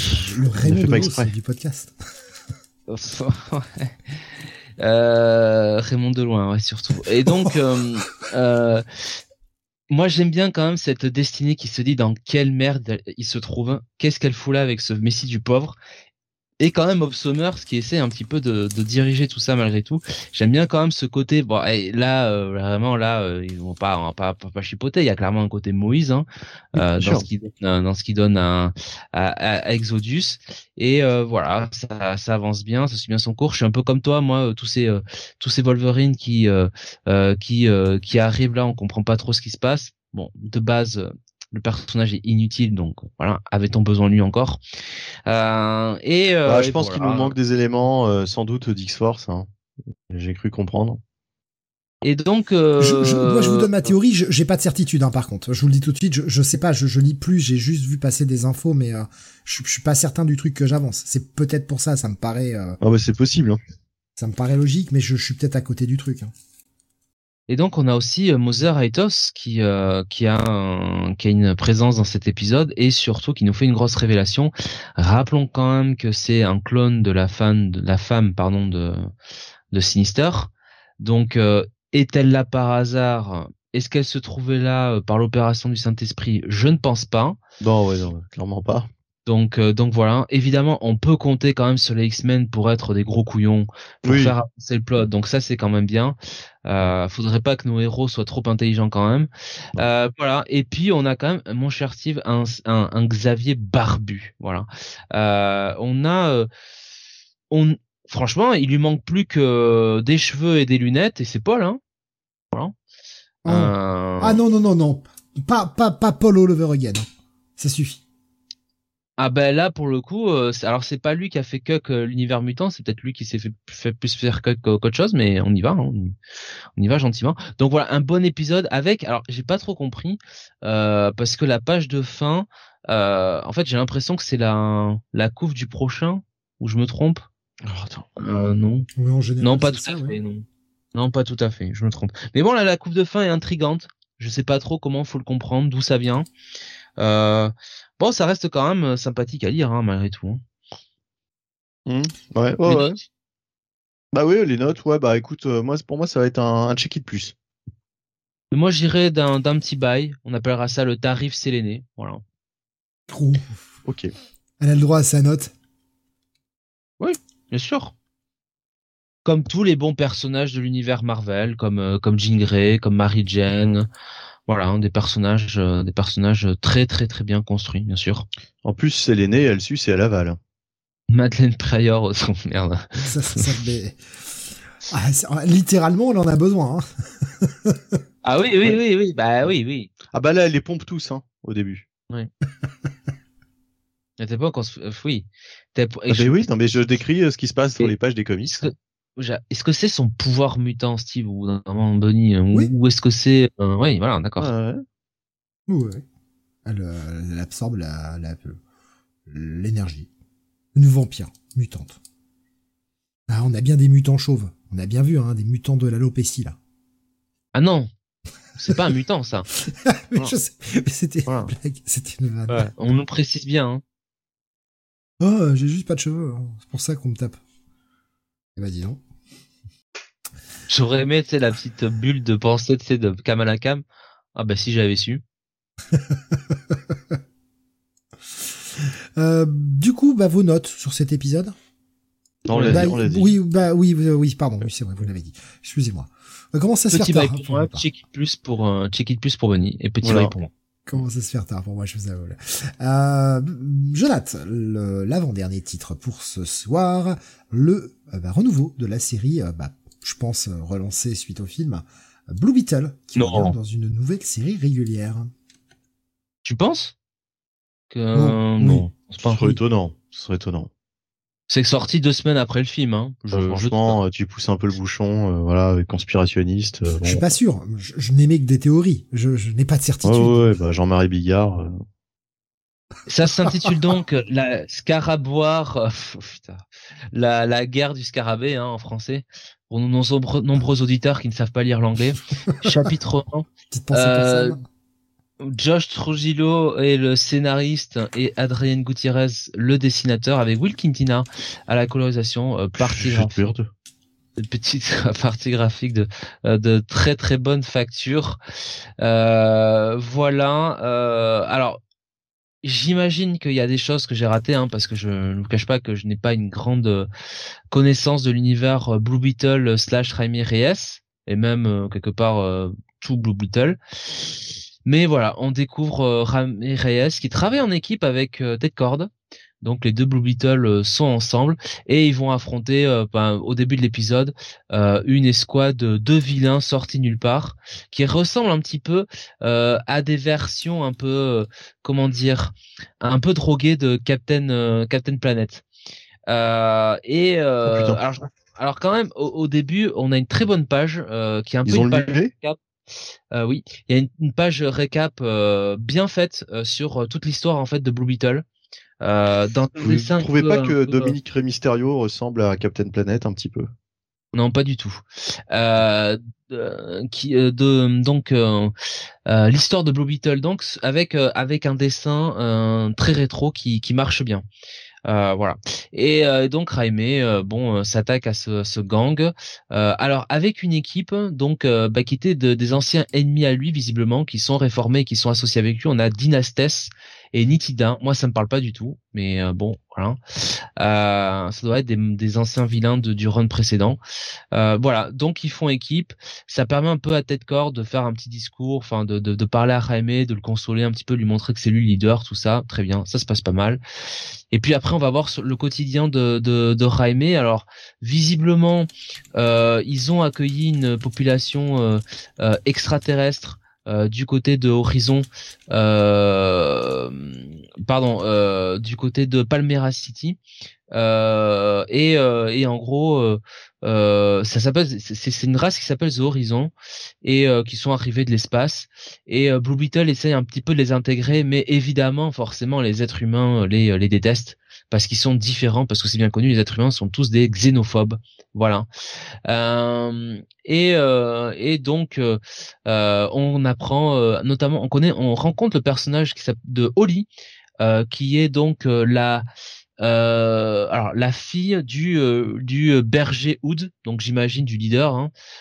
Et on sent bien que entre elle et Jaime Reyes, ça sent un petit peu le futur love interest, voilà. Et puis après on a une scène à la plage euh, avec euh, bah alors un espèce de voir l'eau euh, torse poil, enfin même carrément en string, hein, euh, qui monte ses muscles, donc c'est quand même assez assez étonnant. Euh, et, puis voilà, euh, donc on, découvre un petit peu le le enfin le les, les amis un petit peu de Blue Beetle, hein, euh, euh, Blue Beetle Jaime Reyes. Et puis on arrive sur cette fin euh, d'épisode là qui euh, bah, qui lance un petit peu ce que va être cette euh, euh, cette série. Euh, pas mal franchement comme scène finale. Euh, on sent quand même mine de rien que notre ami euh, euh, notre ami je vais retrouver son nom euh, Josh Trujillo veut quand même donner malgré tout un petit côté euh, Sentai euh, slash Kamen Rider euh, à euh, à Blue Beetle et ce n'est pas pour me déplaire.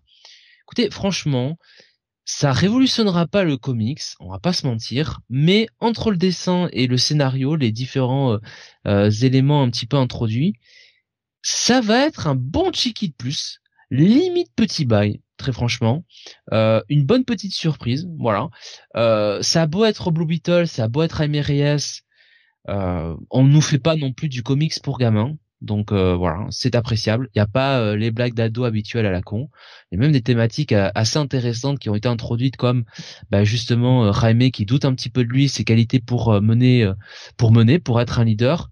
Ted Cord qui doit accepter un petit peu lui bah, sa, sa faiblesse entre guillemets et un petit peu de passer la main. voilà, donc très bien, franchement, bonne surprise. J'avais pas osé y aller. J'avais peur que ce soit bah, peut-être un peu proche du film justement et moins du comics, mais vu ce que t'en dis, quand même l'impression qu'ils ont pris en compte ce qu'il y avait dans le comics avant, donc euh, enfin voilà, l'histoire de Blue Beetle est vraiment intégrée dans le DC Universe euh, comics et du coup, ouais, bah finalement, j'essaierai peut-être de, lui donner sa chance de le lire, euh, voir un petit peu ce que ça donne. ta review m'a donné envie, en tout cas d'aller voir le truc. Allez, dernier titre pour ce soir, on va finir avec un titre de la semaine dernière. Euh, histoire de, de, terminer euh, tranquillement un titre de chez Dynamite, le Elvira in Monsterland numéro 4. Euh, toujours David Avalon, bien évidemment, au scénar. Quant au dessin, on a quelqu'un dont j'ai oublié le nom, mais que je vais retrouver dans deux secondes, Walter Pereira.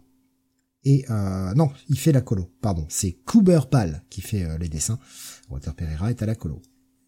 Elvira continue de sauter d'univers en univers de, de univers de ciné en univers de ciné. Après euh, ce Vlad euh, l'empaleur hein, Vlad euh, début de penser au début de, de, de Dracula de Coppola euh, pour l'image qui allait recruter tout un tas de vampires, puis dans l'épisode 2 allait recruter des monstres, et notamment toutes les créatures de Frankenstein, dans différentes itérations de différents films de Frankenstein. L'épisode 3, qui était consacré au loup-garou, avec plein de, pareil de références à tout un tas de films classiques euh, sur le mythe du loup-garou. On avait à la fin de l'épisode 3 ce cliffhanger où bah, Elvira continue à la poursuite de Vlad et va prendre de l'avance. Elle va réussir, par euh, un moyen, de, prendre de l'avance sur là où Vlad va se rendre. Pas de bol, il se rend dans le monde des kaiju.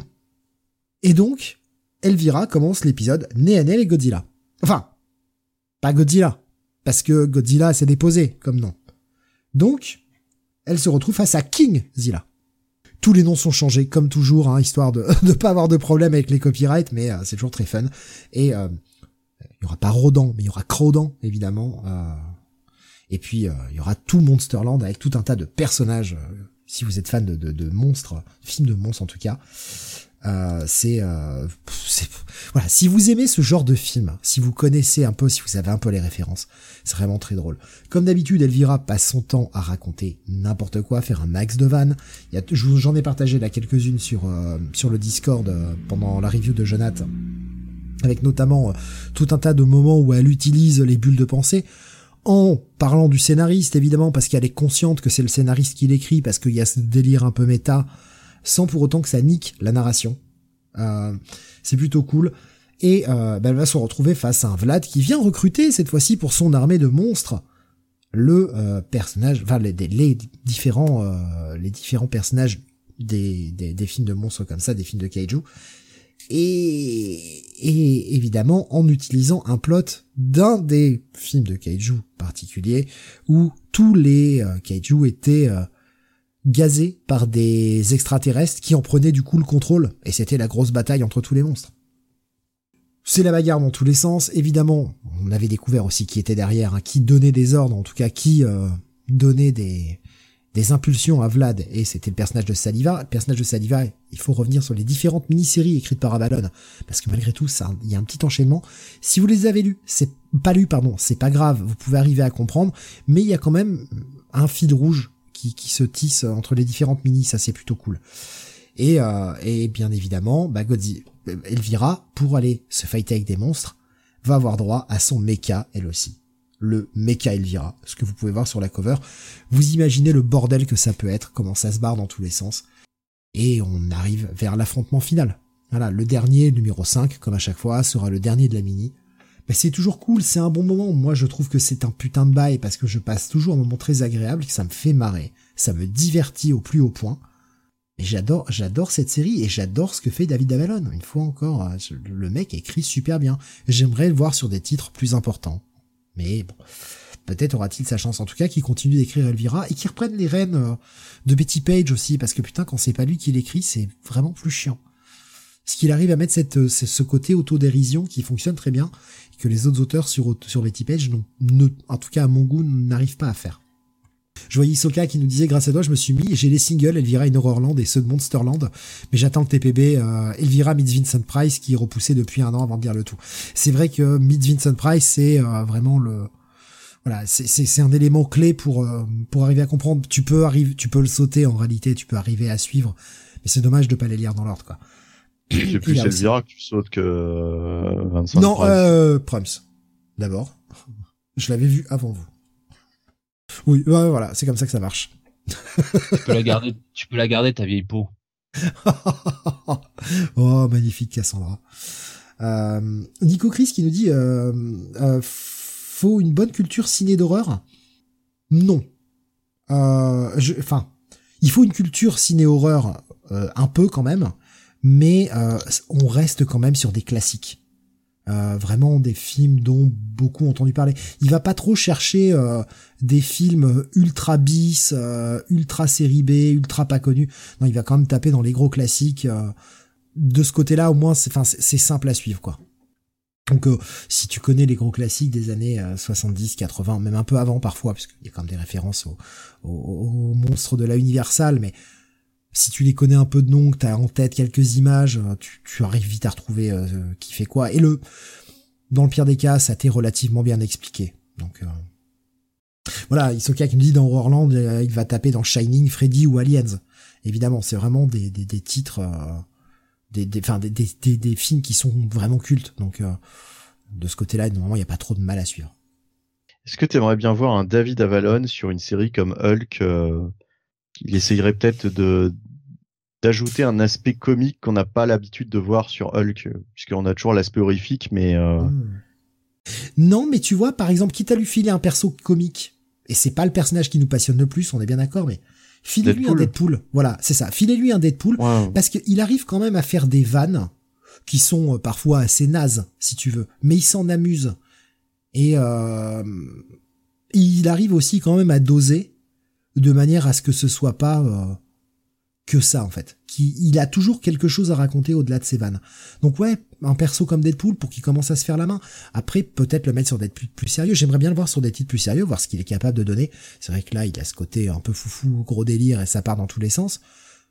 Est-ce qu'il arriverait autant à se canaliser sur un titre plus sérieux? Je sais pas, mais euh, ouais, franchement, euh, là, que soit si une boîte comme Marvel ou DC veut l'engager, je pense qu'il peut avoir une bonne patte s'il lui file un bon projet.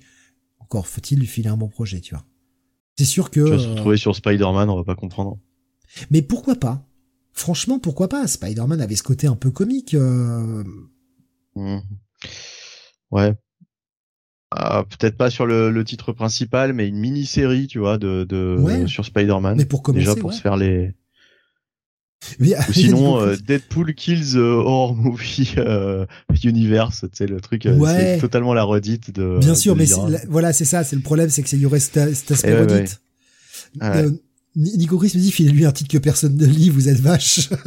euh, Isoka disait, bonne idée, j'irais franchement sur Deadpool si c'était la même écriture.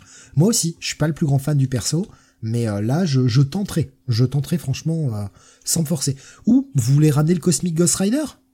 C'est un personnage qui marche je pense que vu qu'il écrit pas mal de trucs assez comiques, faut commencer à l'imposer euh, chez les Big Two dans un style un peu euh, qui est un peu le même avant de commencer à lui donner des choses un peu moins rigolotes. Ou Harley Quinn, comme ça ce sera plus Tiny Howard au moins. Ou, Harley Quinn aussi, effectivement. Euh, là, c'est vrai que je me ferai violence pour y aller, mais si c'est écrit par lui, je testerai au moins, tu vois, je, je donnerai sa bah chance. Voilà, au, moins ça nous fera lire un petit peu d'Harley Quinn et pour tester le truc, quoi. Mais euh, ouais, il y a, y a, des choses comme ça, et je, je pense qu'on peut. Ou euh, Zatanna, Zatanna. Pour un personnage un peu plus sérieux, pourquoi pas? Pourquoi pas? Et là, justement, l'aspect comique, pourquoi pas en jouer? Pourquoi pas en jouer de, de, de, ce côté putain je fais mes formules à l'envers tu peux tu peux arriver à faire des, des quelque chose d'un peu comique. À, l'image un peu de ce que fait un ce que fait un Kyle Starks par exemple qui a ce côté un peu délirant sur Peacemaker Tries Hard qui euh, qui va euh, qui va dans le délire, qui le pousse, mais qui arrive quand même à raconter une histoire qui, en tout cas, ce que Jonathan disait, est, très, est assez intéressante et euh, part dans tous les sens, c'est rigolo, mais mais ça avance quand même. Juste juste avec ce que tu viens de dire, putain, je fais ma mes, je fais mes formules à l'envers.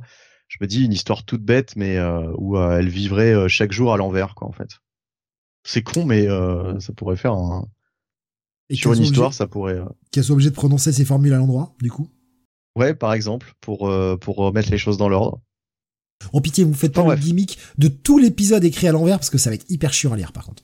Non, pitié pas ça. pitié, pitié pas ça. c'est le piège, c'est le piège avec Zatanna. Euh, il y avait une mini série à un moment donné. Il y a, enfin, je crois que c'était même avant les New 52 qui était pas trop mal, mais il y avait trop de trop de dialogue à l'envers et c'était euh, c'était c'était chiant quoi. Bah c'était la, c'était la série euh, quand régulière ouais peut-être. Ouais, c'était la série régulière. C'était qui du coup au scénario? Je me rappelle Julien ah, je sais plus qui était au scénario par contre. Ah, c'était Julien qui était dessus? Non, attends, ah non, c'était pas Julien. Non, c'était pas Julien, pardon, je dis des bêtises. C'était euh, Stéphane euh, Créti. Ouais, d'accord. Ah oui, oui, c'est ça, ouais. Exactement. Pardon. Ça, j'avais oublié, ouais. ouais. La série qui a été un peu, euh, un peu avortée, bah, juste bah avant qui avait en plus connu pas mal de retard, et ce qui n'avait pas arrangé. Euh, bah voilà, bon pour moi c'est un gros bail euh, Elvira in Monsterland. Je vais pas lui mettre mon coup de cœur. Je garde la même règle que d'habitude. C'est un titre de la semaine dernière, donc je, je lui mets pas mon coup de cœur. Mais de tous les titres que j'ai lus, c'est celui que sur lequel j'ai pris le plus de plaisir. Et pour, les mecs, tu vois, qu'on commençait en faisant un peu du comique et tout, je pensais aussi à, à Ryan North, qui a commencé en écrivant du Squirrel Girl et compagnie, et qui faisait des trucs un peu comiques, et qui actuellement écrit les Fantastic Four. Il met toujours des petites touches de comique, mais il est beaucoup plus dans le sérieux. Mhm. Euh, et ben, ben c'est tout pour euh, pour ce 652e. Merci de nous avoir suivis. Euh, je rappelle les coups de cœur. Moi, j'en ai pas. Bunny, c'est Once Upon a Time at the End of the World numéro 9. Quant à Jonath, bah, ton coup de cœur, je crois pas que tu l'ais présenté. Tu n'es pas. J'en ai pas. T'en as pas, d'accord. Même le eh ben Neil Peacemaker. C'est Power Ranger de. Ok. Il y a des semaines comme ça. C'était pas la meilleure des semaines, hein, soyons clairs. Hein. C'était pas non plus ouf ouf quoi comme euh, comme semaine. Ça arrive. la semaine prochaine par contre c'est Charjax. Euh, ça ça manquait de chien. Si on avait dans dans Fantastic Four monsieur. Hmm. Donc c'était un peu ouf ouf. Ah, j'ai pas vu. Pas oui, oui, tu vois, tu vois, tu vois, tu vois. Merci, merci. faut, faut, dire aux gens que tout à l'heure, euh, je parlais plus au début de Shazam numéro 3 parce que je m'étais endormi. Hein. ouais, explique pourquoi quand même. Ah bah oui, non mais j'ai fait j'ai fait une nuit blanche et là euh, là je je, je, suis euh, mais totalement euh, en, en, pilote automatique ce soir. C'est je sais pas comment je tiens là mais il y avait enfin voilà j'ai décroché là à un moment donné déconnexion. En faisant des vannes. En faisant des vannes. c'est con déconnexion alors que tu viens d'avoir la fibre, ça craint quand même. Et tu vois, non mais j'ai pas eu de déconnexion pour en parler, c'est vraiment moi qui, qui Mais non mais oui mais Ah ouais, c'est c'est ça quoi, c'est ça. Expliquer les vannes. Tu veux qu'on parle des marrons chauds Voilà, exactement. Ouais, ben alors là, si on l'écrit pas, euh, c'est impossible. Euh, allez, rendez-vous demain pour le Manga City, euh, demain à 21h, et puis la semaine prochaine, vous aurez deux émissions, vous aurez le Comics Weekly jeudi, et vendredi, le... Qu'est-ce que j'ai dit Jeudi le Comics Weekly et vendredi le Comic City. J'ai un doute si j'avais pas inversé. Je suis désolé. Je j'ai bégayé, j'ai bafouillé, je me suis perdu. Euh, merci encore de nous avoir suivis. Passez une excellente soirée, passez une très bonne nuit et rendez-vous demain. Salut à tous. Ciao ciao.